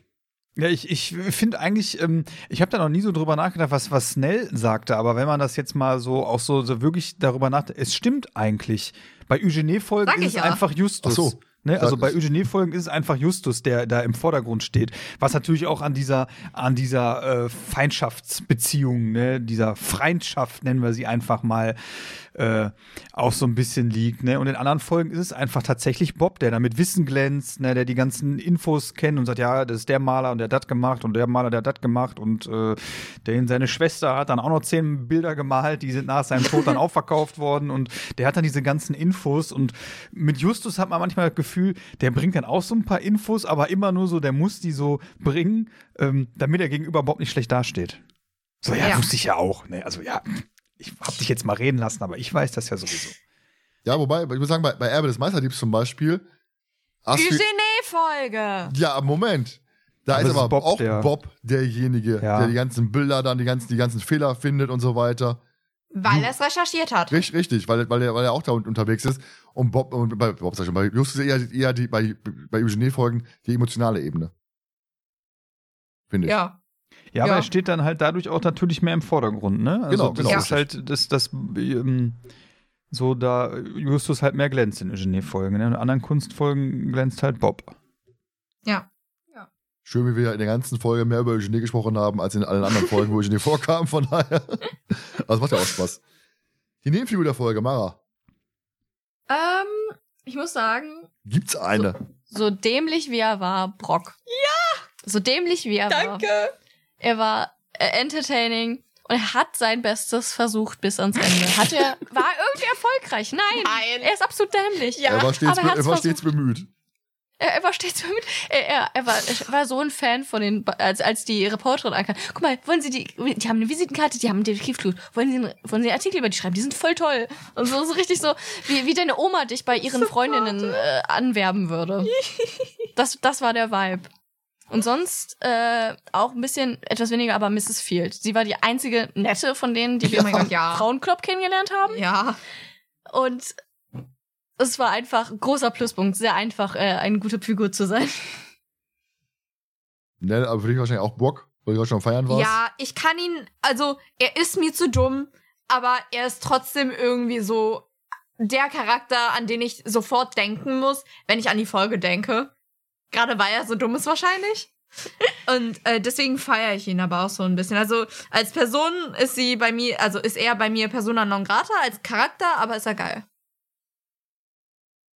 Ja, bei mir ist es auch Brock, auch aus den Gründen, die Mara einfach schon äh, genannt hat. Ich ähm, finde, es ist halt einfach, also er, ja, er ist mittendrin, stand nur dabei, aber äh, er macht es auf so eine dämliche Art, dass, dass du ihn trotzdem wieder ganz gut finden musst. Also der ist so blöd, dass du ihn halt trotzdem toll findest. Und ich finde, Brock ist einfach dann auch die Nebenfigur der Folge. Und ich habe mich jetzt gefragt, wer denn die Zielgruppe für diesen Burg ist. Jetzt habe ich sie gefunden. du fühlst dich doch nur gut, weil er so viel Bier trinkt eigentlich im Buch. Im Buch, im Buch ist er nur, das ist auch die drei Fragen, wir wollten ja auch ein Bier haben und so. Also, sympathischer Mann, ey. ja, für mich ist es halt, auch wenn ich es nicht, eigentlich nicht nehmen darf, wie Dora Quetschmer, weil sie, Ah, ja, ich finde sie halt auch als wiederkehrende Figur gut, weil sie eigentlich eine ein Bösewicht ist, ohne ein Bösewicht zu sein in dem Sinne. da haben wir es lieber. Deine Liebe für Bösewichte. Charity, Chastity. Ja. Komm zu Mutti. ja, also von daher haben wir auch schon drüber gesprochen. So, jetzt hat sich eins jetzt in der Folge geändert und äh, eure Abschlussnote. Und ich hole die Frage an dich: Hat sich der ganze Spaß hier überhaupt gelohnt für dich, jetzt noch aufzutreten hier? Weil du die Folge so doof findest eigentlich. Also, ähm, Und Hunger hast. Ich bin ja, ich, ich bin ja der Vertreter, ähm, wir müssen eh alle Folgen besprechen und ähm, von daher müssen wir auch Folgen besprechen, die wir mal nicht so, nicht so, nicht so gut finden. Weißt du nicht, wir? Ja, unser Podcast, also wir beide. Hallo? Naja, wir müssen einfach alle Folgen besprechen. Dann können halt auch Folgen bei, die man nicht so gut findet. Ähm, meine Einschätzung hat sich trotzdem nicht geänd geändert. Also ändert nichts daran, dass ich die Folge nicht so gut finde. Und ähm, es hat sich trotzdem heute gelohnt. Also es war da wieder erwartend dann doch witzig, nachdem ich am Anfang mir wirklich gedacht habe, oh, jetzt kommt es aber wirklich langsam in Tritt und wir schweifen mega ab und dann wird ja heute Mhm. eine Aufnahme, die dann vier Stunden geht. Ich habe am Ende so viel gelacht, wie, glaube ich, das letzte Mal in der schwarzen Madonna-Aufnahme. ähm, und ich gebe der ganzen Folge vier Punkte.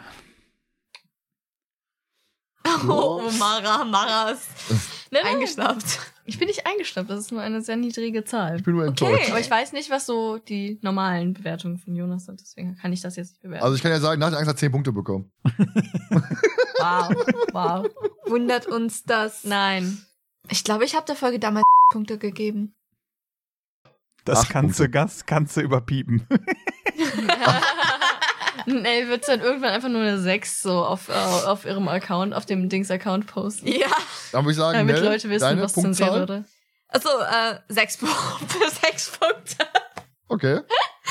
Weil wir schon gerade davon reden. Ähm, ich finde die Folge, die Thematik mag ich. Es ist cool. Der Fall an sich, den finde ich langweilig.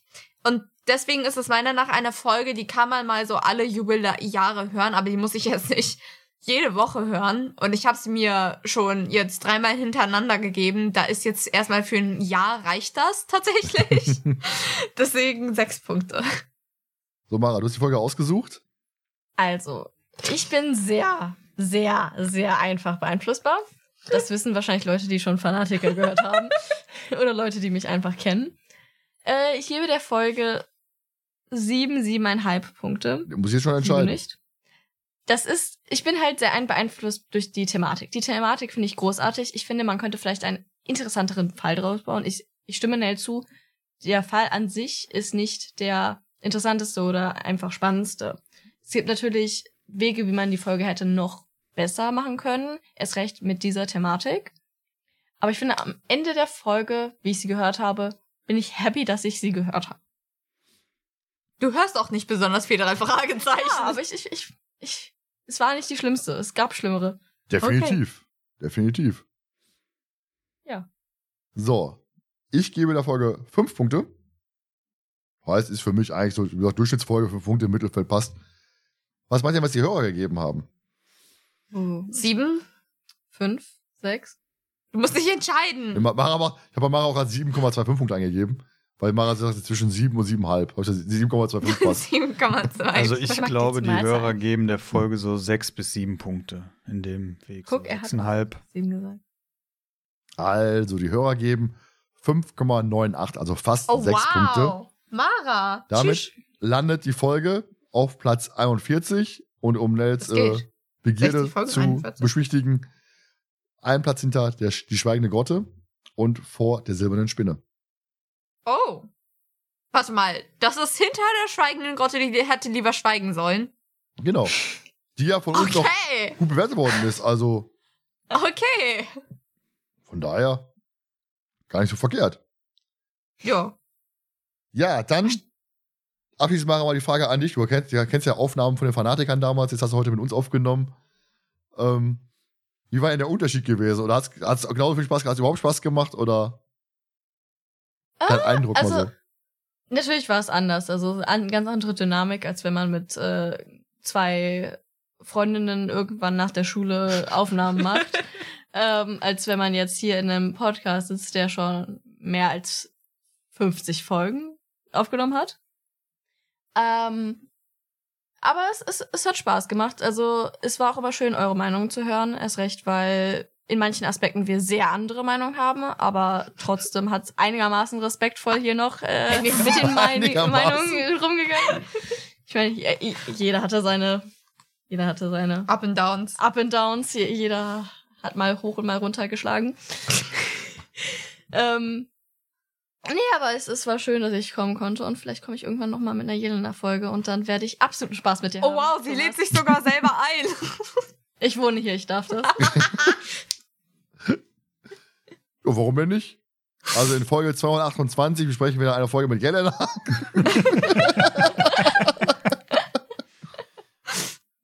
Wenn ich alt und weise bin. ja, das Weise werden wir dann besprechen. Ne? Nein, aber lässt sich gerne wiederholen. Hat viel Spaß gemacht. Ich meine, ich kenne dich ja von den, von den Fanatikern. Äh, wir haben uns so schon auch schon getroffen. Von daher äh, wusste ich ja, wie der Hase läuft. Dass du sehr detailverliebt bist bei, bei, bei Sachen, die, die dich sehr interessieren. Habe ich nicht anders erwartet. Es ist auch mal ein schöner Aspekt, dann so, so Sachen einzubringen, wie gesagt, die ganze Munk-Recherche zum Beispiel, die, wo wir nicht so im Bild sind. Ich, ich habe hab ein bisschen recherchiert, was die ähm, Ausstellung in Bremen ange angeht, aber eben halt so ins Detail gegangen wäre wär ich dann nicht. Einfach, deswegen freut sich die Hörer wahrscheinlich darüber, dass äh, mal sowas eingebracht worden ist. Hoffe ich zumindest.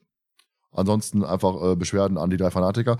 Ähm, Der, der, also ich will mal nur kurz sagen, wenn ihr Sachen tatsächlich noch an drei Fanatiker irgendwo finden solltet, ich weiß nicht mal mehr, ob ich ein Passwort für diese Dinger besitze. Also. Ich glaube, ich, ich bin noch auf dem Account, auf dem Ach, Instagram-Account. bist du noch? Ich- ich okay, also. Beschwerden gehen an Mara. also, wie Aber, gesagt, aber war, wenn nicht? war schön, meine, da schön, ist ja schön, schön, da Projekt in gewesen Arbeit. bist und da kann man, kann man gerne wiederholen. Oder Jonas? Also wenn Oder ich dann nicht? krank bin, kann Mara kommen. Super. Genau so machen wir liegt hinten krank im Bett und ich sitze vor ihr und nehme auf. Dann habe ich, Nell, jetzt einmal leise, hör auf mit Ja. dem Husten. dann hab ich nächstes Mal jemanden, der vorbereitet ist auf eine Folge. Oh, boah, ey. Nell hustet im Hintergrund, wir müssen es rausblenden. Ja, Was soll ich sagen? schneiden wir raus. Nein, aber kann man, kann man gerne wiederholen. Du hast auch einen kurzen, einen kurzen, einen kurzen Anreiseweg, von daher. Ja, ich, ich gehe mal fünf Schritte ins Zimmer, ne? Ja. Deswegen kriegen wir das auf jeden Fall hin. Ja, dann würde ich sagen, wir verabschieden uns an die- an dieser Stelle. Wünsche euch noch viel Spaß. Und dann bis zur nächsten Folge, Folge 61, späte Rache. Tschüss, Kowske. Auf Wiedersehen. Oder auch nicht. Also, Freunde, bis dann.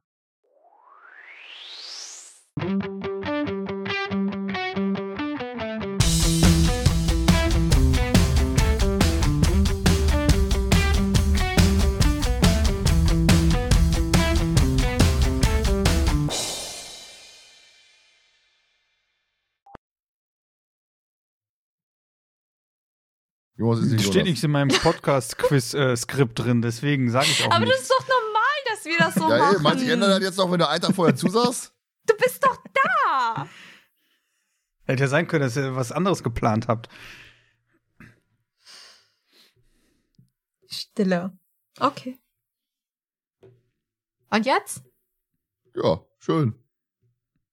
machen wir nochmal. Sagt Jonas jetzt einfach, ich bin Jonas Ja, und das sind sagen. unsere Themen. Okay.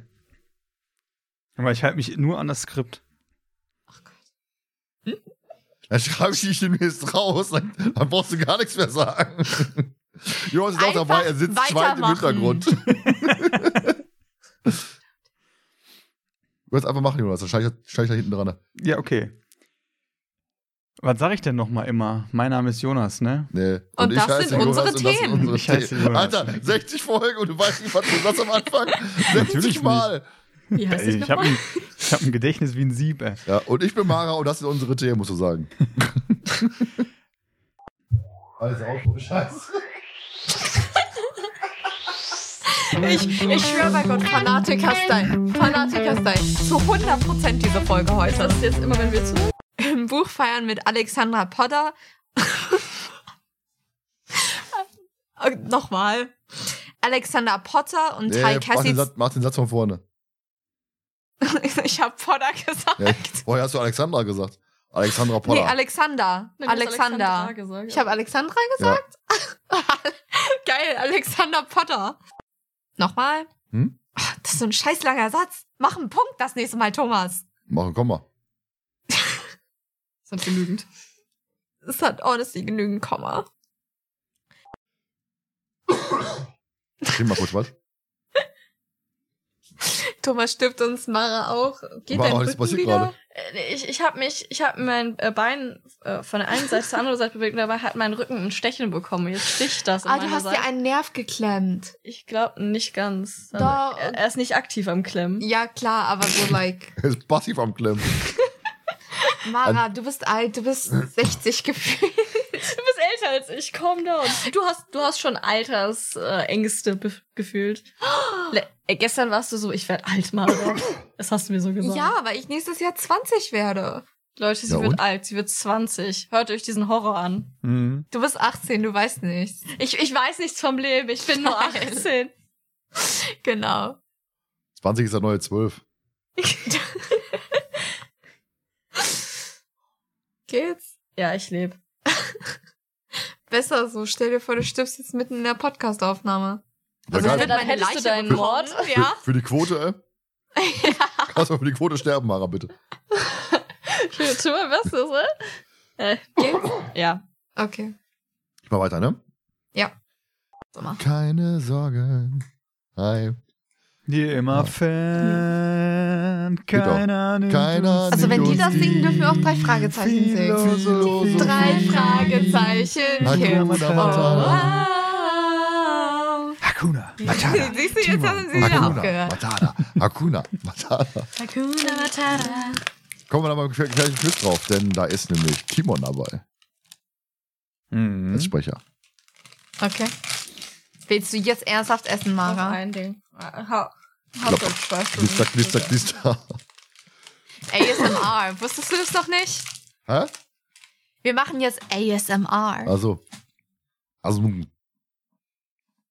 Mara kann jetzt erstmal die Klappe halten. Auch Ja. gut, schön. Machen Mach- wir weiter. ja, machen wir weiter. So, Peter parkt ja dann sein MG direkt vor dem unbeleuchteten Heim des Gärtners. Mara lacht gerade. Was hast du? Du hast Peter Park gesagt und in meinem Kopf habe ich automatisch aus Peter irgendeinem Parker. Grund Peter Parker draus gemacht. Ja. Peter Parkter. Peter Parkter da. Lass vielleicht immer neu machen. Weil ich hab Bob vergessen. Peter Park, Justus steht da und Bob ist irgendwo. Bob wohl vergessen. Bob ist doch beim Hano. Peter Parker. Ja, Peter Parker. Der Parkter. So, wie gesagt, die drei treffen sich am Haus. Peter parkt ja ganz. Ähm Jetzt ist cool. Mein Magen zieht sich zusammen, wenn ich lache.